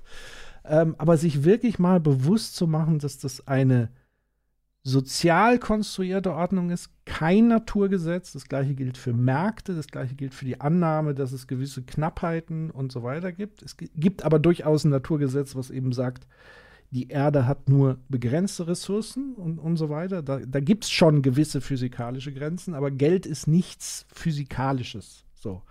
Das ist etwas sozial konstruiertes. Und das bedeutet letztendlich, wenn etwas sozial konstruiert ist, bedeutet es, es gibt immer Alternativkonstruktionen. Jetzt kann man natürlich sagen, vielleicht ist es die beste Konstruktion. Okay, fair enough. Aber es öffnet zumindest mal den Raum, um Dinge kritisch zu hinterfragen. Und diese kritische Hinterfragung findet bei ihr ja gar nicht mehr statt, weil sie sagt, das ist die Prämisse, das ist das Naturgesetz und deswegen gehen Dinge nicht. Und deswegen gehen Dinge nicht wie Schulden machen und so weiter und so fort. Und das ist das also, Grundproblem an solchen Diskussionen. Also ich, ich sehe gerade, Stefan ist gerade in den Chat hier aufgetaucht und sagt, hey, hey, ja, hey. es gibt ja auch sehr schönes Geld, sozusagen auch Kunst genannt. Äh, wie, wie Kunst. Geld ist ja definitiv. Kunst. Also ich freue mich auch oder habe mich äh, in der Vergangenheit gefreut, gerade im Nicht-Euro-Raum, wenn man mal Urlaub gemacht hat, fand ich das immer sehr faszinierend, die anderen Geldarten immer. Das fand ich auch als Kind immer super cool, andere Geldformen äh, zu sehen. Das fand ich immer sehr faszinierend. Große Kunst. Ja. So, ja. Du hast gerade über Markt gesprochen und ich, also ich habe, ich würde jetzt noch ein Ding raushauen, weil ich glaube, äh, da wird, also zumindest sagt Hans das, man, wird, man könnte ihm zustimmen. Äh, die Frage ist nur, was ist die Konsequenz, wenn wir ihr, ihr zustimmen, wo sie nochmal sehr radikal und fast sogar noch revolutionär wird. Also muss sagen, es gibt noch ganz viel in diesem, äh, in diesem, äh, in diesem Interview, was ich jetzt einfach geskippt habe. Wirklich ziemlich noch mehr Haarstrau äh, haarsträubendes haarsträubenden Kram. Aber ich, gegen Ende kommt noch mal was aus meiner Sicht ganz Spannendes. Also ich gebe noch die magische für, Logik. Für die, die ja. es nicht gesehen haben, für mich war noch mal ein persönliches Highlight, aber das war auch so eher, weiß ich nicht, tatsächlich da, wo sie, wo Hans, glaube ich, das erste Mal gesagt hat, von wegen, wo sie behauptet hat, die FDP wäre ja immer für den Atomausstieg gewesen. Da musste ich wirklich auch War direkt lachen. am Anfang. Das da war direkt am Anfang. Er, ihr das sehr deutlich erklärt. er hat gleich mal klar gemacht, wer sich informiert hat. Aber wir genau, du wolltest hier, woanders hin. Ja, ich will jetzt hier hingehen. Ich schau mal, mh, hm, welches nehme ich?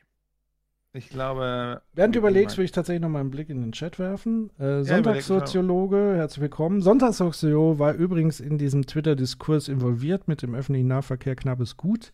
Hat sich, glaube ich, ähnlich äh, herzinfarktartig aufgeregt, äh, wie wir das getan haben.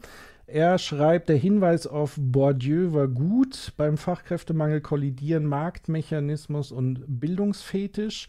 Die Putzfrau darf nie mehr verdienen als ein Arzt, auch dort nicht, wo man Putzfrauen sucht, Ärzte aber nicht. Schule würde dann auch die Funktion verlieren, SchülerInnen in späten Geschäftsrollen zuzuweisen. Bourdieus Bildungskapital verlöre seinen Wert, was die Bildungselite bekämpfen wird. Ähm, super spannender Hinweis und da bin ich dann wirklich mal gespannt, weil wenn dann die neoklassischen Marktlogiken angeblich dann doch stimmen, müsste es ja so sein, wenn sozusagen diese ganzen Heizungsinstallateure und Installateurinnen irgendwie immer knapper werden, müssten die ja irgendwann so viel verdienen wie Topmanager. Also in dieser Logik gesehen, oder? Verstehe ich da dieses Neoklassische falsch, Human? Ist schon so ein bisschen. Preis, Ja. Angebot, Nachfrage. Nicht? Ich Also, Jein. also wenn es halt super teuer wird, wird der Manager wahrscheinlich das selbst machen wollen.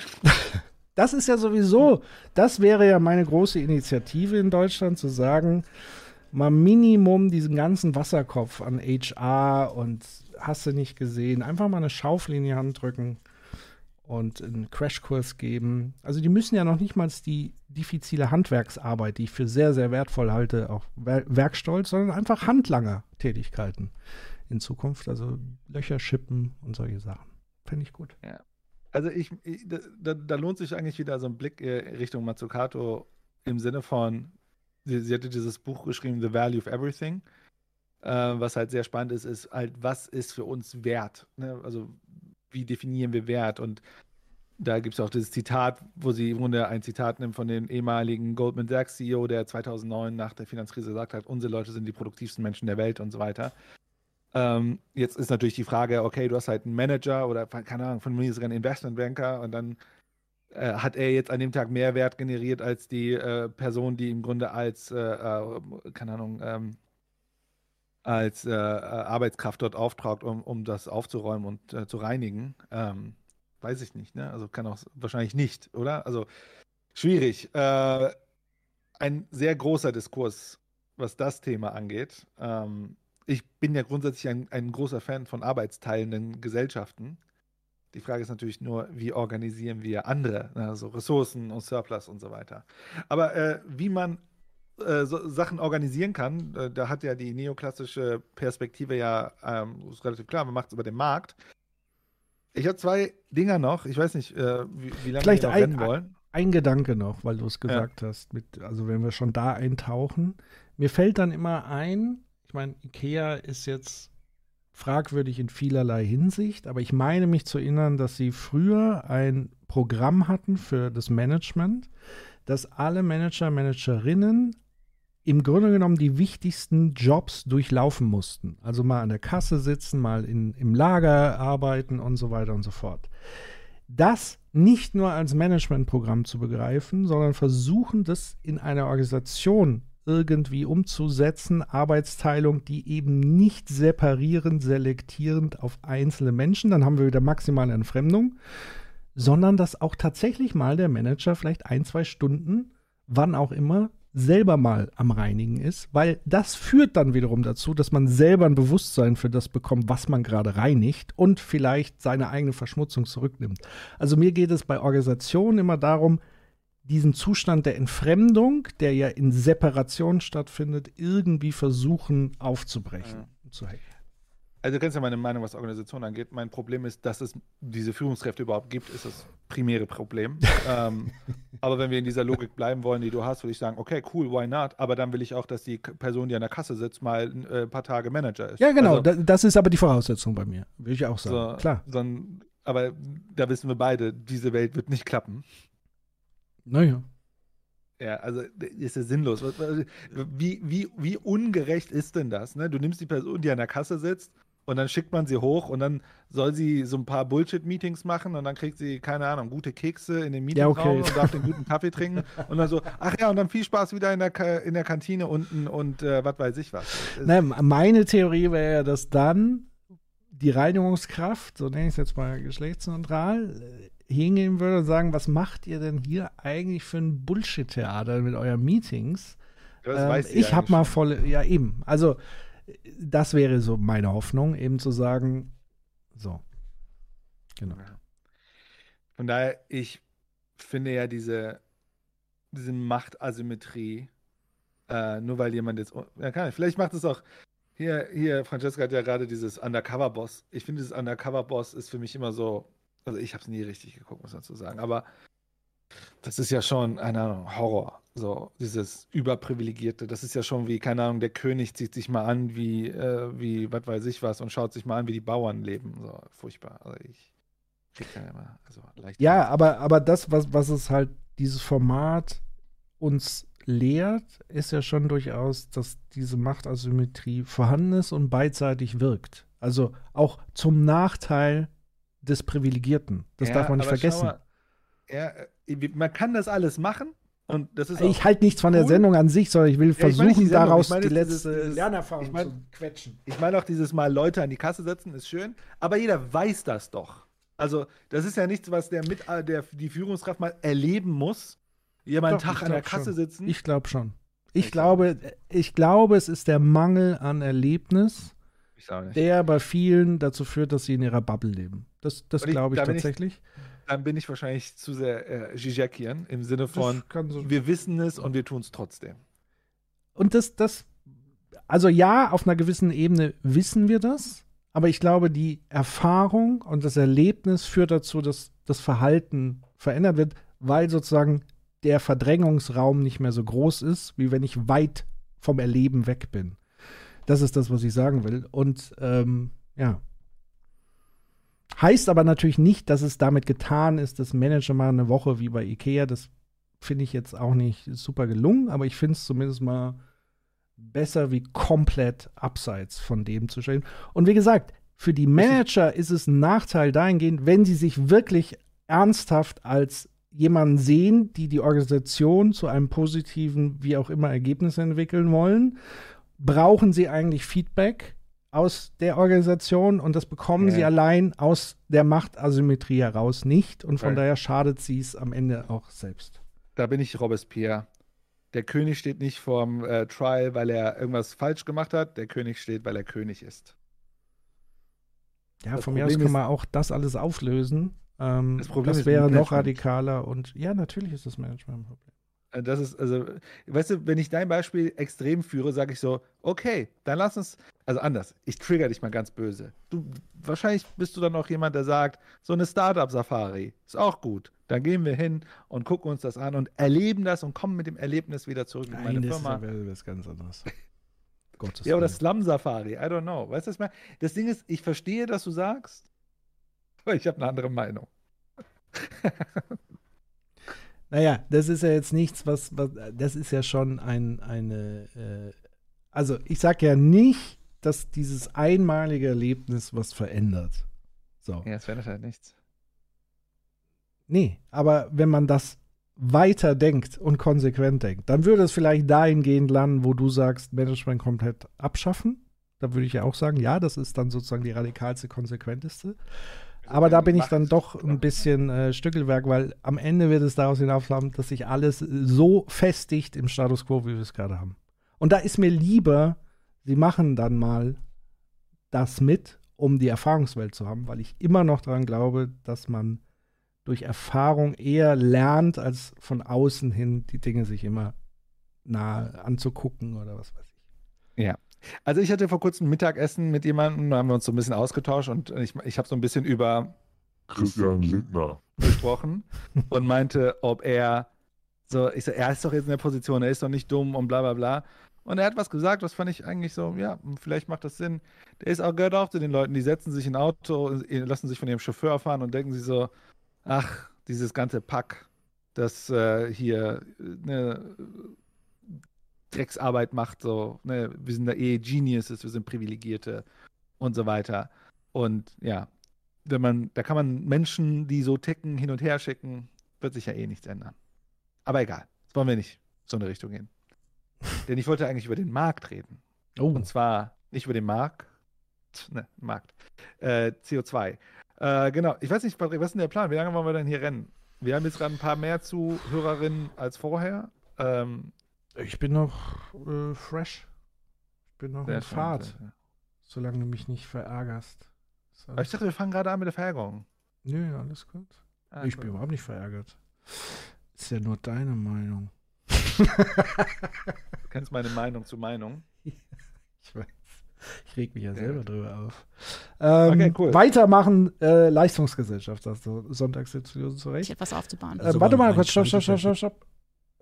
Ein Ding noch aus dem äh, Chat. Die Bubble Ja, äh, dann Patrick, Ja. vielleicht könntest du einmal mit dem Chat kommunizieren. Ich müsste ganz kurz ums Eck. Ja, dann, wenn wir das tauschen, mache ich das dann auch. Dann kommuniziere ich jetzt mit dem Chat. So, lieber Chat. Human geht jetzt.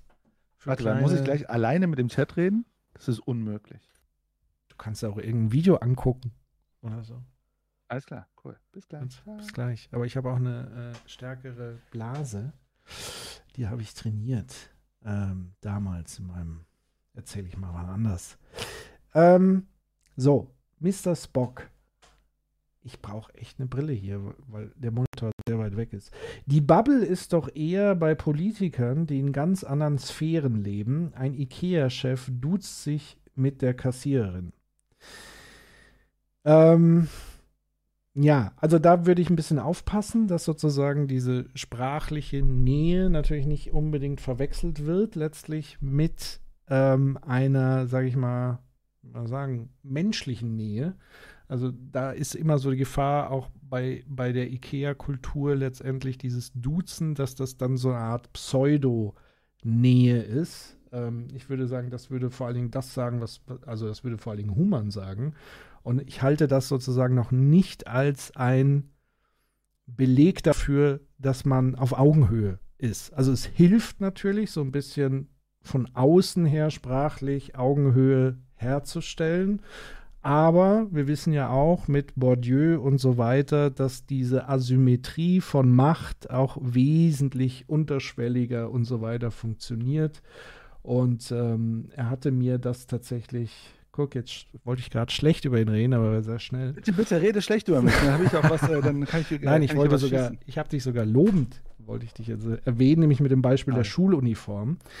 Ähm, weil letztendlich ähm, Mr. Spock gesagt hat, ein IKEA-Chef duzt sich äh, mit der Kassiererin, wo ich gesagt habe, duzen an sich ist ja erstmal ein Symbol, was noch nicht ähm, sozusagen dieses Asymmetrie oder die Asymmetrie in der, im, in, in, im Machtbereich sozusagen beseitigt, sondern eher sogar vielleicht kaschiert. Ähnlich wie halt Schuluniform, weil sich sozusagen diese Asymmetrien dann anders ausstrukturieren. Das wollte ich dich eigentlich. Und da der Hinweis an einen Skit von Human zu dem Thema. So. Ja. Also Schuluniform, also auch dieses Duzen. Das sind wir natürlich wieder bei Gigi. Kennst du Karl Polani? Polani. Ich, habe gerade gegoogelt. Ja, kennst du nicht? Dann brauchen wir nicht drüber sprechen. Sorry, The Brave Drake müssen wir uns erst informieren, dann können wir darüber sprechen, aber wir kennen seine Sicht nicht. So. Und Sonntagssoziologe. Ähm, in Kunst des Krieges gibt Sun Tzu den General den Tipp, mal einen sterbenden Soldaten in den Arm zu nehmen, um sich ins Herz seines Gefolges zu schleichen. Ja, ich dachte, um sozusagen ein bisschen Empathie dafür und eine, aber das ist eigentlich ein schönes Bild. Ich glaube, das gefällt Human, oder? Ja. Ja, also ich wollte gerade sagen, ne, die sagt, dieses Dudes-Kram und so, das ist ja alles postmoderne Führung. Das Ja. soll ja im Grunde die Machtasymmetrie versuchen zu äh, sozusagen zu, zu, zu, zu kaschieren. Ne? Also das ist so eine Art, so eine, so eine Logik im Sinne von, ähm, wie soll ich sagen, äh, die Immunisierung des Systems, um mit den, mit den Widersprüchen des Systems umzugehen zu können. Und deswegen ist der Chef heute dein Kumpel, der quatscht mit dir, was er am Wochenende gemacht hat, fragt nach dem, wie du dich fühlst. Aber es ändert ja nichts an den unterliegenden Strukturen. Auch das Duzen ist ja auch super interessant. Wer bietet denn Duzen an? Ne? Also, das ist ja auch wieder so eine Machtnummer. Ähm, ja, also wie gesagt, Organisation und Management und so weiter, das ist ja mein Mark und äh, äh, Leib und was weiß ich Thema. Können wir gerne ausrasten drüber. So, jetzt können wir weitergehen zum Markt. Richtig? Der Markt, der gute Alte. Ist auch natürlich. Begriff, kein, kein qualitativer, wenn du sagst, so und so viel Prozent. Ähm, aber äh, äh, bei diesem Punkt Grenzziehung, äh, auch das wurde gefragt. Ja, ist eine Abwägung. Wann, wann halten die Julis äh, einen Stopp des Wirtschaftswachstums? Ähm, und Also es geht um äh, äh, Klimawandel, 1,5 Prozent, bla bla bla. des CO2-Wachstums, der CO2-Emissionen, die damit verbunden sind, für angebracht. Wir sind allgemein, wir halten überhaupt nichts von Degrowth-Theorien und von der allgemeinen Aber gibt es Überlegung. eine ökologische Grenze? Ja, wo, wo das ihr 1,5 sagt, Grad Limit. Ja, ja. das 1,5 Grad Limit. Äh, So. Und deshalb wollen wir einen Zertifikatehandel haben, der uns befähigt. Nochmal ganz kurz, 1,5 Ich Grad. Also, wie kommen die Leute eigentlich drauf, dass man meint, dass dieses 1,5, das ist doch schon lang überschritten. Also, wieso arbeitet man immer noch mit diesem Begriff? Ich verstehe es nicht. Also, oder liege ich falsch? Wissenschaftlich IPCC sagt doch, 1,5 ist over jetzt. Wenn Jens noch da ist, dann könnt ihr es noch äh, rüberschießen, aber War Jens da? Ja, Jens war da. Ich kannte seinen äh, verschlüsselten Namen nicht. Aber Er wenn hat Jens, geschrieben, hi, hier ist Jens. Das habe ich Das ist vorgelesen. Ach, Äh, der äh, Jens. Ja gut, wie viele Jens? Ich kenne halt auch viele Jense. Okay, aber nochmal, mein Jens, ein... mit dem wir einen Podcast gemacht Ja, haben. das über weiß Klima. ich schon. Den Jens kann ich jetzt einordnen. Jens. Ähm, aber eigentlich hatte ich so verstanden, also wirklich vom IPCCC, 1,5 ist over. Also es ist, weil es hätte der Fall sein müssen, dass wir dieses Jahr schon so massiv die Handbremse hätten ziehen müssen, um das zu machen. Und wir sind ja nicht nur meilenweit davon entfernt, wir haben ja nochmal richtig Gas gegeben, im wahrsten Sinne des Ja. Wortes. So. Ich glaube, es war auch schon vor ein paar Jahren der Fall, dass mit dem Pariser Abkommen wir eigentlich 1,5 nicht erreichen, eher bei 3 landen werden. Also, und deswegen, das ist für mich ja dann auch schon fast wieder eine rhetorische Sauerei, dass man mit diesem längst widerlegten Begriff weiterhin hantiert, weil es suggeriert wird, dass man hier noch irgendwas schaffen würde, was längst nicht mehr der Fall ist. Absurd. Ja. Ich ist der die Ambiguität, ne? weil Der- sie mit, der Zukunft arbeitet. Aber egal, mach ruhig weiter. Ja, ja, genau. Wird, wenn du einfach ein Limit setzt und sagst, hier, das ist das Limit, ab darüber hinaus würden wir es Warte mal, Christian, das ist doch Jens, oder? Nee. Nee, erste Nee, nee, Chat. äh, ist Jens. Formal ist es noch nicht so weit, aber es ist nicht mehr zu erreichen. 2,26 wird aktuell geschätzt, sollte es soweit sein. Ja, genau das meine ich. Also, ich meine nicht, wir haben jetzt 1,5. Ich glaube, wir haben so zwischen, Ja. weiß ich nicht, bis 1,2 oder irgendwas. Aber es ist eigentlich jetzt schon klar, dass es nicht mehr geht. Es ist Und nicht mehr zu halten, egal was man jetzt tut. Genau, und mit dem Pariser Abkommen ist es ja so, dass man wahrscheinlich eher auf 3 landet. Das bedeutet, sogar die politischen Maßnahmen, die wahrscheinlich nicht eingehalten werden, führen eher dazu, dass man bei 2 2,5 bis 3 landet. Wenn man heute was machen würde. Mehr wahrscheinlich, als sie jetzt vorschlägt. Vermute ich jetzt mal. Also sie hat eine radikale Lösung. Oh, da bin ich aber gespannt. Ich hör's Sie mal. ist revolutionär, sag ich's ja. Also gut. 1,5 Grad nicht mehr einhalten, ist das ja ein, ne, also die, das ist das, bisherigen, die bisherigen Beschlüsse, die bisherigen Beschlüsse in der Umsetzung des Pariser Abkommens liegen bei weit über 1,5 Grad. Ja. Was also soll nach eurer Auffassung getan werden, damit tatsächlich 1,5 Grad eingehalten werden? Also erstens ist der Zertifikathandel ja zum Beispiel selbst in der Europäischen Union noch nicht kom komplett ausgeschöpft. Also Mhm. bestimmte Bereiche sind ja komplett ausgenommen, zum Beispiel der Bereich Verkehr, was ja überhaupt gar keinen Sinn macht. Ähm, deshalb finde ich, muss man den erstmal richtig umsetzen. Und dann stelle ich mir die Frage, ähm, wenn man nicht ein Limit macht und sagt, hier ist genau Stopp und alles, was darunter ist, müssen wir ähm, durch Marktprinzipien quasi aufteilen. Äh, und müssen wir, da müssen wir marktwirtschaftliche Prinzipien finden, das möglichst äh, gerecht aufzuteilen. Finde ich, im, das ist ja eigentlich die einzige Möglichkeit, das auf jeden Fall einzuhalten. Weil alle anderen Maßnahmen, zum Beispiel Tilo hat gesagt, wir investieren einfach ganz viel Geld. Da hoffen wir darauf, dass die Investitionen dazu führen, dass wir das 1,5 Grad Ziel anhalten zum Beispiel. Wie Oder du würdest sagen, ja. irgendwann ist beim Wachstum einfach Stopp. Ja, also ich kann auch sagen, ähm, auf einem Planet mit endlichen Ressourcen ist dieser Faktor, der ja einer ist, für mich in einem gewissen logischen Widerspruch zum Prinzip des unendlichen Wachstums. Ich glaube, dass ich, also ich muss wirklich sagen, dass ich, da sind wir jetzt nicht einer Meinung, das ist mir klar, aber ich finde. Du sagst, es gibt unendliches Wachstum als Prinzip bei endlichen Ressourcen? Ich glaube, das ist äh, Man achte immer auf die Wortwahl. Es ist nicht so, ich bin mir sicher, dass, sondern ich glaube. Das heißt, ich würde auch an der Stelle gerne, dass ihr aufsteht und das Glaubensbekenntnis mit ihr gemeinsam. sehr viel Wachstum geben kann und dass wir unsere Ressourcen so äh, verteilen müssen, dass das Wachstum, das wir haben, äh, gerecht ähm, quasi wachsen kann. Du weißt, was der World Overshoot Day ist. Ja. Das ist der Tag, an dem das, was Ja. äh, der Planet Erde in einem Jahr an ja. Ressourcen schafft, verbraucht ist. Der World Overshoot Day, der war vor ein paar Jahren, war er irgendwann mal 31. Dezember, ja. dann war er im, ähm, äh, im Oktober, September, inzwischen ist er im Mai. Ja. Also das, was du beschreibst als Zielperspektive im Moment, die Gegenwart, die ökonomische Gegenwart geht genau in die andere Richtung. Ich glaube, äh, wie gesagt, ich weiß, dass wir nicht einer Meinung sind, aber ich finde es ehrlich gesagt, ich finde es. Ja, aber das ich, sind Fakten. Ich weiß, dass wir nicht einer Meinung sind und ich glaube aber, dass es so ist. Wie gesagt, rhetorisch, zumindest ehrlich ganz kurz, der sorry. World Overshoot Day, äh, dass der immer näher Ich weiß, ich weiß total. Deshalb, äh, ja, du hast es falsch verstanden, wenn du äh, verstanden hast, dass ich nichts machen möchte gegen äh, mhm. Klimawandel. Nur ich glaube, dass die Möglichkeit, also dass, dass der Weg dahin nicht ist, okay, wir machen irgendwie einfach einen Wachstumsstopp oder so, weil ich ehrlich gesagt auch finde, Sondern. das ist ja auch eine dekadente Perspektive aus meiner Sicht, als quasi deutsche Industrienation, die sagt, wir haben hier viel Vermögen in Deutschland, oh wir haben viel Gott. Wachstum geschaffen in den letzten Jahrzehnten. Mhm. Äh, aus unserer Sicht könnten wir jetzt hier einen Stopp machen es gibt. Ja, Patrick, wir dekadenten Europäer, die sich das erlauben dürfen, aufhören zu wachsen. Mhm. Ne? Das ist ja privilegiert autoritäre Handlung. Zu mhm. sagen, ich höre auf. Andere Länder haben diese Handlung gar nicht. Das ist doch komplett, wie soll ich sagen, so unfair, wenn wir jetzt einfach sagen, Wachstum stoppen, oder? Ja, da merkt man halt, wie die Privilegien aus allen Poren quasi tropfen weil man noch nicht mal mehr merkt, dass ja ein möglicher Wachstumsstopp ja erstmal vielleicht für sich selber gilt. Also, weil die Prämisse in dieser Argumentation ist ja, wir als Privilegierte, wir werden auf jeden Fall ja wachsen.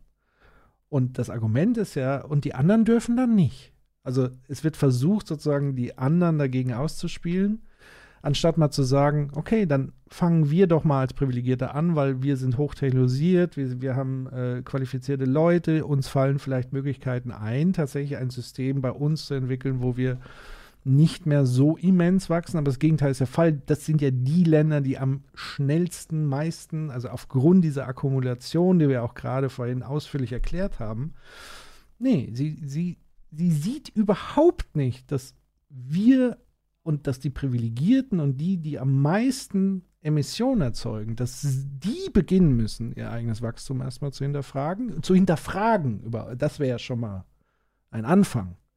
Und sich dann sozusagen auf mögliche Degrowth-Konzepte einzulassen. Und by the way, ich glaube, es wird nicht anders gehen. Das hat ja Hans verzweifelt versucht, hier sie zu konfrontieren mit einer physikalischen auseinandersetzt. Also hier sprechen wir wirklich von einem Naturgesetz. Es gibt endliche Ressourcen, die kann man nicht aus dem Nichts herstellen. Beziehungsweise vielleicht hat ja ähm, Frank Thelen noch irgendwas im Keller, wo er arbeitet, um irgendwie aus dem Nichts Materie und weiß ich nicht. Aber das ist ja ein physikalischer Fakt, dass unsere Ressourcen endlich sind, dass wir nicht unendlich CO2 ausstoßen können und so weiter und so fort wir aber davon ausgehen, oder gleichzeitig zu sagen, wenn wir wachsen wollen, brauchen wir Ressourcen, verfeuern wir Ressourcen. Und wenn wir das unendlich so weitermachen wollen, dann wird es halt unendlich verbraucht. Und dann ist irgendwann Schicht im Schacht, abgesehen von all den Folgeerscheinungen, äh, die da systemisch noch einwirken. Also, ja, ich, äh, also, hier, Tilo schreibt das auch gerade in dem äh, Chat, typischer Strohmann bei Degrowth, wenn alle Länder aus, äh, ausgegangen wird, da herrscht plötzlich Gleichheit im Denken, um die genau. Ungleichheit genau. zu zementieren. Genau. Ich, ähm, weil ich, ich, finde diese äh, wirklich, also klar, ne, das, das kann man jetzt natürlich ideologisch alles erklären, aber wie kommt man, also das ist ja triviales Denken. Ja, aber wie das können diese Menschen überhaupt das überhaupt schaffen, weiß nicht. Na, aber das ist doch, aber das ist doch das, was wirklich der Mainstream tatsächlich auch denkt. Also würde ich jetzt mal wirklich behaupten. Also das, das ist jetzt, das ist anschlussfähig, was sie da macht. Und deswegen schafft es die FDP ja auch immer mit diesen anschlussfähigen Geschichten auch Wählerschaften zu akquirieren, wo wir auch immer wieder die Hände über den Kopf zusammenschlagen. Wie können die gerade bei jungen Leuten so viel Resonanz erzeugen, weil sie eben solche guten Geschichten erzählen? Und ähm, ich weiß nicht, ist die Episode mit André Reichel schon online bei Corporate Therapy? Noch nicht, ne? Ist noch im Machen. Nee, die kommt jetzt am Mittwoch. Und da habe ich ja genau diese Frage als Advocato, Advocatus Diaboli ihm gestellt, nämlich genau diese FDP-Frage. Wie ist denn das, wenn andere Länder jetzt auch wachsen wollen? Und die hat er ganz hervorragend dort beant äh, beantwortet aus meiner Sicht als Degrowth-Experte. Also wenn die raus ist, hört euch das mal an, der kann es wesentlich besser erklären.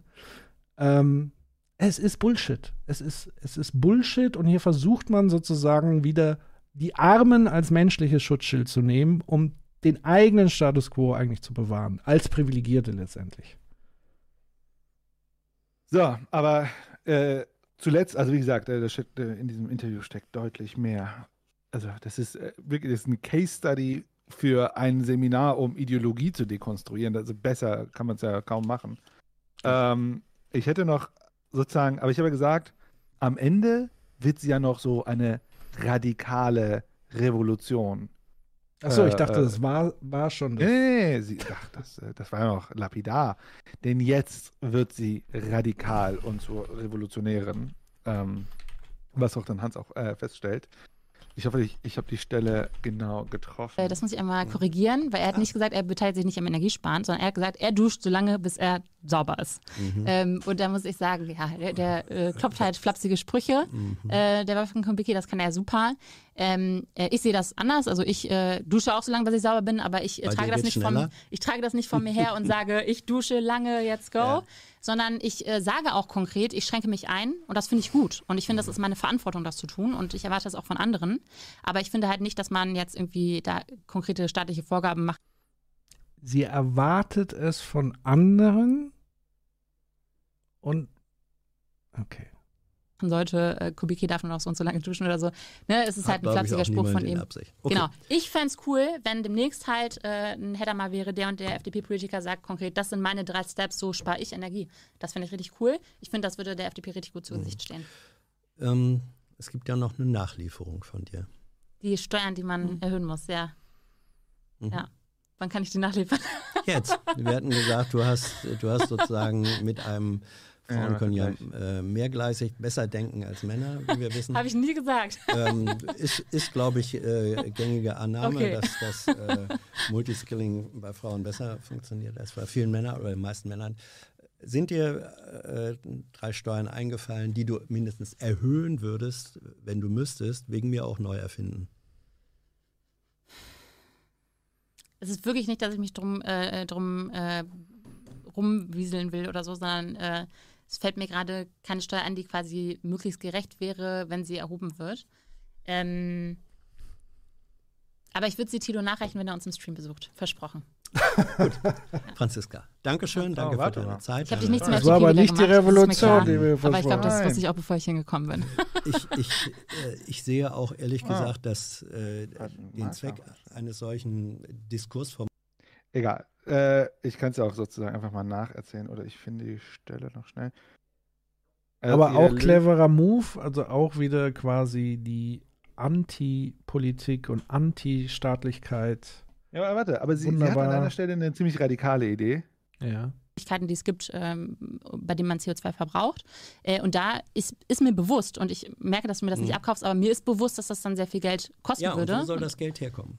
Wenn du Weil sagst, von, den, von denen, die das, äh, die das CO2 schaffen. Ja, also dieses aber wenn das, natürlich, aber wenn das. Äh, sagst du dir, sagst wenn, du jetzt, dass das zu teuer ist, dann das Klima zu ich, schützen? Ich, äh, ich sage, wenn äh, das, was du hier, im Grunde ist das revolutionär. Ja. Wenn das bedeutet, dass für produzierende Unternehmen, und die müssen ja die Zertifikate kaufen und bezahlen, wenn die das machen würden, dann würden die sofort sagen, äh, dann können wir unsere Produktion einstellen, dann sind wir nicht mehr wettbewerbsfähig. Wie kommst du aus der Bredouille raus?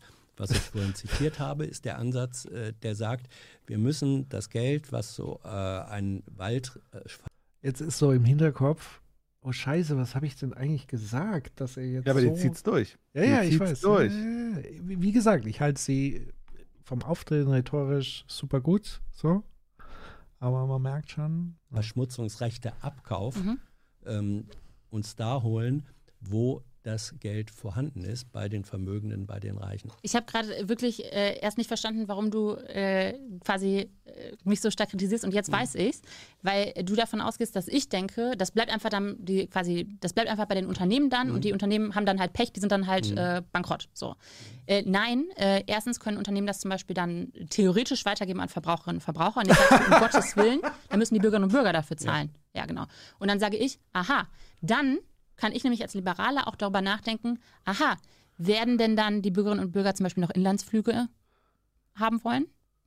Ja. Nee, die können die dann nämlich zum Beispiel nicht mehr bezahlen und müssen sich dann die Frage stellen, äh, ist es eigentlich sinnvoll und im, im, Rahmen der aktuellen Klimakatastrophe verhältnismäßig noch einen Inlandsflug zum Beispiel ja. in Kauf Das heißt, du beschneidest mit der Konsequenz deines Ansatzes die Freiheit der Bürger äh, noch fliegen zu können. Genau. genau. Ja, durch Marktmechanismen statt durch staatliche Eingriffe. Uh. Die äh, tun das selber. Ne? Die beschneiden sich dann ja. selber, weil sie sagen, ah, im Rahmen der Klimakatastrophe können wir staatliche, Wenn staatliche Eingriffe mehr Bürgerrechte schützt, als das, was du, äh, mehr freiheitliche, mehr, ja, mehr Bürgerfreiheit schützt, als das, was du vorschlägst, ist dann nicht der staatliche Eingriff das liberalere Instrument? Das ist eine sehr gute Frage. Äh, aus zwei Gründen finde ich nein. Erstens hm. hast du ja zum Beispiel jetzt wieder von Schulden gesprochen, die ja wieder zukünftiges Handeln einschränken würden, äh, um das zu ermöglichen. Und zweitens bin ich ja gar nicht, äh, das ist jetzt interessant, dass äh, jetzt komme ich, Achtung, jetzt mhm. kommt's, aus einer Perspektive, aus der ich sage, naja, es geht auch um Verhältnismäßigkeit von aktuellem Leben, wie wir es haben, mhm. Einschränkungen zum Beispiel, ähm, Verhältnismäßigkeit äh, von begrenzten Ressourcen. Ähm, ist es denn äh, ähm, sinnvoll, dass wir, also ich sehe mich nicht als Liberaler, als jemand, der sagt, ich bin der Vorkämpfer dafür, dass alle Inlandsflüge fliegen können, mhm. sondern ich sage, wir haben begrenzte Ressourcen. Ähm, ich finde, es gilt, es gilt grundsätzlich ein Verbraucherprinzip. Mhm. Ähm, äh, äh, sorry, ein äh, ähm, äh, genau, Verbra Ver sorry, Verursacherprinzip. Ja. Sorry.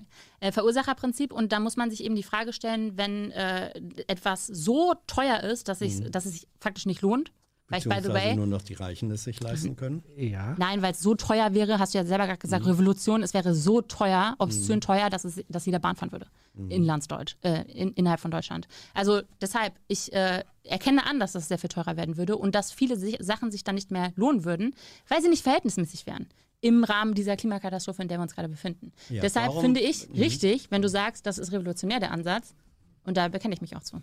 Gut, du bist eine Öko-Revolutionärin. Das ist eine Ups. Ja. Über, interessante Schluss. für mich. So. Genau, ich wollte, ich wollte, also sie ist die Öko-Revolutionärin. Ja, also. gar nicht, wo ich anfangen soll. ähm, also, ich finde schon mal spannend, weil letztendlich, also, wenn man so denken würde, dass man sagt, okay, es lohnt sich ja irgendwann irgendwie nicht mehr. Angenommen, es wäre so, das ist ja eigentlich eine andere Art von Degrowth. Es wäre quasi die dümmere Art von Degrowth. Ja, es ist wenn, wenn diese Degrowth. Logik das funktioniert. Definitiv. Es also da, genau, das ist Degrowth, weil ich sozusagen ja. ganze Geschäftsbereiche auslösche. So, ja. die sich so nicht mehr lohnen. Aber den entscheidenden Punkt hat Hans an der Stelle gemacht, zu sagen, wahrscheinlich gibt es aber Bereiche, die dann teuer sind. Und ich habe ja vorhin erzählt von Jeff Bezos seiner äh, Yacht, die äh, Brücken äh, in Rotterdam, die im Wege stehen dafür und der genug Geld hätte, diese ganzen Brücken oder eine Brücke abzutragen, um es rauszutransportieren zu dieser Werft. Äh, und das ist genau der Punkt, den, den Hans an der Stelle macht. Also es wird ein Markt wird sich immer dann finden, wenn es irgendeinen Vollidioten gibt, der genug Geld hat, den Betrag hinzulegen, um sozusagen das Geschäft zu machen. Das heißt, es wäre für mich die allerdümmste und allerungerechteste Form von Degrowth. Aber es ist eigentlich der Degrowth-Gedanke. Ja, es ist Degrowth. Also es, das ist ja genau, was ich auch vorhin meinte. Ne? Also der Kapitalismus oder der, die Neoklassik ist, ich sag mal, Anführungszeichen, gerechter, wenn wir ein Wachstum haben. Was sie ja gerade beschreibt, ist, es gibt kein Wachstum. Es gibt sogar die Gegenbewegung vom Wachstum, also Degrowth, aber immer noch in einem kapitalistischen System. Das wäre, keine Ahnung, wir landen in einer, einer das ist Ja, also, wir, wir, wir dürfen das ist, halt. Das ist doch Wahnsinn. Ja, Also, also wir dürfen, wir ja. dürfen natürlich nicht vergessen, was natürlich dann auch global jetzt schon der Fall ist, nämlich alles, was zum Wachstum beiträgt, was nicht schön ist, um es mal gelinde gesagt zu formulieren. Also Ausbeutung in anderen Ländern, Kinderarbeit, Arbeitsschutz, bla bla bla. Das wird sich ja noch immens mehr verschärfen weil man ja dann so unter und Betrug in diesem Zertifikatehandel, ich möchte mir gar nicht ausmalen, was da alles für Schindluder jetzt schon betrieben wird. Das wird sich natürlich auch alles weiter verstärken, also systemimmanent sozusagen. Ja. Ähm, das ist halt Aber, so. äh, Also was sie eigentlich beschreibt, ich überspitze es jetzt ein bisschen, ist eine Art Ökofaschismus. Aber ich will es nicht übertreiben jetzt. Äh, ich, mir- Ökomarktfaschismus. Ja, sozusagen auf der Idee des, ne, wir müssen jetzt ökologisch safe sein, äh, müssen wir jetzt halt so krasse Maßnahmen und wir landen natürlich, es ist ja, ist ja krank, das ist, egal, das ist eine kranke Welt. Aber schau mal, äh, äh, weil der Thilo hat das auch gerade nochmal gepostet mm, und ich hatte vergessen, diesen Clip mir aufzuschreiben. Deswegen werde ich jetzt nicht den versuchen, irgendwie verzweifelt zu suchen, äh, sondern ich will dir eine Stelle beschreiben, äh, die, die ich ganz spannend fand. Und zwar Nochmal ganz kurz, ging's um- bevor, bevor du es Ja? tust, behalt's äh, nochmal schnell in den Chat. Also zum einen, Mr. Spock hat Lindner bei irgendeiner Talkshow nicht gesagt, er sei klimaneutral, weil er sich Zertifikate gekauft hat. Das ist nämlich das nächste Ding. Also man muss nochmal hinterfragen, was sind eigentlich Zertifikate? Weil da ist ja der Gedanke ähm, schon dahinter, ist ja eher wie Ablasshandel. Ja, als so. Also ich, ich baller sozusagen CO2 raus und kaufe mir ein Zertifikat, was sozusagen das umwandelt. Und du wisst ja zum Teil heute nicht, wo dieses Geld dann wirklich hinfließt und ob es sinnvoll überhaupt in, in Sachen CO2-Reduktion angelegt wird. Also Baum pflanzen heißt noch nicht, dass ich in diesem Moment CO2 reduziere, weil dieser Baum erstmal einige Jahre wachsen muss, bis er das überhaupt kompensieren kann, was Christian Lindner in seinem Autobahn Porsche rausballert vielleicht. So, ähm, das würde ich gerne also nochmal ins Spiel bringen. Was heißt so ein Zertifikat? Dann hat Stefan geschrieben, schade, dass Hans die Zahlen nicht nennt. Die FDP, Lindner selbst, fordert quasi einen CO2-Preis von 600 Euro und mehr. Die Grünen hätten ihn längst darauf fest, festnageln sollen. Also wenn man das über CO2-Zertifikate macht. Ich kenne den aktuellen Stand tatsächlich auch gar nicht. Wann wird das eingeführt? Wie wird es, also keine Ahnung, wird auch nicht mehr darüber gesprochen im Moment gefühlt. Also zumindest nicht in, in den Medien, die man so sonst wahrnimmt. Ähm, dann schreibt Thilo, zu viele Schulden schränken unsere spätere Handlungsfähigkeit ein. Da, darauf wolltest du Das quasi ich gleich, gleich, genau. eingehen, okay. Ähm, so, Brave Drake äh, verabschiedet sich. Danke an äh, dich, dass du dabei warst. Fand es sehr anregend, kurzweilig. Danke, danke dir auch einen schönen Abend. So, Zertifikate sind Ablässe, genau, das habe ich gerade gesagt. So, äh, Thilo fragt äh, Stefan nach einer Quelle von den 600 Euro. Fände ich auch gut. Würde mich auch interessieren. Also grundsätzlich diese Zertifikate, was sozusagen auch der aktuelle Stand ist, würde mich wirklich mal interessieren, weil da wird immer so, wurde immer so geredet im Wahlkampf, aber ich weiß nicht, auf welchem Weg ist das, wer macht das jetzt? Man blickt ja nicht mehr so durch. Krieg ist ja auch da und so. Also was das Thema Sachen. Zertifikatehandel angeht. Also ich, Ja. also ich persönlich denke, es ist sinnvoll, über Zertifikatehandel grundsätzlich nachzudenken. Also da, da wäre ich wieder, was ich mal vorhin ges gesagt habe, mit diesem Zynismus. Äh, ich glaube, Maßnahmen zu ergreifen, die jetzt relevant sind, sollte man machen. Aber man sollte nicht sozusagen in diese Falle tappen, zu denken, was sie ja die ganze Zeit gemacht hat, dass Zertifikatehandel die Lösung ist. Denn, also Ja. Abgesehen von dem Wahnsinn, der dabei rauskommen würde, dass wir sicherstellen müssten, wie radikal wir runtergehen müssen mit den Zertifikaten. Ähm, ich meine, um jetzt wieder die neoliberale äh, Perspektive oder neo neoklassische Perspektive reinzuziehen, dann würde, also die Logik wäre dann, wenn CO2 so teuer ist, würden dann die Unternehmen anfangen, sich mit innovativen Möglichkeiten zu beschäftigen, um CO2 einzusparen. Da würden dann die Investments reinfließen und so weiter. Versus, und jetzt versuche ich direkt den Übergang zu machen, das, was Thilo vorher vorgeschlagen hat, den Teil äh, habe ich leider jetzt nicht in den Kapitelmarken drin gehabt, dass doch der, die Schuldenbremse abgeschafft gehört. Und dann muss doch der Staat Gelder investieren, wie in beispielsweise grüne Energie und so weiter. Das müsse ja dann nicht mehr gemacht werden über einen Zertifikatehandel, weil ja dann die Unternehmen die sinnvollen Investitionen tätigen werden, weil sie ja den hohen Zertifikatepreis drücken müssen. Oder in dem Fall sogar ausgleichen müssen. Und das wäre ja sozusagen die neoklassische oder neoliberale Antwort auf den Zertifikat, hohen Preis im Zertifikatebereich. Und noch ein Punkt, ähm, weil wir ja vorhin von den unterschiedlichen äh, äh, Energiepreisen gesprochen haben. Also Industrie zahlt weniger für Energie als, als privat und so weiter. Man müsste sozusagen auch hier einen Anreiz schaffen, dass Industrieunternehmen selbstständig ihre eigene Energieversorgung so umstellen.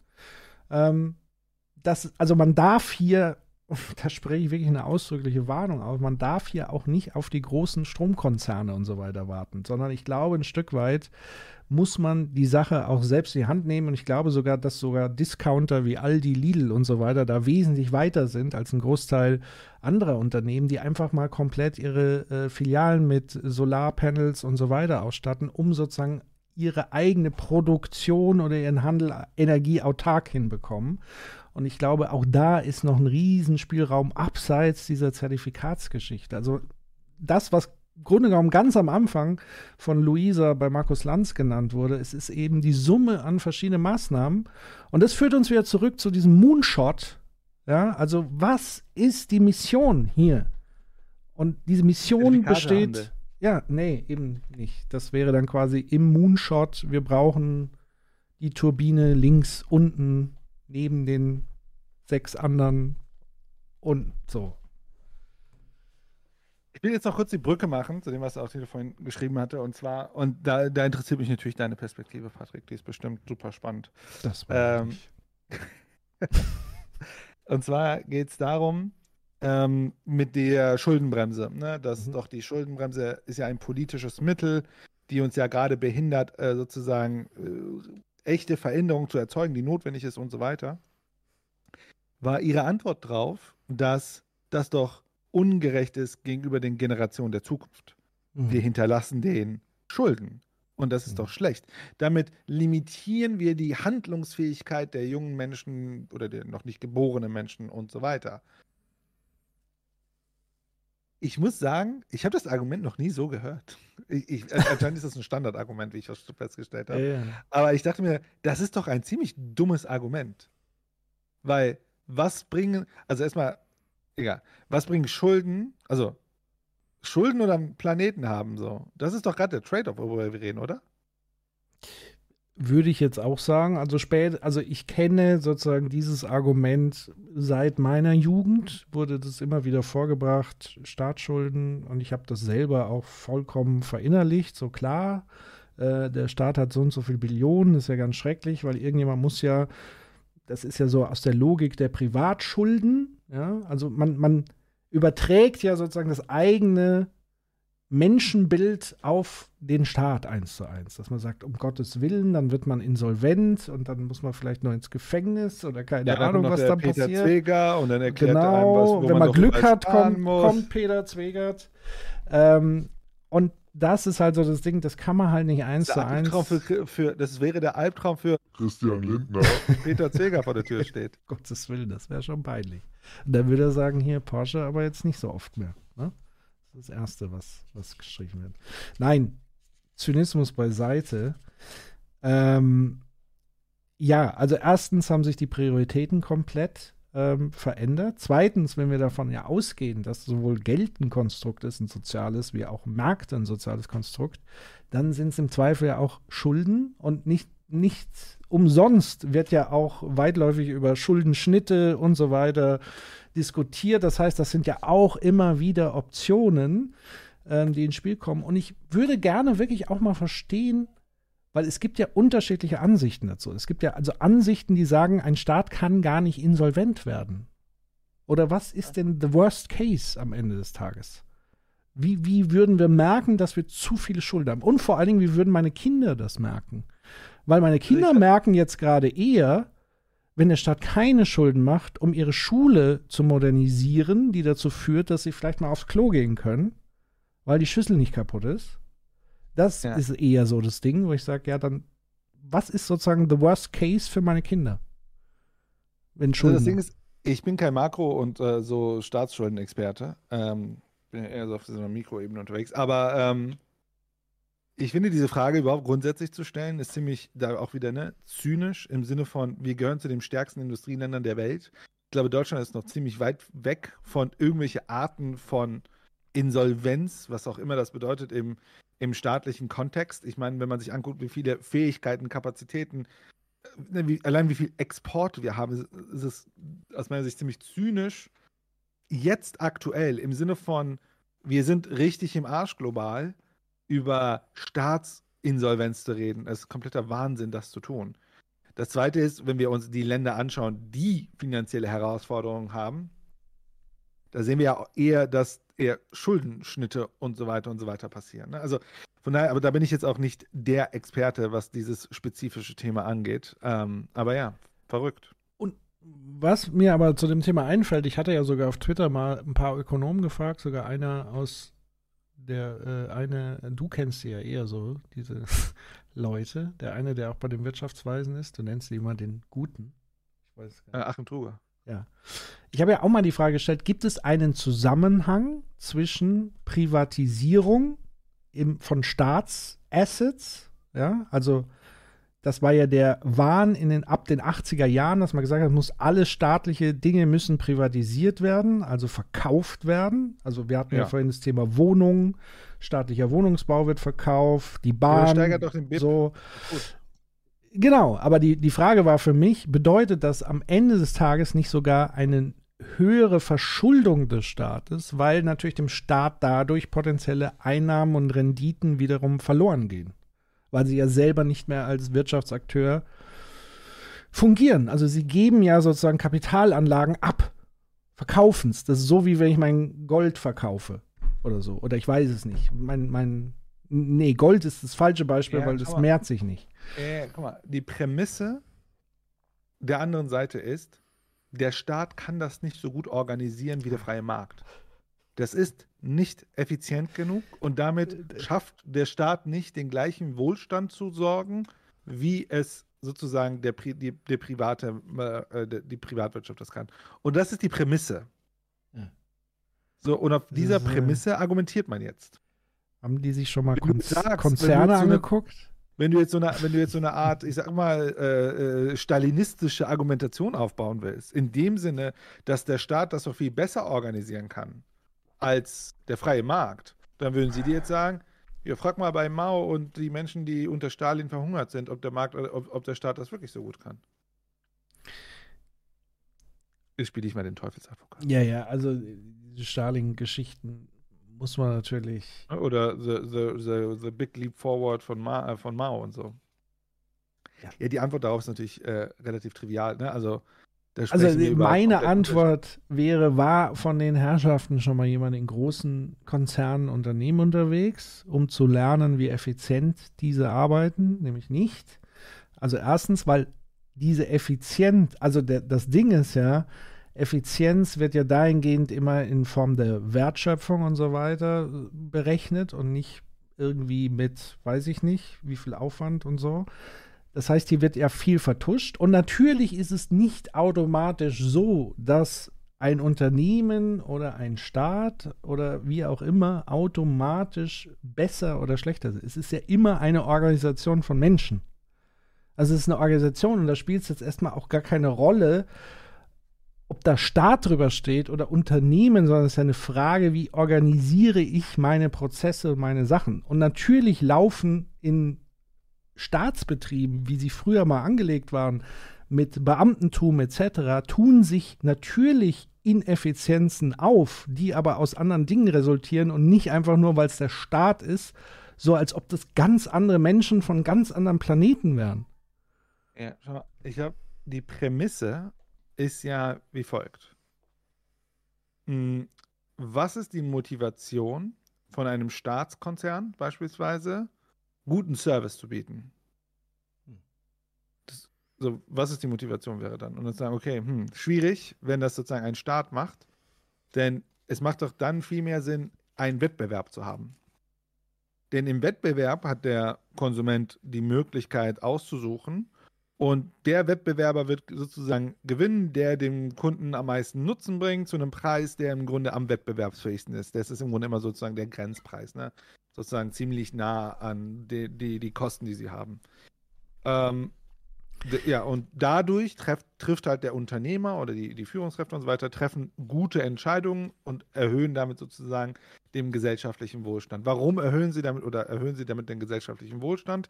Weil sie ja, weil sie nur wettbewerbsfähig sind, wenn sie an den Grenzkosten sind. Das bedeutet, sie haben die niedrigsten Kosten zu den besten was auch immer. Und das heißt, ja. und wenn du an den Grenzkosten agierst, hast du ja ganz viele Leute, die sozusagen ähm, mehr bezahlen würden, die bezahlen aber weniger, ne? da hast du sozusagen Wohlstand äh, erzeugt und so weiter. Und dadurch aber, dass der Wettbewerb da ist, wird der es ja immer zu den Grenzkosten gebracht und damit erhöht man sozusagen ökonomisch den Wohlstand. Ja. Das also, ist die Argumentation. Auf, ja, sie ist ja in Teil nachzuvollziehen, weil ich würde jetzt nicht sagen, wir sollen jetzt alle Unternehmen in allen Bereichen verstaatlichen, sondern ich würde sagen, wir fangen da an, wo Monopole gegeben sind. Also beispielsweise bei der Bahn, da hat es ja nicht so gut funktioniert mit dem Wettbewerb irgendwie. Ähm, und vor allen Dingen Grundversorgung, die wir sehen, auch in der Daseinsvorsorge, wie es so schön heißt, die sowohl Staat wie Kommunen haben. Und es gibt einfach Gesellschaftsbereiche, die für mich nicht auf den freien Markt letztendlich gut aufgehoben sind und wo Konkurrenz eigentlich gar nicht notwendig ist, sondern Konkurrenz eher zu einer Ineffizienz führt. Also sowas auch wie, warum brauchen wir 100 verschiedene gesetzliche Krankenkassen? Was einfach nur eine immense ja, ja. Äh, Verwaltungsapparatur bedeutet, aber am Ende keinen großen Benefit äh, im, im Output. Und nächste ist Gesundheit. Also wo ist die Rendite äh. bei einer Gesundheit und so weiter. Schau mal, ja. ich, da hat dem, äh, ich schau mal, Krishan 1712 hat gerade geschrieben, sind private Unternehmen nicht nur scheinbar effizienter, weil sie nicht so gründlich wie Behörden ja. sein müssen. Wenn ich einen Perse brauche, muss ich, muss ich den kriegen. Wenn ich einen Internetabschluss brauche, kriege ich den aber im Zweifelfall nicht, wenn er zu teuer ist. Diese Aussage stimmt aber nur zum Teil. Denn wenn wir sozusagen uns hochregulierte äh, Bereiche der Gesellschaft anschauen, also oder Industrie anschauen, dann gilt das natürlich auch sind, diese Regulationskosten werden ja dann im Grunde mitverarbeitet. Das heißt, dieses Argument ist nur scheinbar richtig, denn wie gesagt, wenn wir uns hochregulierte Bereiche anschauen, äh, gilt das natürlich auch. Ne? Es gibt Bereiche, da müssen Unternehmen gewisse Sachen sicherstellen, so wie das Behörden auch tun würden. aber sie aber, müssen dir den Perso ja nicht verkaufen. Das ist, glaube ich, der Punkt. Das kommt drauf an. Also wenn, wenn der Staat sagt, du kriegst dort nur die Möglichkeit, das zu betreiben, aber dann musst du das auch jedem anbieten, dann muss das er das gibt's. anbieten. Ja, ja, aber ich glaube, er meint jetzt wirklich ganz freie Wirtschaft als, als Vergleich. Ja, aber, aber das meine ich ja. Das, kann, das wird ja oft reguliert. Das heißt, du kannst privatwirtschaftliche Logiken haben, obwohl und trotzdem den, das gleiche Level an sozusagen Compliance erwarten, wie die Behörden das hätten. Das hattest du ja bei der Telekom zumindest, erinnere ich mich, dass bei dem ganzen Thema ISDN, da hat ja quasi der Staat die Vorgabe der Telekom gemacht, als sie schon privatisiert war, ja. dass jeder Haushalt, egal ob irgendwo auf dem Berg oder im tiefen Tal und ob ein Bauernhof weit irgendwo draußen, muss einen ISDN-Anschluss bekommen, wenn sie es wollen. Das war die staatlich festgelegte Pflicht, die der Telekom als privatwirtschaftliches Unternehmen gemacht wurde. Das wäre dann so ein Beispiel dafür. Ja. Genau, Hat sie dann so leider irgendwie bei DSL und Co. irgendwie verpasst, das nochmal ja. ähm, zu äußern. Also äh, das ist auch eine Sache, die Matsukato ja in ihrem Buch sehr cool deutlich macht, dass der Staat früher, wenn sie gemerkt haben, dass gewisse Unternehmen gewisse Privilegien hatte, Verpflichtungen gegeben hat, was sie machen müssen, vertragliche Verpflichtungen. Äh, ich hatte dieses Beispiel von, als ATT de facto staatliche Monopolstellung bekommen hat in den USA, sie verpflichtet wurden, einen gewissen äh, äh, Betrag ihrer Profits re-zu-purposen im Sinne von Grundlagenforschung. So wurde dieses Bell Labs gegründet und aus diesem Bell Labs haben wir unglaublich viele Innovationen, die heute im Grunde unsere Mobilfunkkommunikation und so weiter überhaupt ermöglichen.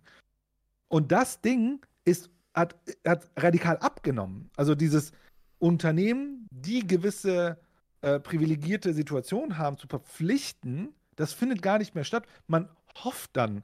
Dann habe ich letztens ein Meme gesehen auf Reddit, wo Leute gezeigt haben, äh, keine Ahnung, Elon Musk äh, verspricht die ganze Zeit in den USA, ja, ja, wir machen dieses, äh, wie heißt es, dieser Tunnel, dieses, dieses Tunnelding. Hyperloop. Ähm, Genau. Hype, wir machen Hyperloop Hype. so seit 20 Jahren. Ja, ja, wir, wir machen. Und äh, Richard, wie heißt der? Äh, Branson in UK auch Ja. irgendwas mit Highspeed äh, äh, äh, Bahndinger.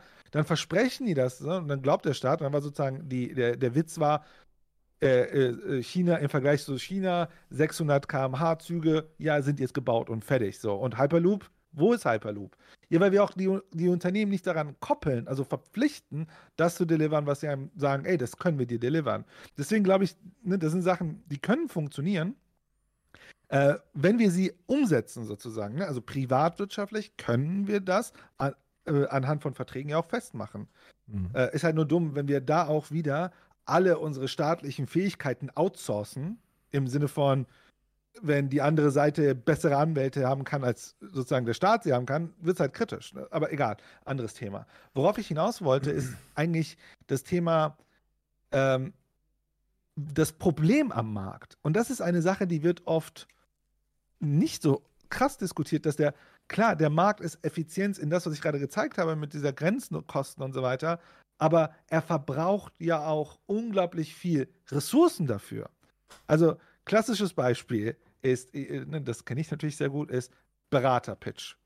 Ein großes Unternehmen schreibt aus, hier eine Million Euro, Beraterprojekt, hier zehn Beratungsfirmen, bitte, ne, ihr könnt, also, also schrei- schreiben aus und zehn bewerben sich. Mhm. Einer gewinnt, neun gehen leer aus. Jetzt rechne mal aus, wie viel kognitive Energie verschwendet wurde. Also ich ne, weiß nicht, ob du mal große Beratungspitches mitgemacht hast, wie viel schlaflose Nächte junge beratende Personen dann äh, haben, um dann einen Pitch mit 300 Slides zu machen, äh, wo der Partner dann meckert, wenn auf Slide irgendwas halt eine Farbe verrutscht ist oder so. Mhm. Aber am Ende hast du dann, keine Ahnung, mehrere hundert Leute arbeiten an einem Pitch, am Ende gewinnt nur einer. Und das ist natürlich ineffizient in dem Sinne, dass ja Massen an Ressourcen, also Geist, kognitive Energie und Zeit von Menschen verbraten wird für etwas, wo man sich fragt, hätte das auch anders organisiert werden können? Die Antwort der Neoklassik ist, ja, aber das ist keine Verschwendung in dem Sinne, dass wir doch dadurch einen guten Preis kriegen, dass wir dadurch effiziente Märkte haben und so weiter. Und, da, und das ist halt, wo mein Problem und auch dieser Diskurs, den wir äh, auf Twitter hatten mit dieser, mit, diesem, mit dieser Person, die so, ja, Bahn in Marktlogiken gedacht hat. Ich so, aber bei der Bahn macht es aktuell im gegebenen System keinen Sinn, über Marktlogiken zu denken, weil es gibt keinen Wettbewerb. Es macht keinen Sinn, in Marktkategorien zu denken. Und jetzt können wir natürlich uns fragen, in welchen Orten unserer Gesellschaft macht es ebenfalls keinen Sinn, in Marktlogiken zu denken. Krankenhäuser, Versicherung, hast du auch schon genannt, und so weiter. Da brauchen wir kein Unternehmertum. Da brauchen wir diese Logiken nicht. Menschen, also das ist doch die Erkenntnis, die wir doch heute haben, ist doch, Menschen mögen ihre Arbeit oder können auch ihre Arbeit mögen. Also Menschen wollen ja was machen. Und, aber wir bauen Organisationen, die das eigentlich alles korrumpieren. Und ich glaube, da gibt es hohes Potenzial. Ähm, im, Im Sinne von äh, the entrepreneurial state. Ne? Also, warum können wir nicht Unternehmen denken, äh, sorry, den Staat denken im Sinne von Unternehmertum? Jetzt nicht, dass die, äh, keine Ahnung, im Bundestag sitzen und Startups gründen aus dem Staat heraus. Nee, wir können ja sozusagen, also wir haben jetzt zum Beispiel die KfW. Ne, Die KfW ist ja so eine Art staatöffentliche Bank, ne, äh, die ja auch sowas macht und so weiter. Und davon, da könnten wir ja weitergehen. Und da fällt mir tatsächlich ein, aus, aus meiner persönlichen Erfahrung im öffentlich-rechtlichen Kontext, da ist nämlich genau das gleiche Problem, nämlich du hast ja die Pitches und so weiter. Ich habe ja da selber öfters mal Sachen gepitcht.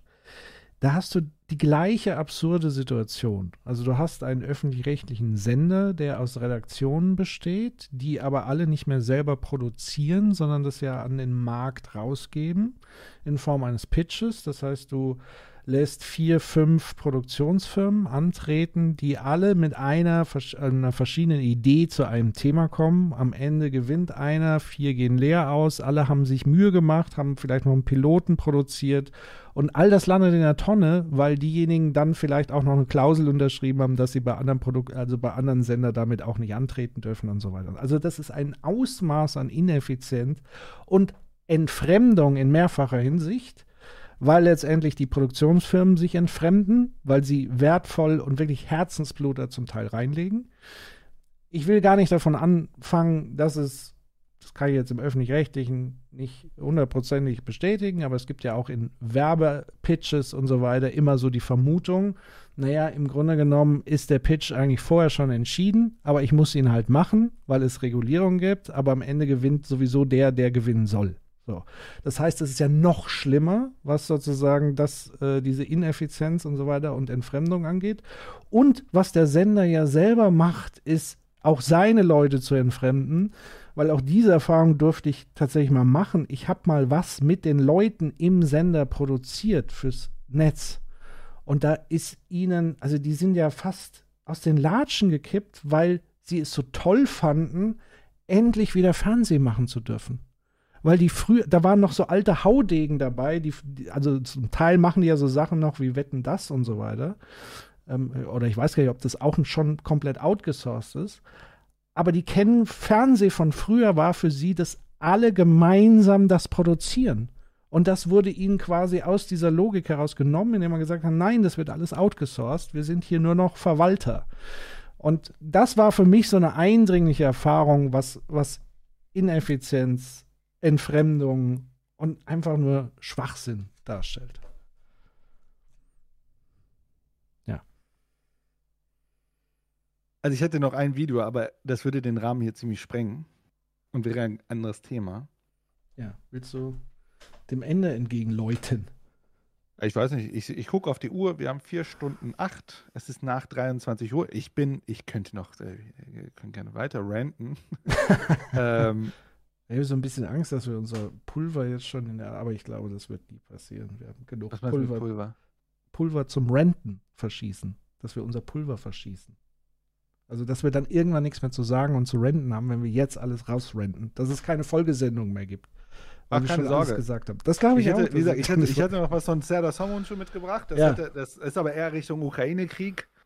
Äh, Also ein neues Thema. Ähm, Ich äh, bin ehrlich gesagt nass geschwitzt und ich weiß nicht, inwieweit ich kognitiv noch auf der Höhe bin, eine substanzielle Diskussion zu führen. Wir fragen nochmal den Chat, ob sie jetzt sagen, sie sind auch durch. Ja. Ähm, los, ein Clip so Mundschuh noch. Ich gucke erst seit einer Stunde. Ja, das ist halt das Fatale, wenn man spät einschaltet. Mensch. Du willst ja nicht ernsthaft so Mundschuh gucken. Wir Das können wir können es ja mal an. an ich, ich lese jetzt erstmal nochmal, was Sonntagssozial geschrieben hat und du überlegst dir, ob wir es noch wagen. Und wenn, müsste ich nochmal ums Eck und du müsstest dann mit dem Chat bespaßen, während ich weg bin. Das Also ich kann dann gerne dein- den Somoncho-Clip schon mal anmachen. Ich muss, ich, ich Ja. habe mit all meinen Zetteln gespielt. Jetzt weiß ich gar nicht mehr, wo mein, äh, wo, wo habe ich mit meinen. So. Ah hier, hier habe ich die, hier habe ich die Timecode. Ich muss jetzt nochmal, ich gehe jetzt hier nochmal auf. Äh, Also hier gibt es Wettbewerb. Somoncho muss nicht sein. Okay, also hier Sonntagssozial, die FDP-Position kann man vermutlich nur auf Basis der eigenen Prämissen angehen, sonst informiert man sich nur über jeweilige Glaubenssätze. Eine Annahme des funktionierenden Marktes ist ja Transparenz für alle Teilnehmenden. Eine Strategie wäre es zum Beispiel zu zeigen, dass der Markt zunehmend intransparenter wird und so weiter. Ja, ich weiß nicht, ob man mit denen auf so einer Ebene überhaupt diskutieren kann. Das ist ja das Ja, und diese. Marktintransparenzlogik, ich meine, das ist selbst der Ökonomie ja bewusst. Und da gibt es ja auch ganz viele Tra Theorien, die mit dieser Marktintransparenz umgehen. Genau. Mr. Und, Spock. ähm, ja. ja, was? Mach's fertig, weil ich, sonst wäre hier Mr. Spock hätte ein anderes Thema, deswegen, wenn, wenn du Wo denn, wo denn? Dann ballern wir die Mr. Spock-Thematik raus. Äh, Mr. Spock schreibt, also wenn ich wüsste, dass ich die nächsten 30 Jahre Brücken reparieren lassen muss, lohnt es sich den, dann nicht eigene ähm, Reparaturfirmen zu haben. Und auch da kann ich dir aus eigener Erfahrung was sagen. Ähm, ich bin ja noch in einem äh, Versorgungsunternehmen tätig, noch bis zum Ende des Jahres gebunden. Und da ist tatsächlich auch die, weil auch da hat man outgesourced an sozusagen andere Firmen, um Infrastruktur zu bauen. Und jetzt kommen sie auch an den Punkt, wo sie merken, oh, oh das ist ja gar nicht so effizient, weil A, die Rohstoffpreise steigen und sie merken plötzlich, dass diese outgesourcten Firmen plötzlich eine ganz andere Macht haben, weil sie sich mittlerweile natürlich aufgrund der Knappheit an Monteuren und so weiter sich natürlich hochhandeln können, was am Ende bedeutet, das, was sie vorher aus Effizienzgründen outgesourced haben, fällt ihnen jetzt heute auf die Füße. Äh, und eigentlich müssten sie auch zurückkehren zu diesem, eigentlich müssen wir, das ist ein wichtiges Asset, das ist ein wichtige Wert, ein Wertmerkmal, dass wir selber unsere Sachen machen können, weil es günstiger ist, weil wir die Qualitätshoheit haben und so weiter und so fort und die Flexibilität. Also von daher das Bock right. Also eigentlich wäre das der richtige Weg. Also richtig wäre das, aber man muss natürlich dann Folgendes bedenken. Wenn wir jetzt sagen, wenn der Staat jetzt sagen würde, ich weiß gar nicht, ob das überhaupt noch gibt, äh, sie würden jetzt hier äh, ähm, Handwerker und äh, Menschen, die Brücken reparieren können, ähm, alle jetzt sozusagen zum Staatsdienst erklären. Also sozusagen, sie würden jetzt unternehmerisch äh, diese, diese Organisation aufbauen, bla bla bla. Ähm, dann würde der Staat aber das natürlich nicht mehr zu einem Marktpreis machen sondern der Staat würde das natürlich jetzt äh, ähm, halt so den Kosten machen, weil er macht ja kein, also wäre ja linke Tasche, rechte Tasche. Ne? Also wenn der Staat jetzt hingehen würde, sagen, okay, äh, unsere Unternehmen machen das zum Marktpreis und wir beauftragen die zum Marktpreis und bezahlen sie mit Steuergeldern und dann kassieren wir die wiederum als Gewinn, macht ja keinen Sinn.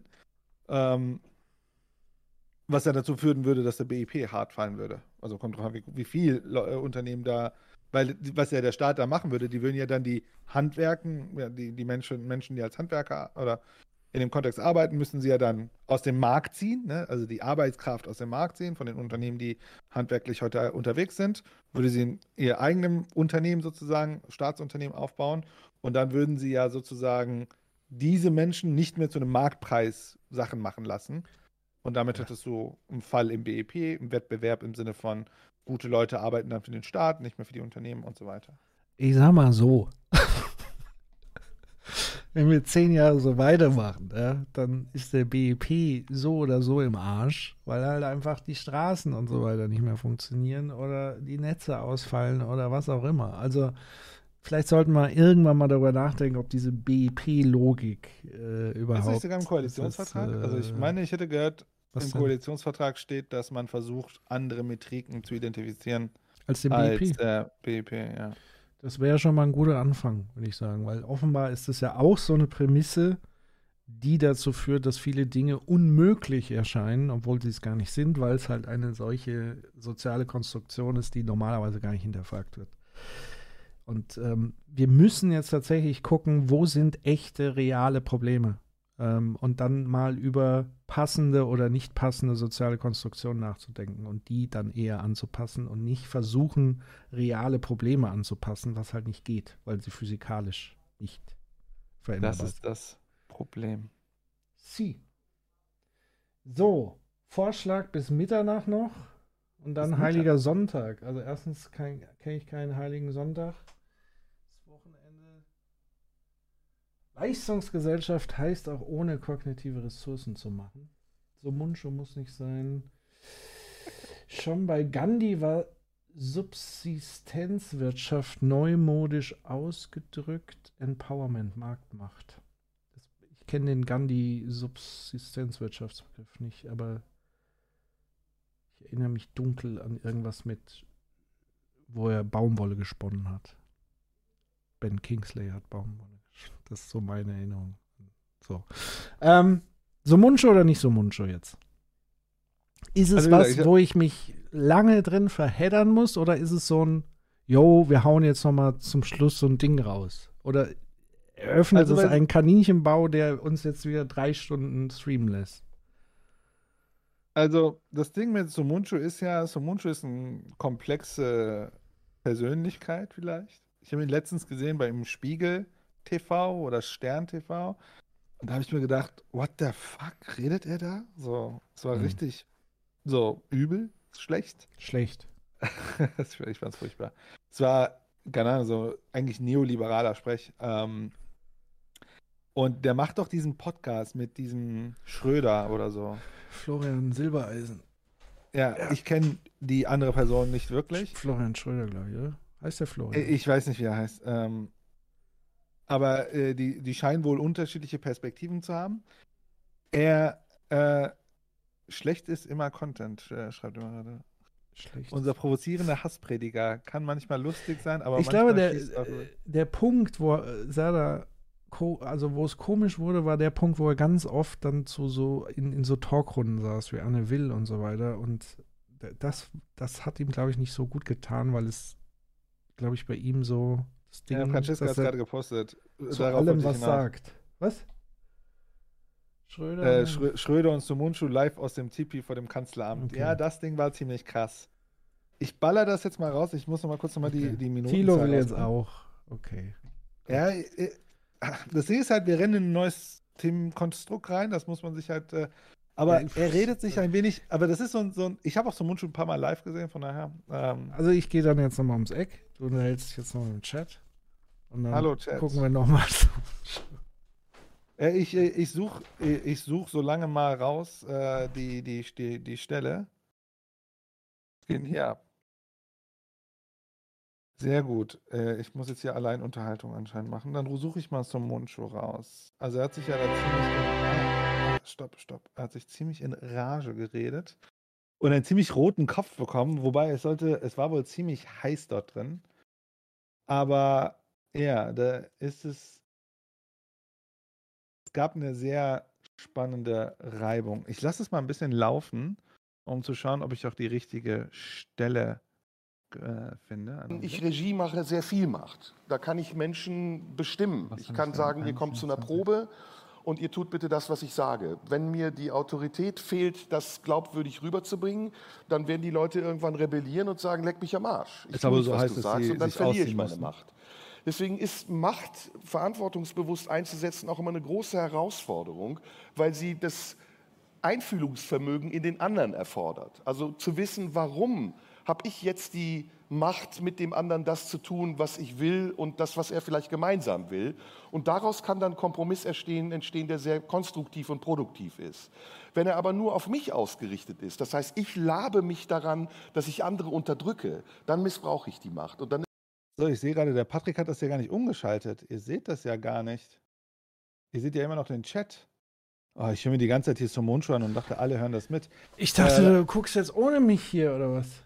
Ja, du hast ja auch den Chat gar nicht umgestellt. Nee, das kann nur ich. Ich bin hier in Ja, Macht- ich, also ich habe ja angemacht und ich Macht- dachte, alle hören sich gerade. Und ich dachte, alle hören sich gerade mit mir zum Mundschuh an, wie er über Macht und Aber was- Foucault redet. Aber was für eine Frechheit, mich da jetzt nicht einzubinden. bin Ja, ich wollte ja nur schon mal die traurig. Stelle finden. Ganz ruhig, ganz So. ruhig. Soll ich jetzt schon umschalten? Ah, war zu hören, sagt zumindest jemand. Ah, sehr gut. Ja, hier, Somunchu war Foucault-mäßig unterwegs. Aber den Foucault-Teil überspringen wir und Okay, kommen schade. eigentlich zu dem. Was? Schade, aber warum hat er denn, der sieht ja auch aus, als ob er gleich einen Herzinfarkt hat. Der, der Ja, es ist wohl ziemlich heiß in dem Laden. Aber ich mach mal Play. Also Okay, in, in okay, zwei, drei Sekunden, also ein paar Sekunden, müsste die relevante Frage kommen, wo dann der Herr Somunchu ja, wie soll ich sagen, äh, das ein oder andere Das äh, Herzinfarkt. Wir müssen wahrscheinlich ein bisschen pausieren zwischendurch, äh, weil wir das nicht durchrennen können bis zum Ende. Aber hier rennen wir mal. Es ist eine autoritäre Macht, die kein Gleich Ziel kommt's. verfolgt, außer mich selbst damit zu transportieren. Kippt Macht automatisch irgendwann in Manipulation? Jetzt. Ich würde sagen, leider ja. Ja? Das sieht man gerade bei den Grünen. Ja, ich meine es ernst. Also man sieht bei den Grünen gerade sehr deutlich, wie Macht eine Ideologie verändern kann, wie sie auch eine Ideologie radikalisieren kann.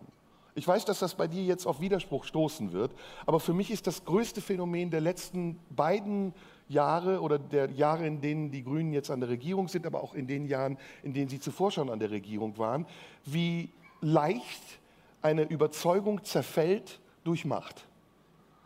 Und das ist beängstigend.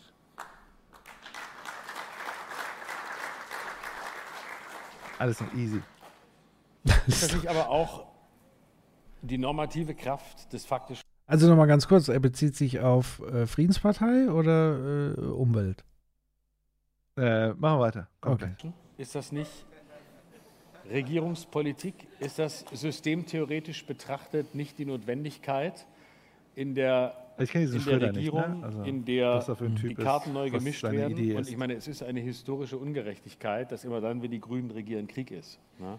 Das ist aber nicht Schuld äh, der Kriege. Ausgerechnet die pazifistische Partei muss immer wieder erleben, wenn sie an die Macht kommt, ist Krieg. Hegel nennt das die List der Vernunft. Ne? Also, Wer kennt immerhin Hegel? Naja, ich, ich würde das anders bezeichnen. Ich würde sagen, Macht korrumpiert. und irgendwann bist du nur noch an der Macht, äh, um der Macht willen. Und du lässt sie auch nicht mehr los. Und dafür gibt es zahlreiche Beispiele. Ja, natürlich, aber das ist, das, ist ja, das ist ja ein anderes Thema. Aber die, die Entwicklung, die die Grünen durchmachen, die kann man natürlich mit, mit, mit berechtigten äh, Gründen genauso sehen, wie du es gerade beschreibst.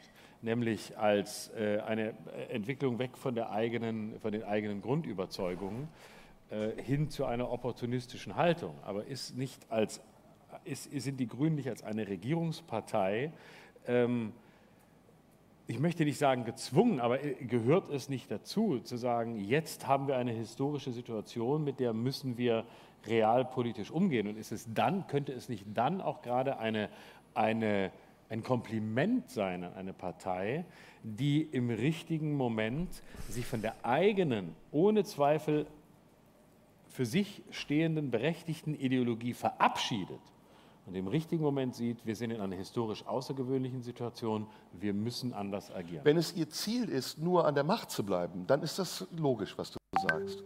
Ich mache mir eine Pause und stelle mal eine Frage, weil du das auch letztens in dem Chat oder im Twitter und so gepostet hast. Jetzt will ich mal nicht die großen Themen von den Grünen aufmachen, sondern äh, mach mal, also, weil klar, ne, bei diesen großen Themen kann man jetzt diskutieren mit Krieg, bla bla bla und so weiter. Julian Assange. Mhm. Die Grünen haben sich ja vor, also auch während des Wahlkampfs und davor, relativ so klar positioniert und, und, und zumindest habe ich das so wahrgenommen, dass sie sich so positioniert haben. Und ich würde mal sagen, ähm, ich weiß nicht, das ist doch so ein Ding, das ist es doch kein Kriegsthematik und so weiter. Wie siehst du das? Haben sie sich da, warum, warum, ne, warum hat die Außenministerin da nicht äh, sich klarer positioniert? Jetzt bei der Auslieferung.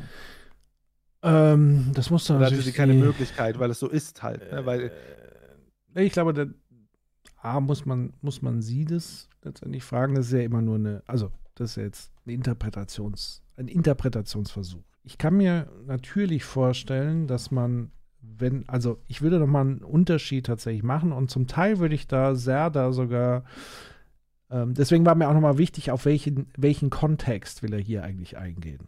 Ich glaube schon, dass es einen Unterschied gibt zwischen politischen Idealismus und Ideen und Realpolitik in dem Moment, wo du sozusagen in der Verantwortung bist, in einem Gefüge bist, wo es andere Kräfte gibt, wie wenn du in der Opposition bist. Ich glaube, das können wir schon mal, also weiß ich nicht, ob du dem schon mal ähm, widersprechen würdest, dass sozusagen Oppositionsarbeit immer etwas anderes ist als Regierungsarbeit. Aber es ist auch Wahlkampf, glaube ich, oder? Ich bin mir aber nicht sicher. Mm, ja, Wahlkampf ist eigentlich immer. Ja, also ja, Wahlkampf ich, ich, ist für mich eigentlich immer der Fall. So.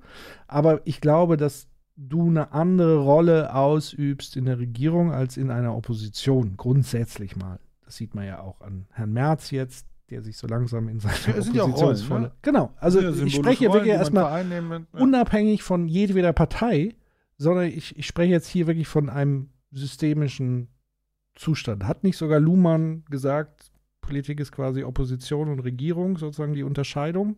So, also irgendwas muss ja. Also ich hoffe, Stefan ist da und kann uns das vernünftig beantworten. Stefan kann also das. Muss ich meine halbe, halbe Luhmann-Kenntnis hier auspacken. So. Also, das heißt, es gibt sozusagen und da kann man ja jetzt die Frage stellen, ist das berechtigt oder nicht? Weil es gibt für mich ja kein größeres Reizwort als Realpolitik, nee. weil es sozusagen ja den Status quo eher ja, immer verteidigt. Was Luhmann gesagt hat, sorry. Was hat Luhmann gesagt? Äh, die Systemlogik von ähm, politischen Systemen, Regierung und Opposition, die Differenz davon? Ach so, nee, äh, das weiß ich sogar. Die, die Systemlogik von Politik ist Macht haben, Macht nicht haben. Okay. Aber könnte man mit Regierung und Opposition auch übersetzen? Also, ja, also weil Opposition hat keine, haben, wobei keine Macht haben, dann ist es Opposition. Wobei Opposition letztendlich irgendwie eine Art passive Macht. Also ich will jetzt auch nicht sagen, Opposition ist frei von Macht. Das will ich jetzt auch nicht so weit gehen. Mhm. Aber spielt jetzt auch keine Rolle, was ich nur damit sagen will, dass es eine Differenz zu, zu geben scheint. Ein, ein, ein Zustand einer Partei oder von Leuten, die in einem anderen Modus agieren. Nichtsdestotrotz finde ich es gefährlich, sozusagen die Realpolitik immer wieder ins Spiel zu rufen, weil ich glaube, ähm, man lässt sich dann auf diese realpolitische Logik ein und gibt sofort alles andere auf. Also man muss sich ja dann immer fragen, also jetzt Beispiel Assange und Annalena Baerbock. Annalena Baerbock müsste sich fragen, was würde eigentlich passieren, wenn ich den einer der mächtigsten Länder und größten militärischen und wirtschaftlichen Partner wie die USA gegen das Schienbein trete, indem ich einfordere, Julian Assange ist ein Mensch, der dazu geführt hat, dass Kriegsverbrechen, was ja unseren, angeblich unseren westlichen Werten entspricht, dass wir das radikal transparent aufdecken und vor Gericht bringen. Übrigens das internationale Strafgericht, glaube ich, jetzt 20-jähriges, was die USA schon immer abgelehnt hat und Gesetze erlassen hat, dass es ihnen ermöglicht, sogar mit militärischem Einsatz zur Not jemanden, der angeklagt ist, da rauszuholen mit militärischer Gewalt. Das müssen wir uns auch nochmal klar machen. Ähm, was würde sozusagen Annalena, müsste sich das im Kopf durchspielen? Was wäre, wenn ich das jetzt durchziehe und sage, also erstens konsequent durchziehe und es nicht nur verbal verurteile, sondern sogar im Handeln konsequent mache, indem ich sage, ich nehme Assange als Bundesrepublik Deutschland hier dauerhaft als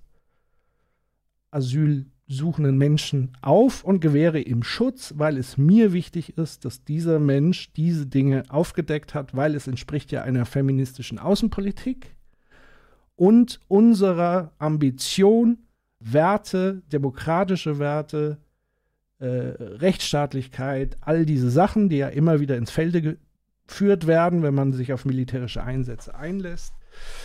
Das wäre eigentlich kongruent, wenn man sagt, mein Werteverständnis möchte ich auch in meinen Taten widerspiegeln lassen. Und deswegen ist ja dann die Frage, was würde passieren? Und was würde, also A, was würde mit ihr als Person passieren und was würde um sie herum passieren und was würde mit der Bundesrepublik passieren. Mhm.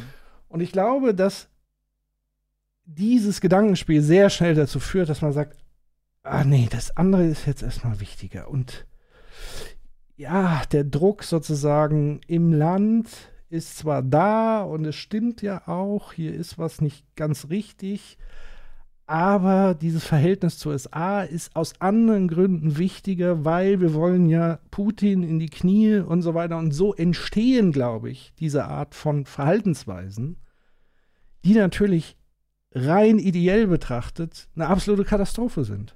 Und ich glaube einfach, dass das eine Art von Dilemma ist, was wir uns alle erstmal bewusst machen müssen, um es überhaupt im Ansatz irgendwie auflösen zu können. Ich glaube, wir verharren aber immer wieder in dieser Konfrontation. Ich meine, diese Diskussion, äh, die kenne ich seit ich lebe. Ja? Zu sagen, es gibt Realpolitik und es gibt diese Ideale und das kommt nicht zusammen und so weiter. Ähm, und ich glaube einfach, dass das nicht so einfach zu beantworten ist letztlich. Und ich wüsste auch nicht, wie ich sozusagen da reagieren würde an ihrer Stelle, weil es unfassbar komplex ist.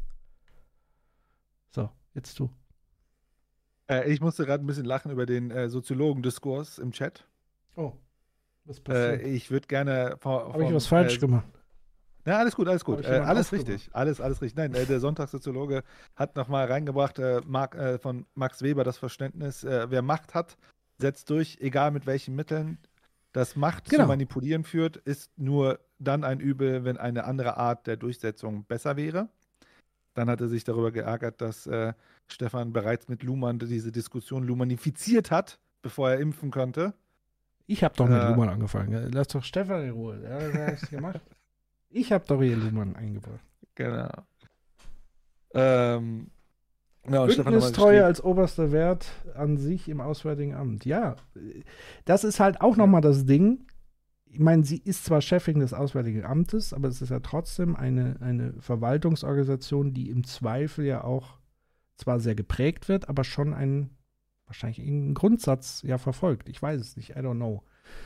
Ähm, ich würde noch ein bisschen weiter rennen, weil tatsächlich kommt das Spannende äh, äh, gleich noch. Äh, das geht aber dann in eine andere Richtung. Aber ich wollte diesen Moment noch ein bisschen nehmen, um nochmal dieses Thema, weil ich, ich, ich sehe das halt auch ähnlich äh, mit, äh, mit, äh, mit der Regierung.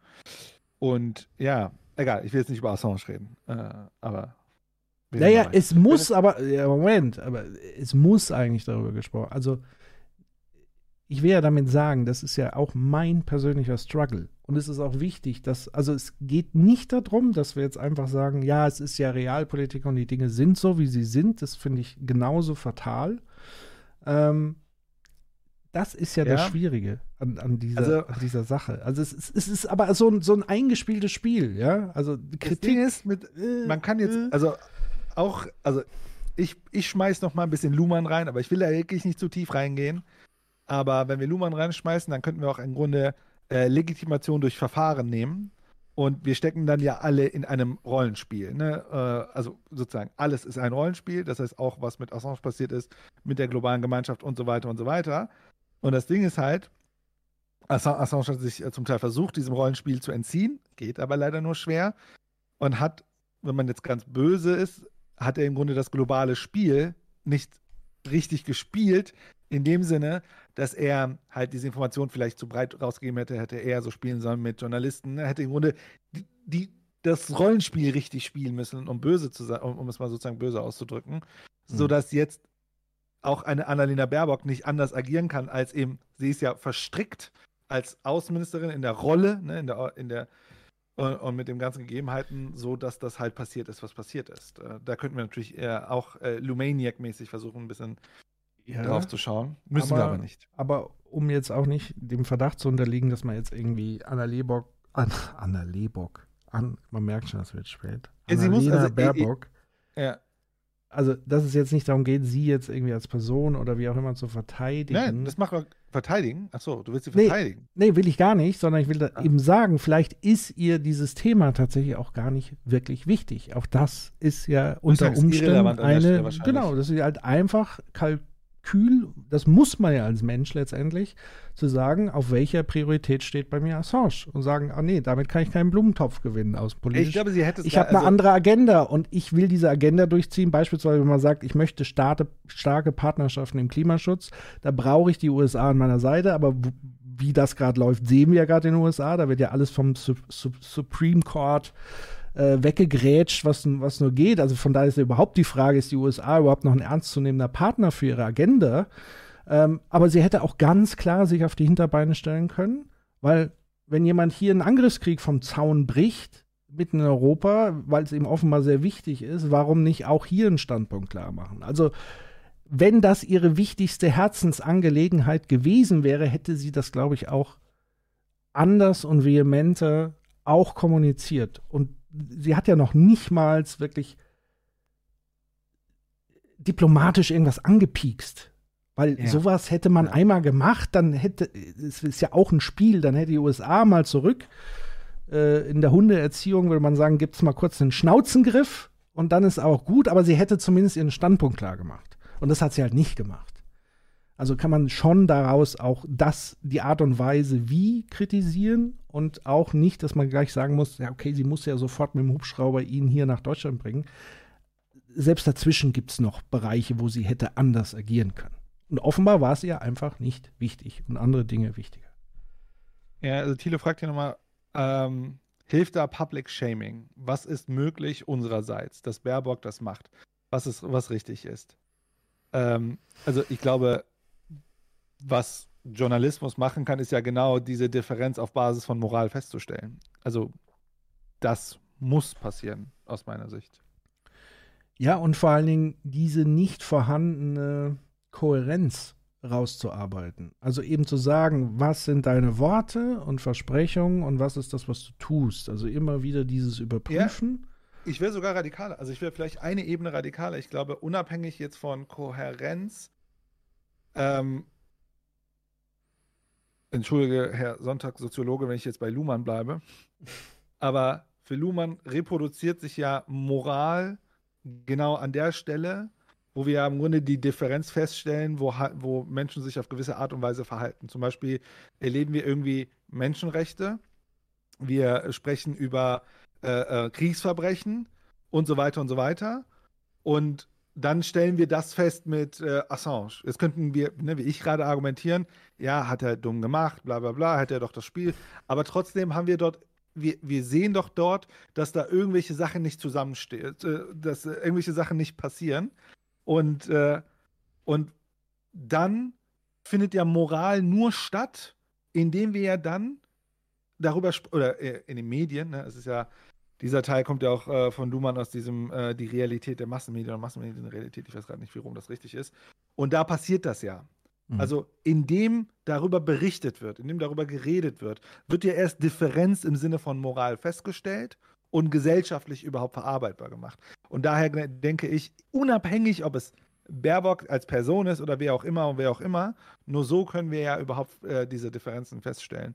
Und daher denke ich, ich würde es jetzt nicht Public Shaming nennen. Ich glaube eher darüber, äh, äh, darüber entsteht ja überhaupt die, die, Erkenntnis, was da gut und schlecht gelaufen ist. Ne? Man könnte, wie gesagt, man kann ja, wie ich auch gerade gesagt habe, bestimmte Sachen sagen.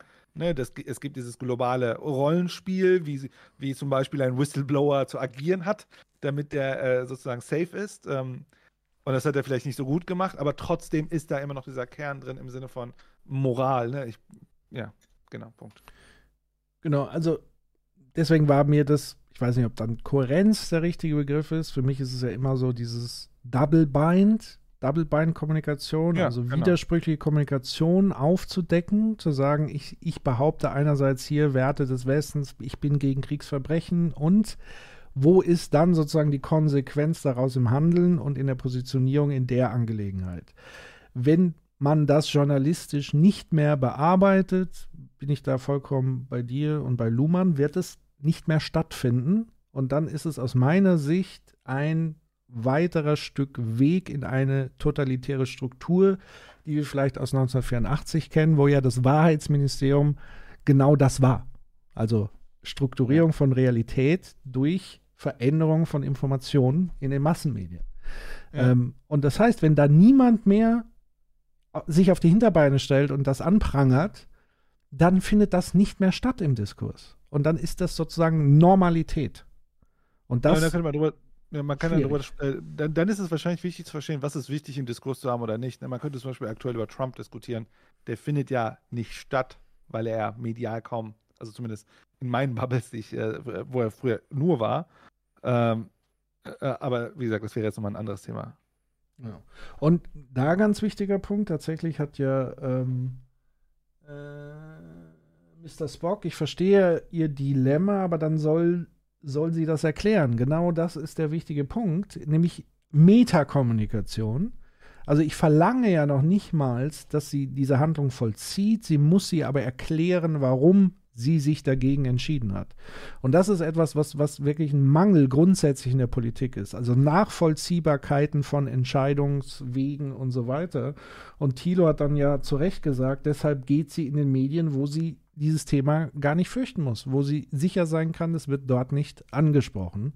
Und das mhm. ist tatsächlich dann wiederum ein Problem der Medien. Also wie kann, also das ist für mich dann auch kein Journalismus mehr, wenn Themen ausgelassen werden und wo man sich dann als Berufspolitiker aussuchen kann, ach, da wird es aber angenehm. Das hat dann nicht mehr viel mit der vierten Gewalt und so weiter zu tun. Das ist dann wirklich ein Problem. So, jetzt aber wieder back to business, denn äh, wir, wir kratzen ja gerade nur an der Somunchu-Oberfläche und äh, laut Critical Infinity wollen wir ja unter irgendwelchen Oberflächen gehen. Ich äh, sehe immer nur die Füße von Schröder. Die Furchtbar. springen mir ins aber Auge. ihr Ziel wäre, sich treu zu bleiben, müsste sie auf Macht verzichten. Ja, aber ist, ist Treue ein Kriterium in einer solchen Situation? Ja. ja, für mich ja. Ich bin da ganz dogmatisch. Ich weiß, ich glaube, du denkst da anders. Halt so Für mich gelten bestimmte Grundsätze mhm. auch jetzt noch, obwohl die Umstände sich geändert haben. Dazu gehört äh, Pazifismus. Das ist ja ein Schimpfwort geworden, was ich eine Schande finde. Pazifismus ist kein Schimpfwort. Das ist für mich ein sehr positiv besetzter Begriff immer noch. Und diesen Begriff umzukehren und ihn zu instrumentalisieren, um damit ganz unlautere Zwecke zu verfolgen, ist für mich ein Verbrechen, ein ideologisches Verbrechen. Und, und ich sage das, sag das ganz ehrlich und ganz offen. Ich habe jahrelang ein bisschen laufen, ja, gearbeitet. ich ja, bin ja. Im, Im, Namen der. Ich wollte nur kurz sagen, es entspricht ja ungefähr dem Meinungsbild, die Hälfte des Saals klatscht. Die andere äh, Hälfte fächert weiter Luft. Heinrich Böll Stiftung unterwegs gewesen und habe aus Hitlers Mein Kampf gelesen. Das hätte mir schon eine Warnung sein müssen. Aber egal. Äh, heute sehe ich das mit, mit Entsetzen, was aus dieser Partei geworden ist. Ich sehe mit Entsetzen, wie schnell sie ihre Grundsätze über Bord werfen, mit Begründungen, die ich für profan halte. Atomkraft ist jetzt plötzlich wieder ein Thema. Äh, Aufrüstung ist ein Thema. Das sind die Grundsätze der grünen Ideologie gewesen, über die man früher auf Parteitagen gestritten hat, als es noch Realos und Fundis gab, und die jetzt im, im Rampenlicht der Macht einfach so im Pragmatismus weggewischt werden als Realpolitik. Und das gilt für mich nicht. Also ich messe die Politik nicht nur an ihren Umständen, sondern ich messe sie auch an ihrer inneren Konstitution. Und die ist bei den Grünen mega brüchig im Augenblick. Ich bemesse Politik aber nicht an ihrer Ideologie, die irgendwann mal in irgendeinem Moment für richtig erklärt wurde. Jawohl. Sondern ich halte das Problem für das, das größere Problem ist für mich die Tatsache der Ideologie in der Politik. Was ist Ideologie? Was meinst du mit Ideologie? Pazifismus? Ist das eine Ideologie oder ein Ideal? Pazifismus ist an sich ein, ein Ideal. Okay. Können wir uns, können wir uns darauf einigen? Ist ein, ein, ist ein schönes Ideal, teile ich auch, bin ich, war ich immer dabei, gar keine Aber du weißt, ich bin für Waffenlieferung, also du sprichst jetzt mit dem Falschen. Ich weiß, deswegen sind wir uns ja auch völlig einig.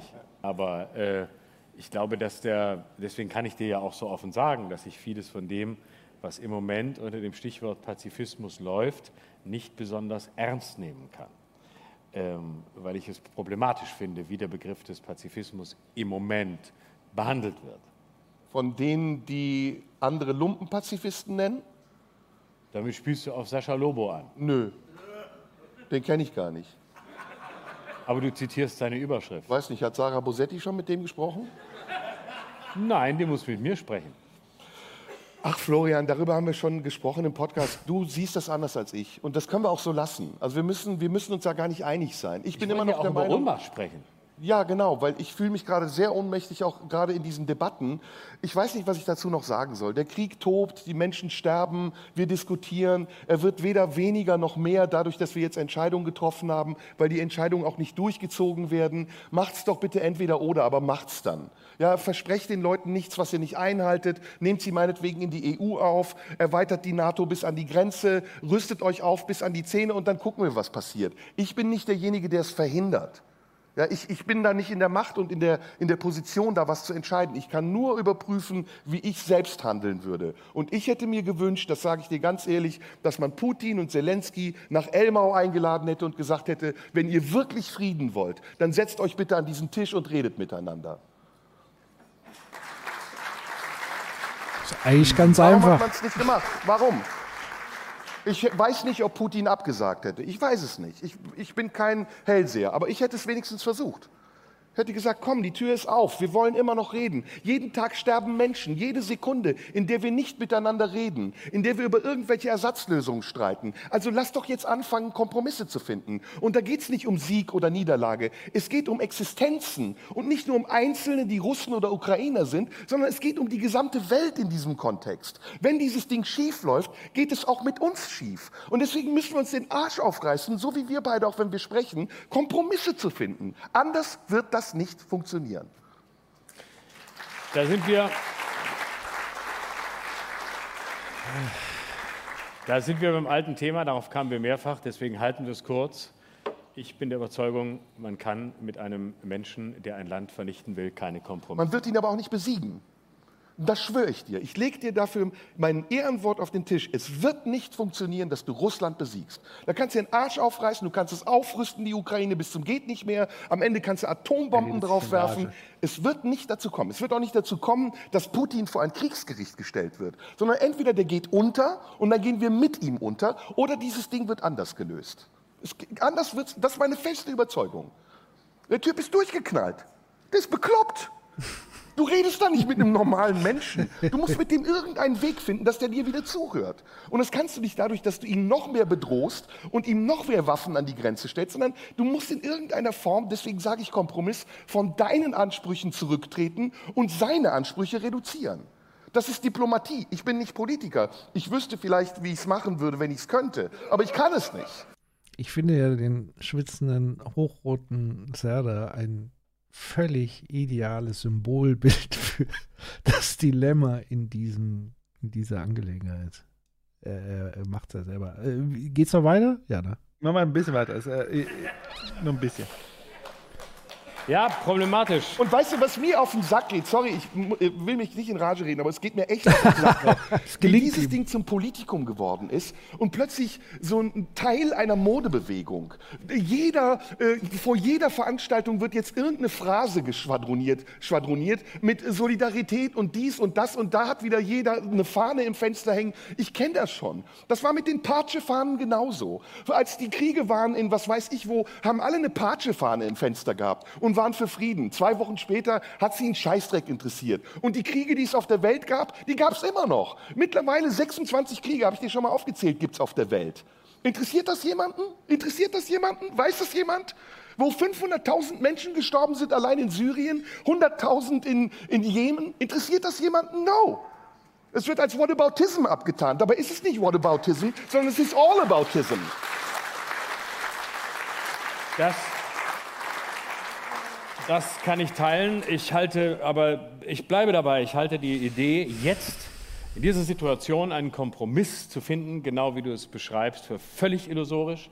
Und ich halte es für hochgefährlich, hier Putin auch nur einen Schritt entgegenzukommen, weil das seiner Ideologie folgend. Komm ihm ja nicht entgegen. Da, doch, wenn die einen abtreten sollen, kommst du ihm entgegen. Und, äh, Nein, nein, ich man kommt sich entgegen. Es Nein, das nicht- es, ein Kompromiss ist, beide gehen aufeinander zu.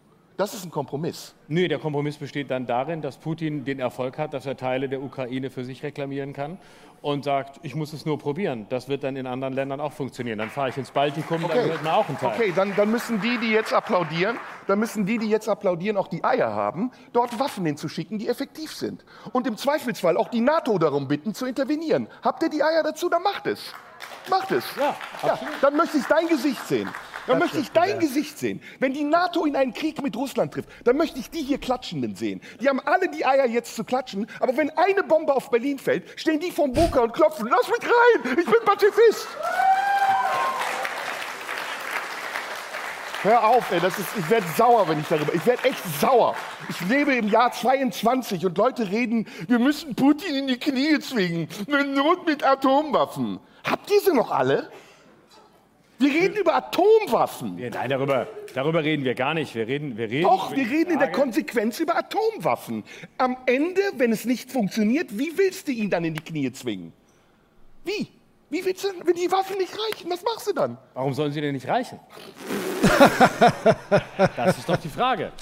Ich glaube, ich bin sehr sicher, dass, und, dass du Putin unterschätzt und dass du, äh, dass deine, dass deine Idee eine, eine romantische sein mag, aber sie hat mit Diplomatie Ja, nichts es zu ist tun. nicht romantisch. Doch, sondern es ist das Erfolgserlebnis. Romantisch ist zu denken, du kannst Putin in die Knie zwingen. Es ist So, Patrick, das haben wir uns ganz viel sehr das haben wir uns schon so gegeben. Wie fühlst du dich? Verwirrt. Warum? weil er sich in einer Tour selbst widerspricht. Ähm, er gleichzeitig aber den Eindruck vermitteln will, dass er die Lösung kennt, die aber keine Lösung ist. Und deswegen meinte ich ja, er ist ein perfektes Sinnbild für ähm, viele gerade hier in der Gesellschaft, die sozusagen einfach nur ihre Ruhe jetzt wieder haben wollen. Also die wollen einfach, also im Grunde genommen will ja jeder das Gleiche. Jeder will ja, da, darüber herrscht ja Einigkeit. Jeder will Frieden, Ruhe.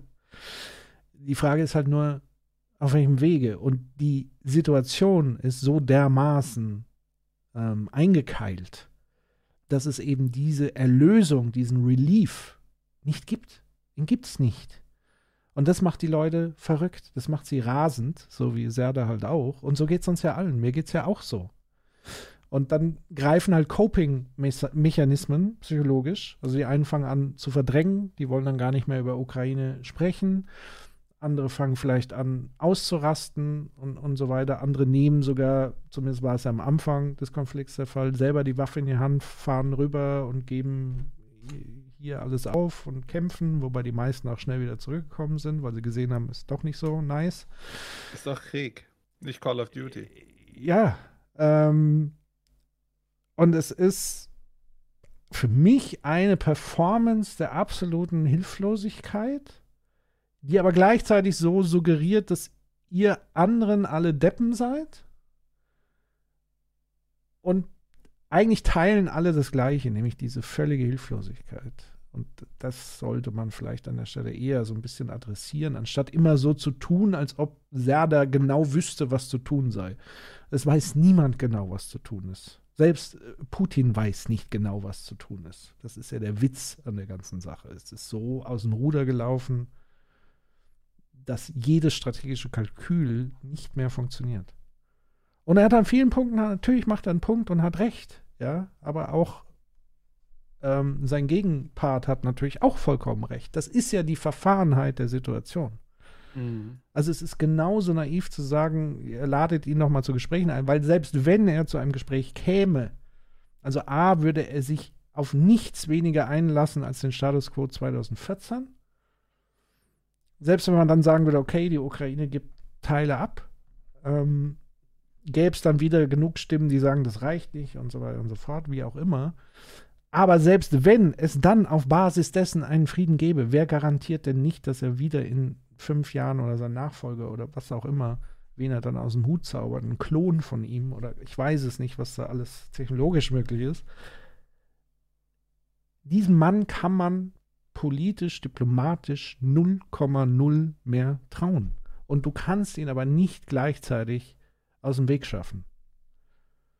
Also nicht, dass ich wüsste, vielleicht arbeitet man dran, aber ich glaube, er ist da sehr gut gefeit, was, was das angeht. Man hat ja schon über viele Jahre gesehen, wie äh, paranoid er auch lebt und so. Ähm, er weiß ja genau, was ihm blüht. Also, pff, schwierig. Ich, ich bin ratlos, hilflos, überfordert, irritiert. I don't know. Ich fand tatsächlich eine sehr interessante Analyse, die du da machst. Und würdest du sagen, die Beispiele, die er bringt, im Sinne von, ey, Krieg gab es doch schon immer, 500.000 Tote hier und äh, Jemen und so weiter. Sind das auch Teile eines Bewältigungsdings? Ne? Dass er sagt, dass er die, ist es dann doch Whataboutism? Was meinst du? Von ihm eine Bewältigung oder? Ja. Naja, ich habe ihn jetzt nicht so erlebt, dass er jetzt ein, ein permanenter Aktivist im Namen dieser Kriege immer wäre. Also weiß ich nicht, vielleicht tue ich ihm Unrecht, er hat es immer wieder bei jedem Konflikt thematisiert. Ähm, aber er macht natürlich dahingehend einen Punkt zu sagen, wir vergessen natürlich alles, was so ein bisschen weiter weg ist. Auch selbst 2014 mit der Ukraine müssen wir auch uns ehrlich machen. Es, ist, war die, es war eigentlich noch ein Stück weit krasser, weil wir haben uns ja jetzt schon ein bisschen seit 2014 daran gewöhnt, dass Putin schon mal gebiete sich irgendwie so. Das andere war ja nur deshalb so krass, glaube ich, ich glaube, was uns wirklich schockiert hat, war diese Atombombendrohung. Die hat uns zum ersten Mal so richtig mit reingezogen. Ähm, aber ansonsten, ja, also natürlich macht er da einen Punkt zu sagen, es gibt, also in Syrien ist immer noch Krieg. Es ist immer mhm. noch Krieg. Und ich, ich kenne persönlich Leute, die ähm, damals fliehen mussten und die sich nichts sehnlicher wünschen, als wieder nach Hause ähm, zu gehen und so weiter. Aber da spricht keiner mehr. Oder Afghanistan-Desaster und so weiter und so fort. Und Whataboutism ist hier ein falscher, also es ist eigentlich fatal hier what, über Whataboutism, also es offenbart eigentlich nur oder es macht deutlich, dass wir hier andere Prioritäten dann jeweils immer setzen, nämlich Länder, die uns näher sind oder uns vielleicht sogar selber betreffen könnten, ähm, sind uns im Herzen und im Bewusstsein näher als alles andere, was auf der Welt abgeht, weil Krieg ist ja jetzt wirklich kein neues Phänomen auf der Welt und auch nicht in Europa und so weiter. Mhm. Ja, ja, also äh, ich hatte das Ding auch reingebracht, so ein bisschen mit dem Hintergedanken ähm, im Sinne von Spektakel mhm. dass das eigentlich wieder auch dieser Auftritt eine Art Spektakel ist, weil es auch sehr stark ähm, eben äh, äh, auf Twitter stattgefunden hat. Also es hat ja. ziemlich stark auf Twitter getrennt und so weiter. Und ähm, ich hatte dir, glaube ich, auch schon mal erzählt, äh, dass ich aufgehört habe, zum Beispiel äh, relativ viele Talkshows mir anzuschauen, weil ich, also ich, ich weiß nicht, ich habe vor schon eine Weile her eine, eine Landsendung gesehen, da war Wagentech und so weiter und so weiter. Und weißt du, bei diesen Dingern geht es mir auch schon gar nicht mehr um die Argumente. Mhm. Ähm, weil was da einfach fehlt, ist, weißt du, ich, ich denke mir, jetzt, es war ja natürlich ein bisschen provozierend, in, in diesem Format das reinzubringen. Jetzt haben wir uns ja das Somunchu angeguckt und Herrn Schröder, ich weiß nicht, wie der mit dem Vornamen heißt. Florian. Ähm, da steht doch. Florian, da steht es doch noch. Wo steht das? Ich sehe es nicht. Okay, Herrn Florian Schröder Ja. uns angehört und ich denke mir, ich meine, das ist auch Entertainment, was sie da machen, aber es ist halt ein schweres Thema gleichzeitig. Mhm. Äh, was mir damals auch bei äh, Lanz gefehlt hat, ist, warum reden nicht, warum hören wir nicht viel mehr Menschen, die Ahnung davon haben?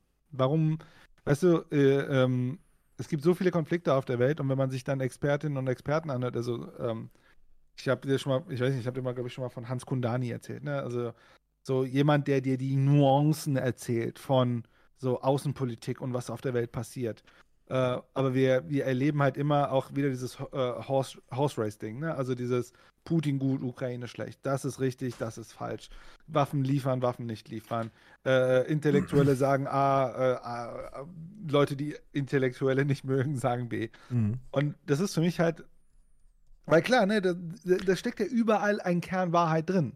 Bei Serdar Somuncu steckt ein Kern Wahrheit drin, bei dem äh, Florian Schröder steckt ein Kern Wahrheit drin, bei den Intellektuellen, ach, ich, ich mag es ja eigentlich nicht, dieses, Labeling da zu benutzen, stecken Wahrheiten drin und so weiter. Ja. Ähm, aber die Wahrheit ist ja auch einfach, es ist im Scheitern, dass das alles stimmt, ist ja die Realität. Ne? Alles stimmt und alles stimmt nicht und dann äh, erleben wir halt Komplexität äh, und ähm, die wahren Experten, die müssen wir dann in guten anderen Podcasts hören. Äh, ich glaube, Hans Kundani macht sogar noch, macht so einen Podcast über Außenpolitik. aber Das das- wirklich sehr zu empfehlen. das Problem ist ja, also die Leute find, suchen und finden Relief, indem sie sich entscheiden für eine Position. Weil sie Ja. entscheiden sich gleichzeitig, und das ist ja auch so ein bisschen das Ding, dadurch, dass es 50-50 wirklich ja ist, Weißt du, hast du eine Aussage- Riesengruppe, in der du dich zugehörig fühlen kannst und du findest ein Relief einfach nur dadurch, dass du dich für eine Seite entscheidest. Damit kannst du loslassen und damit Ja, kannst du weiß nicht, jedwegen Zweifel ablegen. Ich weiß nicht, ob diese Aussage univer universalistisch richtig ist. Das Also, mag sein, ja. Ich zum Beispiel. es stimmt ja nicht für alle. Kein Relief. Genau. Genau, glaube nee, das will ich ja nicht sagen. Also es ist nicht so, dass es für jeden ist, aber für viele Menschen, indem sie sich für eine Seite entscheiden, reduzieren sie Komplexität, weil sie müssen dann gar nicht mehr weiter drüber nachdenken. Und das merkt man ja, sobald man skeptisch diesen Leuten gegenübertritt und ihre Position in Frage stellt, fangen sie ja an zu kläffen und zu beißen und berufen sich auf ihre Position, weil sie sich sozusagen dem Skeptischen ähm, ähm, entziehen wollen, um nicht wieder in diese nicht aushaltbare, unsichere Position zu gelangen, die Ja, die Leute verrückt macht. Also Francesco hat das auch äh, im Chat gepostet mit, also er bezieht es auf den Westen, wobei ich es nicht als westliche Kritik sehe, mit im Sinne einer fehlenden Ambiguitätstoleranz. Also ich würde eher sagen, es ist so eine Art, vielleicht im Westen haben wir so eine Mainstream-Ebene, aber ich glaube, viele, viele westliche Denker haben Ambiguität sozusagen innen drin. Also ich würde sagen, wenn man so eine Hegel-Logik nimmt, das steckt ja da mit drin. Äh, und ich glaube einfach, es ist es ist eine Herausforderung, solche Denkmuster anzuwenden. So, und das ist vielleicht etwas, was wiederum auch durch Schule oder durch die Arbeit, also ich merke das ja auch oft äh, in der Hochschule, wo ich unterrichte, dass das immer dieses richtig Falsch-Logik ist, ne? So, ähm, und so weiter, dass das oft vielen Leuten schwerfällt. Und ähm, das ist, ja, also ich, ich würde sagen, ja, wir können beschreiben, dass es aktuell so ist. Muss es so sein? Würde ich sagen, wahrscheinlich nicht. Ähm, ja, das wäre Das muss es was so sein. dass wir das haben, dass es ein Coping-Mechanismus ist für Menschen, dass sie sich damit wohlfühlen, zu sagen, ich gehöre einer Gruppe oder nicht. Naja, wie gesagt, ich glaube nicht, dass es für, für alle ein Coping, ich glaube, für viele ist es ein Coping. Ähm, für viele ist das sicherlich auch etwas eher Unbewusstes, aber von außen betrachtet kann man, kann ich zumindest nachvollziehen, dass sowas entlastend wirkt für viele, wenn man mal eine Entscheidung für etwas oder gegen etwas getroffen hat. Das ist ja etwas Entlastendes psychologisch gesehen, grundsätzlich. Ob man dann damit zufrieden ist, ist ja was anderes. Mein Anspruch ist ja auch ein anderer und ich quäle mich dann ja auch damit, weil ich suche ja auch nach Lösungen ne? und einfachen Lösungen.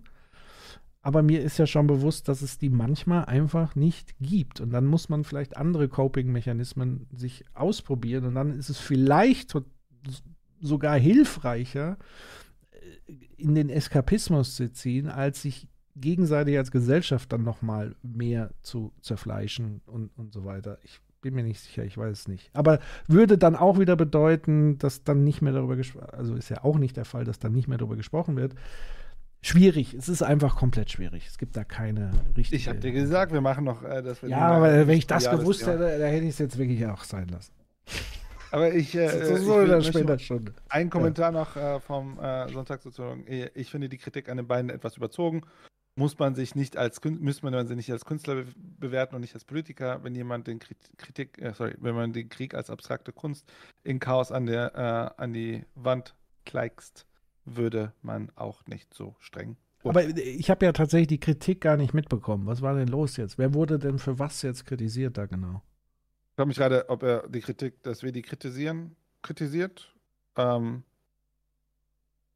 Achso, dass ja. unsere Kritik überzogen ist. Aber ich habe sie doch gar nicht kritisiert. So wirklich. Ich habe ja, hab ja Verständnis entwickelt für, also zumindest für Serda. Florian Schröder war ja einigermaßen gesettelt. Also für mich hat Florian Schröder ja eher diese Ambiguitätsrolle eingenommen. Er hat ja nicht gesagt, das ist das Richtige, sondern hat immer gesagt, das erzeugt das und das Problem. Und bei Serda war es halt eher so, dass er halt so. Und das andere Problem bei Serda ist, ist ja, das meinte ich ja damit, irgendwann saß er in vielen politischen Talkshows und hat auch ein Stück weit seine Rolle als Künstler und Kabarettist verlassen, was ja okay ist. Aber es so, dann muss ich ihn aber auch als solchen dann bewerten dürfen und nicht nur als Künstler. Wenn er plötzlich ja. in anderen Rollen auftritt, dann muss ich ihn natürlich auch in anderen Rollen bewerten können. So. Ja. Also.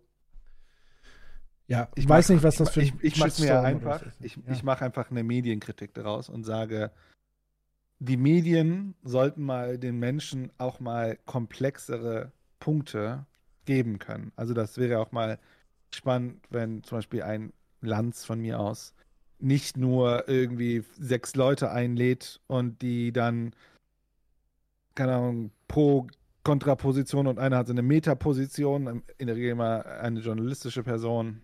Ähm, ja.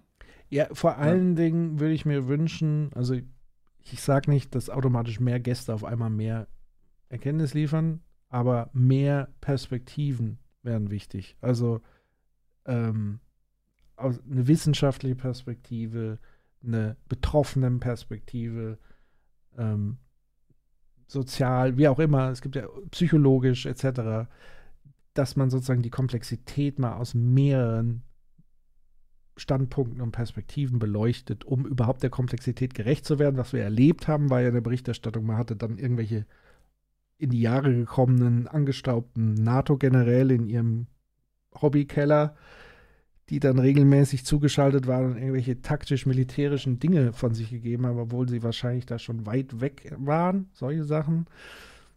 Und es waren dann auch immer wieder die gleichen Leute irgendwie, aber so wirklich komplex wurde das Thema ja auch nicht äh, besprochen. Und wenn gab es ja auch mal diese, was, wie hast du es genannt, epistemische Gewaltakt. Ein Wort, was ich sehr gerne aktuell benutze. Wo Herr Merkel, glaube ich, da, einer der Unterzeichner damals des Briefes, da so ein bisschen zerlegt wurde, das ist natürlich auch so eine, also auch die Frage, wie wir diese Diskurse führen. Und wir haben es ja auch jetzt wiederum erlebt, äh, Thilo mit Melniak und so weiter, also wie er diesen Diskurs krass. als Diplomat auch die ganze Zeit schon führt, finde ich auch hochproblematisch. Also, er weil er kann sein, wieder, ne? Mit irgendwie die, äh, die Loser, irgendwas. Bunch of Losers, also sorry, ich bin ja ein großer Freund von, von äh, Gossenjargon, ja, aber nicht in der Rolle. Einfach nicht in der Rolle. Das halte ich für kontraproduktiv. So. Ich glaube, er definiert Außenpolitik neu. Ja, das ist sein, sein. So viel zum Thema, was Baerbock darf und nicht darf. Hätte sie auch mal machen sollen. The US is a bunch of losers. Genau. Aber äh, gibt ja dann noch, wie nennst du es immer, Inhalt und Form. Fragen. Ja. Gut. Über Melnek könnte man jetzt sehr lange reden, aber wir Das haben machen jetzt wir ja den, nächsten Mal. Wir haben jetzt den heiligen Sonntag berührt. Zumindest Genau. können wir jetzt den- können wir den Sonntagssoziologen jetzt hier live mit einladen und direkt weitermachen mit dem Sonntag. Das stimmt. Ich würde sagen, wir gleiten so langsam in den Feierabend nach fünf Stunden, sechs Minuten. Ähm, Ja, sehr schön. man sich alles nochmal anhören, ne? Ja. Also ich nicht, aber ihr. Ähm, schön, dass ihr so rege dabei wart. Wenn es euch gefallen hat, ähm, gerne Follow da lassen. Wir werden das wahrscheinlich öfters machen, so wie ich dich kenne, weil es dir auch Spaß gemacht hat. Ja, Die die Frage könnte man in den Chat stellen: Uhrzeit, äh, äh, war für euch die Uhrzeit okay, der Tag okay, hat es gepasst, nicht gepasst? Also ich sollen wir das war- sowas überhaupt noch machen? Oder lohnt sich das nicht? So. Ja, jetzt auf Der, Twitch, der. Effizienzfrage und so. Ja, Ansonsten- ansonsten Di Discord, Twitter, Genau. andere Orte. Also ich muss jetzt hier mal wieder den Chat einblenden, damit wir auch sehen. Bleiben. Also die, die Video on Demands werden wir auf unseren YouTube-Channel, der ist jetzt noch gar nicht so ähm, gefeatured, aber da gibt es tatsächlich auch ähm, unsere ganzen Audioskits, gibt es auch auf YouTube. Da werden wir jetzt, glaube ich, auch die ähm, Videos hochladen. Ich weiß aber gar nicht, ob ich bei YouTube schon die Erlaubnis habe, so viele Stunden hochzuladen. Ansonsten muss ich es zerschnippeln. Aber ich glaube, das geht schon irgendwie mittlerweile. es Ähm, gibt auf jeden Fall Kapitel. Genau. Gerne mehr davon auf Twitch. Auch an Tilo über fünf Stunden. Das macht nostalgisch, erinnert an alte Aufwachenzeiten. Ja, der Stefan war ja auch da. Genau. Gerne auf YouTube streamen. Da kann man auch zurückspulen. Ne? Das ist ein guter Tipp. Tatsächlich habe ich überlegt über so Restream. Also man kann ja parallel auf mehreren Plattformen. Aber es war ja heute erstmal so ein Techniktest eigentlich. Ja, denn der, die Vision von Herrn äh, Breitmach ist es ja so eine Art äh, Critical äh, Thinking Late Night Show zu machen mit, Genau. keine Ahnung, Einfach Schlag den Kritiker oder so. Ja, ich, ich, ich bin mir noch nicht sicher, weil eigentlich dieser, dieses Format so einen sehr guten Flow hatte. Ich müsste mich nur noch besser inhaltlich vorbereiten. Aber das hast du ja heute erledigt. Sehr gut. Bitte mehr davon. Es gibt übrigens auf, ein, auf Twitch eine Kategorie Podcast. Da ist aber die Frage, ist die passender, diese Podcast-Kategorie, als diese Let's Talk? Keine Ahnung.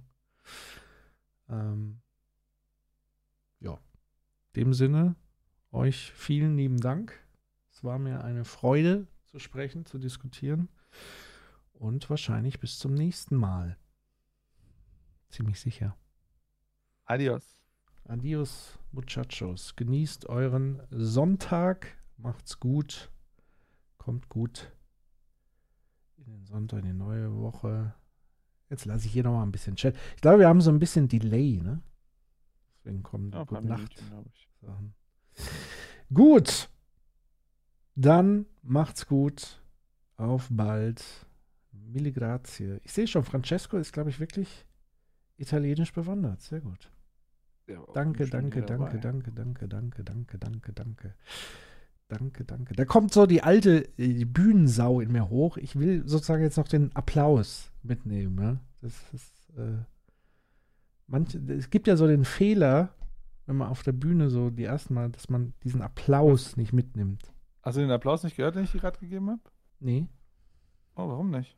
weiß ich nicht. Geht nicht. Kenne nur. Das geht doch nicht. Was? Gibt es Rauschunterdrückung? Nee, ich höre wirklich gar nichts. Irgendwie, ich glaube, es ist am Channel liegt es. Warte mal ganz kurz. Auch nicht? Komisch. Okay. Also dann bis zum nächsten Samstag zu Teil 2 dann doppelt so lang. Ja, ja, ja, ja. Ja. Ich glaub, es hackt. Also S- Samstag bei mir eigentlich nicht so gut. Sonntag wäre besser. Wie sieht's denn bei euch sonntags abends aus? Das ist eigentlich für mich eine bessere Zeit. Also offen gesagt, wenn Spät. wir bis äh, Mitternacht machen, müssen manche Menschen arbeiten am nächsten Tag. Ach so, ist ja doof. Gut, dann. Äh, Also. Samstag oder Freitag ist für mich am entspannendsten. Ja, aber jede Woche jetzt, das geht nicht. Also jede Woche, wir wollen es ja nicht übertreiben hier. Nee, nee, nee, nee. Ja, guck mal, du hast sogar Applaus bekommen. Mehr, mehrfach, mehrfach. Danke, danke, danke, danke. Sonntag ist schon Fernseh-Podcast-Tag. Ja, stimmt. das stimmt. Das, Das Konkurrenz stimmt, das geht nicht, geht nicht. Das, äh, hab ich mir auch okay, okay, okay, okay. Okay, okay, okay. Gut. Wir überlegen mal, wann und wie, aber die Länge scheint ja schon mal ganz gut zu sein. Nahtloser Übergang, genau, jetzt kann äh, Stefan gleich online gehen. Und in diesem Sinne, ihr Lieben, macht's gut. Ciao, ciao. Ciao, tschüss.